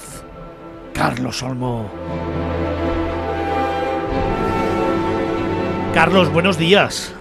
Muy buenos días. Vaya presentación, vaya cantidad de monumentos y vaya emblema de la construcción, del patrimonio y de la UNESCO. Sí, yo, pues yo más bien diría eh, la calidad más que la cantidad, porque lo que a uno le sorprende cuando visita pues estas iglesias es que son pequeñas, son coquetas, no son esas catedrales eh, espectaculares, enormes que hay por media Europa, sobre todo desde que llegó el gótico y empezó a poderse construir mucho más alto, eh, iglesias mucho más iluminadas, catedrales con sus agujas apuntando al cielo. Eh, aquí estamos hablando de sitios de estilo románico, prerrománico. Hay que pensar que aunque estamos en el siglo 8 en el siglo IX, o sea que ya los romanos no eran los que dirigían la península ibérica, pero sí que evidentemente su influencia en la arquitectura religiosa era muy importante hasta la llegada del, gótico por allá por el siglo XI, el siglo XII y más adelante, ¿no? Eh, pero mm, yo diría, decía antes, lo de calidad, porque mm, yo creo que cuando se presentó la candidatura por parte del gobierno español, yo lo hubiera presentado em, de, forma mixta, porque ya no es solo la, maravilla que son estos templos, sino el entorno, porque una de las cosas que te deja prácticamente sin habla es la belleza de esos esas colinas, esos montes asturianos, ese verde casi, casi real, ¿no? Yo ahora estoy en Galicia eh, además está lloviendo un montón desde hace más de un mes y está todo verde, no lo siguiente, ¿no? Entonces, eh, escribiendo el reportaje me acordé de esos verdes casi imposibles que, que, rodean a estas maravillosas iglesias, Santa María del Naranco, San Miguel del Lillo, y con una exquisitez en su arquitectura estamos hablando pues de hace ya unos cuantos siglos, ¿no? Estamos en el 21 y nos estamos eh, yendo hacia hasta el siglo 9, hace pues 13 eh, siglos, no 12 siglos. Y, y sí, es, es algo que, que yo creo que cualquier visitante se queda maravillado tanto de lo que es la arquitectura en sí mismo como, como del entorno. Oye, qué bonita es Santa María del Naranco, ¿eh? Sí, exactamente. Es que es, es pura armonía. Yo a veces me pregunto sinceramente, además me lo pregunto, yo, yo a veces me pregunto, ¿realmente cuando construían estas cosas, eh, igual ya estaban pensando, esto va a ser para toda la humanidad? Un día habrá un organismo que diga, esto es algo que todo el mundo es propiedad de ello, no es de un pueblo, de una región, de un país, ¿no? Sino que es patrimonio de la humanidad. Yo te lo juro que a veces pienso que sí, que era gente muy muy visionaria, gente con ideas muy avanzadas y que aunque haya esto fuera hace mil años, ya pensaban esto que estoy construyendo no es para mis vecinos, no es para mi pueblo, para mi región, es para todo el mundo, porque de otra manera no se me ocurre pensar con lo complicado que era construir en aquellas épocas sin herramientas mecánicas, todo con madera, con andamios. Eh, ya existía, por supuesto, la rueda, pero digamos que todo era muy pesado, la piedra es muy pesada y, construían de esta manera que a veces que parece que flotan en el aire eh, estas iglesias, no de tan livianas que parecen en su en su arquitectura. Y de verdad que lo pienso en serio. Yo creo que muchas veces eran gente visionaria que, que estaban pensando no en, en el corto plazo, sino en el largo plazo. Ya verás cómo hay un, un organismo que se va a llamar un UNESCO que va a decir que esta iglesia es patrimonio de la humanidad.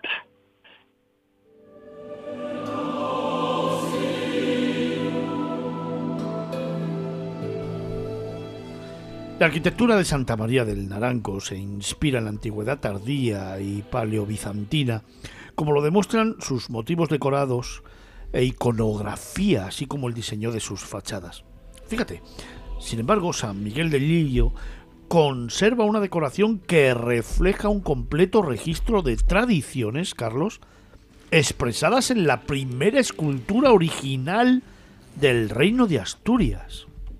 Sí, es que es curioso porque aunque en digamos en su concepto son son iglesias similares porque además se construyeron más o menos en, en la en la misma época, pero cada una de ellas tiene su personalidad.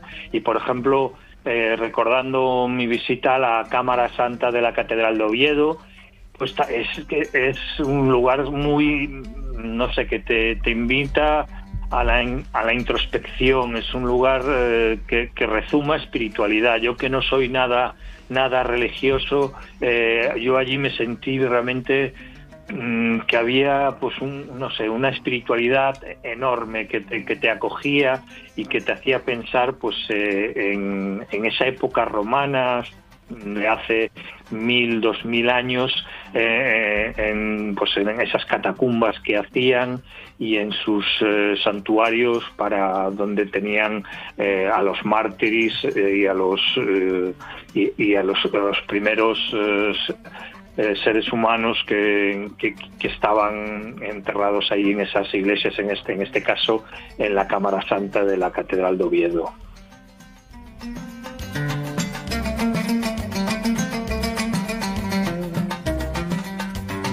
Y es que la Cámara Santa de la Catedral de Oviedo es un edificio de dos plantas similar a las estructuras funerarias de la Roma clásica. De hecho, la Cámara Santa es testigo de estos modelos romanos reproducidos por la arquitectura paleocristiana para sus santuarios de los mártires.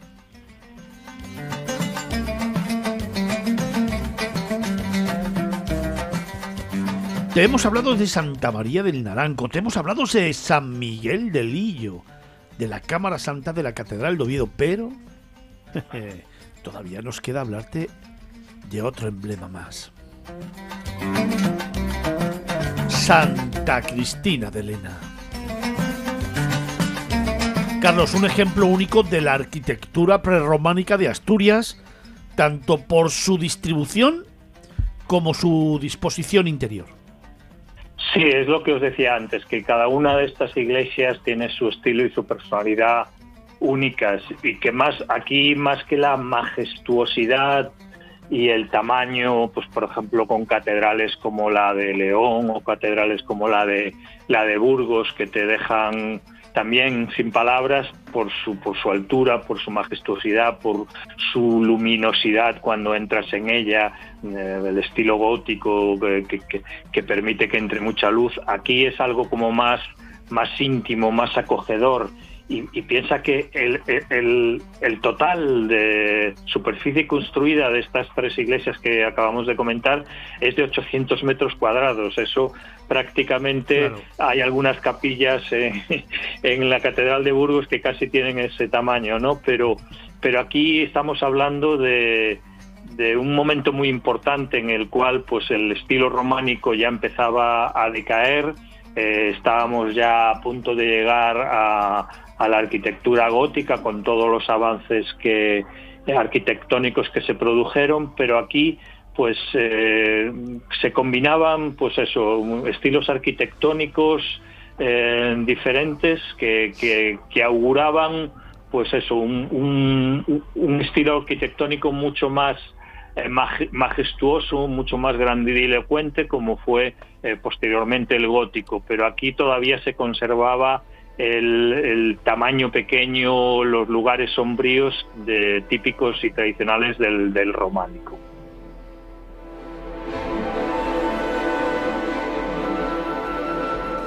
Y es que estas construcciones, que como nos dice Carlos, no superan una superficie total de 815,72 metros cuadrados, comparten casi todas las características de la arquitectura europea de la época, convivencia de múltiples diseños tipológicos, interiores más bien sombríos y una decoración heterogénea basada en la antigüedad tardía.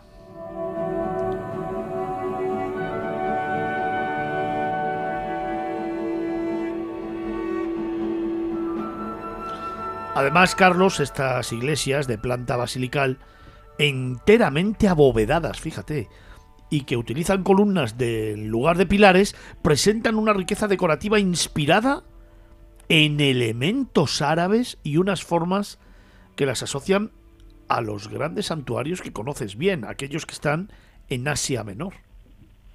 Sí, exactamente. Eh, hay que pensar que aquí vivían comunidades monásticas que, eran pequeñas, ¿no? Estamos hablando, pues eso, de una superficie constructiva pequeña y, estamos hablando de una región, eh, el reinado, el reino de Asturias, que, que pues estaba bastante aislada del resto de la península, pues por esa cordillera que separa todo el norte de España de la meseta y del y del este y el sur de España, ¿no? Entonces, eh, bueno, las comunidades religiosas eran pequeñas, eran pequeños monasterios y buscaban ellos construir algo más bien recoleto, más bien acogedor y que sirviera pues como, como residencia y para los ritos eh, y ceremonias de, de, esos pocos monjes que vivían, ¿no? Entonces, eh, nada estaba pensado para la grandielocuencia, ¿no? Su comunicación con Dios era a través de la oración y a través del recogimiento y de una vida austera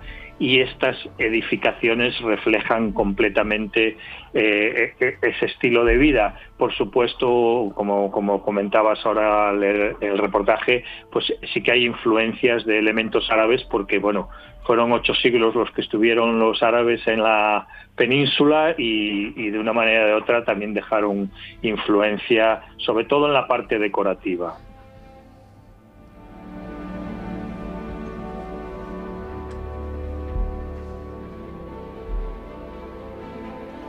Los palacios e iglesias del entorno de Oviedo son testimonio eminente de la civilización del pequeño reino cristiano de Asturias durante el esplendor del Emirato de Córdoba.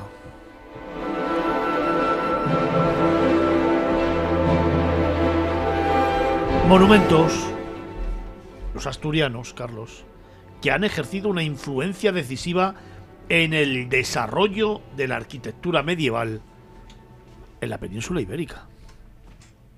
Claro, eh, hay que situarse históricamente pues en un momento en que pues en, Córdoba y en Granada eh, estaba los árabes, la ocupación árabe, sobre todo de, del centro y sur de la península ibérica, era total y absoluta y en Granada por supuesto, por supuesto estamos hablando de los palacios nazaríes de la Alhambra, eh, el Emirato de Córdoba, pero por otro lado ya se estaba gestando en el norte de España pues el intento de, reconquista que precisamente comenzó allí en, en, Asturias el intento de reconquista por parte de los cristianos, ¿no?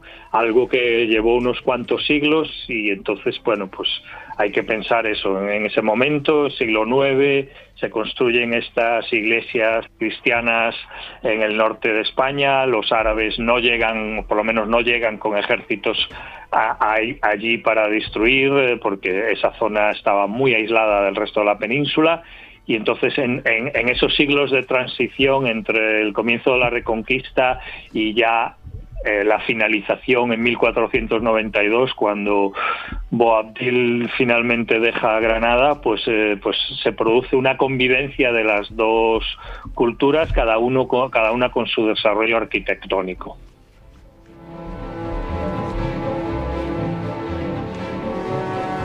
Carlos ya sabes que me encanta preguntarte momento y lugar bueno, pues el lugar Santa María de Naranco y el momento el atardecer. Eh, a mí es que, como decía antes, yo hubiera nombrado todos estos sitios eh, patrimonio mixto, tanto natural como, como cultural, porque creo que la ubicación de estas iglesias, estoy seguro de que la buscaron, miraron muchos sitios y los eligieron a conciencia para que eh, la belleza natural de, la zona, pues eh, bueno, le diera todavía más magnificencia a, estas iglesias y para mí particularmente Santa María de Naranco es la que más me, me, me gusta y sobre todo al atardecer.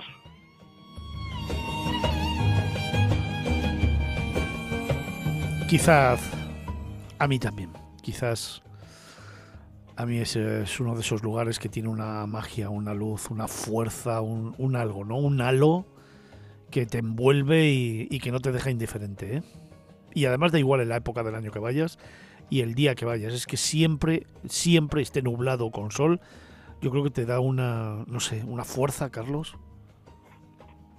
Sí, es, es, es un lugar de estos que, que tiene una energía, no sé si telúrica, no sé si espiritual o religiosa o como quieras llamarlo, pero que tiene una energía especial, eso es indiscutible. Probablemente sea uno de esos polos magnéticos de la Tierra que salen a veces en las historias de ciencia ficción, que pues, pues, pues, que era una conexión con otras culturas, con otras civilizaciones, con otros mundos, que de eso sabe mucho Felipe. Yo estoy aquí divagando, pero no sé qué tipo de energía es, pero que la tiene yo creo que es indiscutible. Además, Felipe, tú la conoces bien, ¿no? Pero es que no he querido intervenir porque me ha parecido extraordinario, estupendo lo que está contando Carlos. Entonces, para que añadir alguna cosa, si el, si el el diálogo que lo que ha planteado él es, es perfecto. O sea, yo prefiero en estos momentos eh, abstenerme de opinar y disfruto con lo que él ha contado, que además lo sabe contar muy bien y además mm, he disfrutado, ¿eh? gusto, he ¿eh? disfrutado, he cerrado los ojos y ten en cuenta que yo estuve viviendo allí muchos años, que además mis veces son asturianas y la verdad es que cerrando los ojos me ha hecho revivir aquello que yo he vivido por allí durante mucho tiempo. Qué equipazo. Muchas gracias, ¿eh? Carlos. Me ha encantado lo que has hecho y lo que has Qué equipazo tengo, eh. Vamos. Gracias a vosotros por las flores. Qué equipazo tengo, vamos.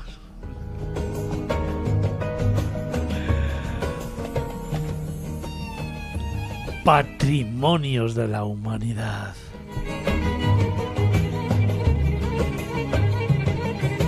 Monumentos de Oviedo y del Reino de Asturias. Con la firma de Carlos Solmo. Carlos, muchísimas gracias. A vosotros. Un abrazo muy fuerte. Que disfrutes de esa Galicia eterna, ¿eh? En eso estoy, a, fondo. Ahí está. Con el paraguas, esto sí, porque está cayendo la de Noé. Bueno, disfrútalo. ¿Qué vais a hacer este fin de semana, Vincenzo?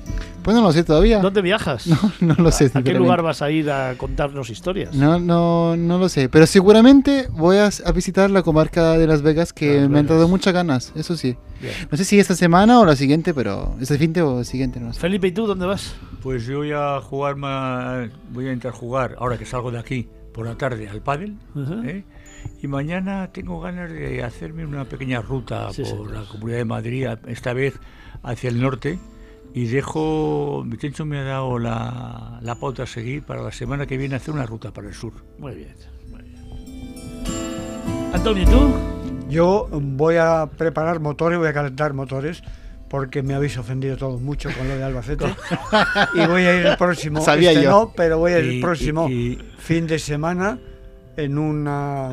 Pero, eh, escucha, lo de Albacete- Expedición No, no, familiar. no, No, no, no me cortéis. Albacete, que tiene un lema bastante curioso Lo de no, Albacete, y lo no vamos a de- decirlo. Lo de Albacete, eh, ¿lo vas a llevar a otros mundos o va a ser un reportaje o qué va a ser? No, no, pero va a ser otro después mundo. cuando venga aquí. Eh, voy a hacer un monográfico, no hace falta que vengáis vosotros para nada. Ahí está, sí señor. Digo, igual lo lleva a otros mundos, no lo sé.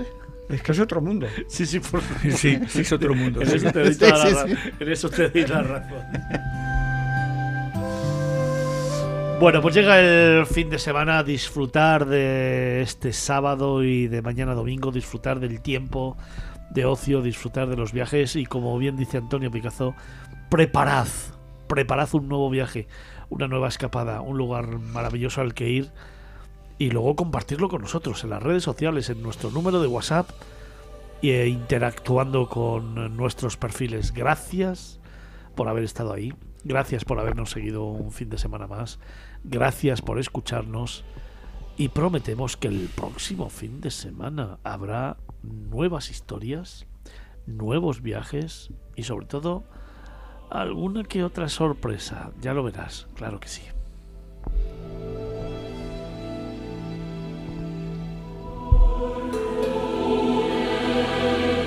Miradas viajeras. Capital Radio. Cerramos aquí el itinerario que comenzó allá, eh, allá por las 9 de la mañana y que nos lleva a la una del mediodía. Momento de tomarnos un vermuncito. Eso, eso te iba a preguntar, ¿y tú dónde vas a ir? Yo. Ay, si yo te contara dónde voy Tomarse a un ir. vermú. Si yo te contara lo que tengo que hacer este fin de semana. En fin, te lo cuento a lo mejor el próximo. Feliz fin de semana, Capital Radio. Miradas viajeras.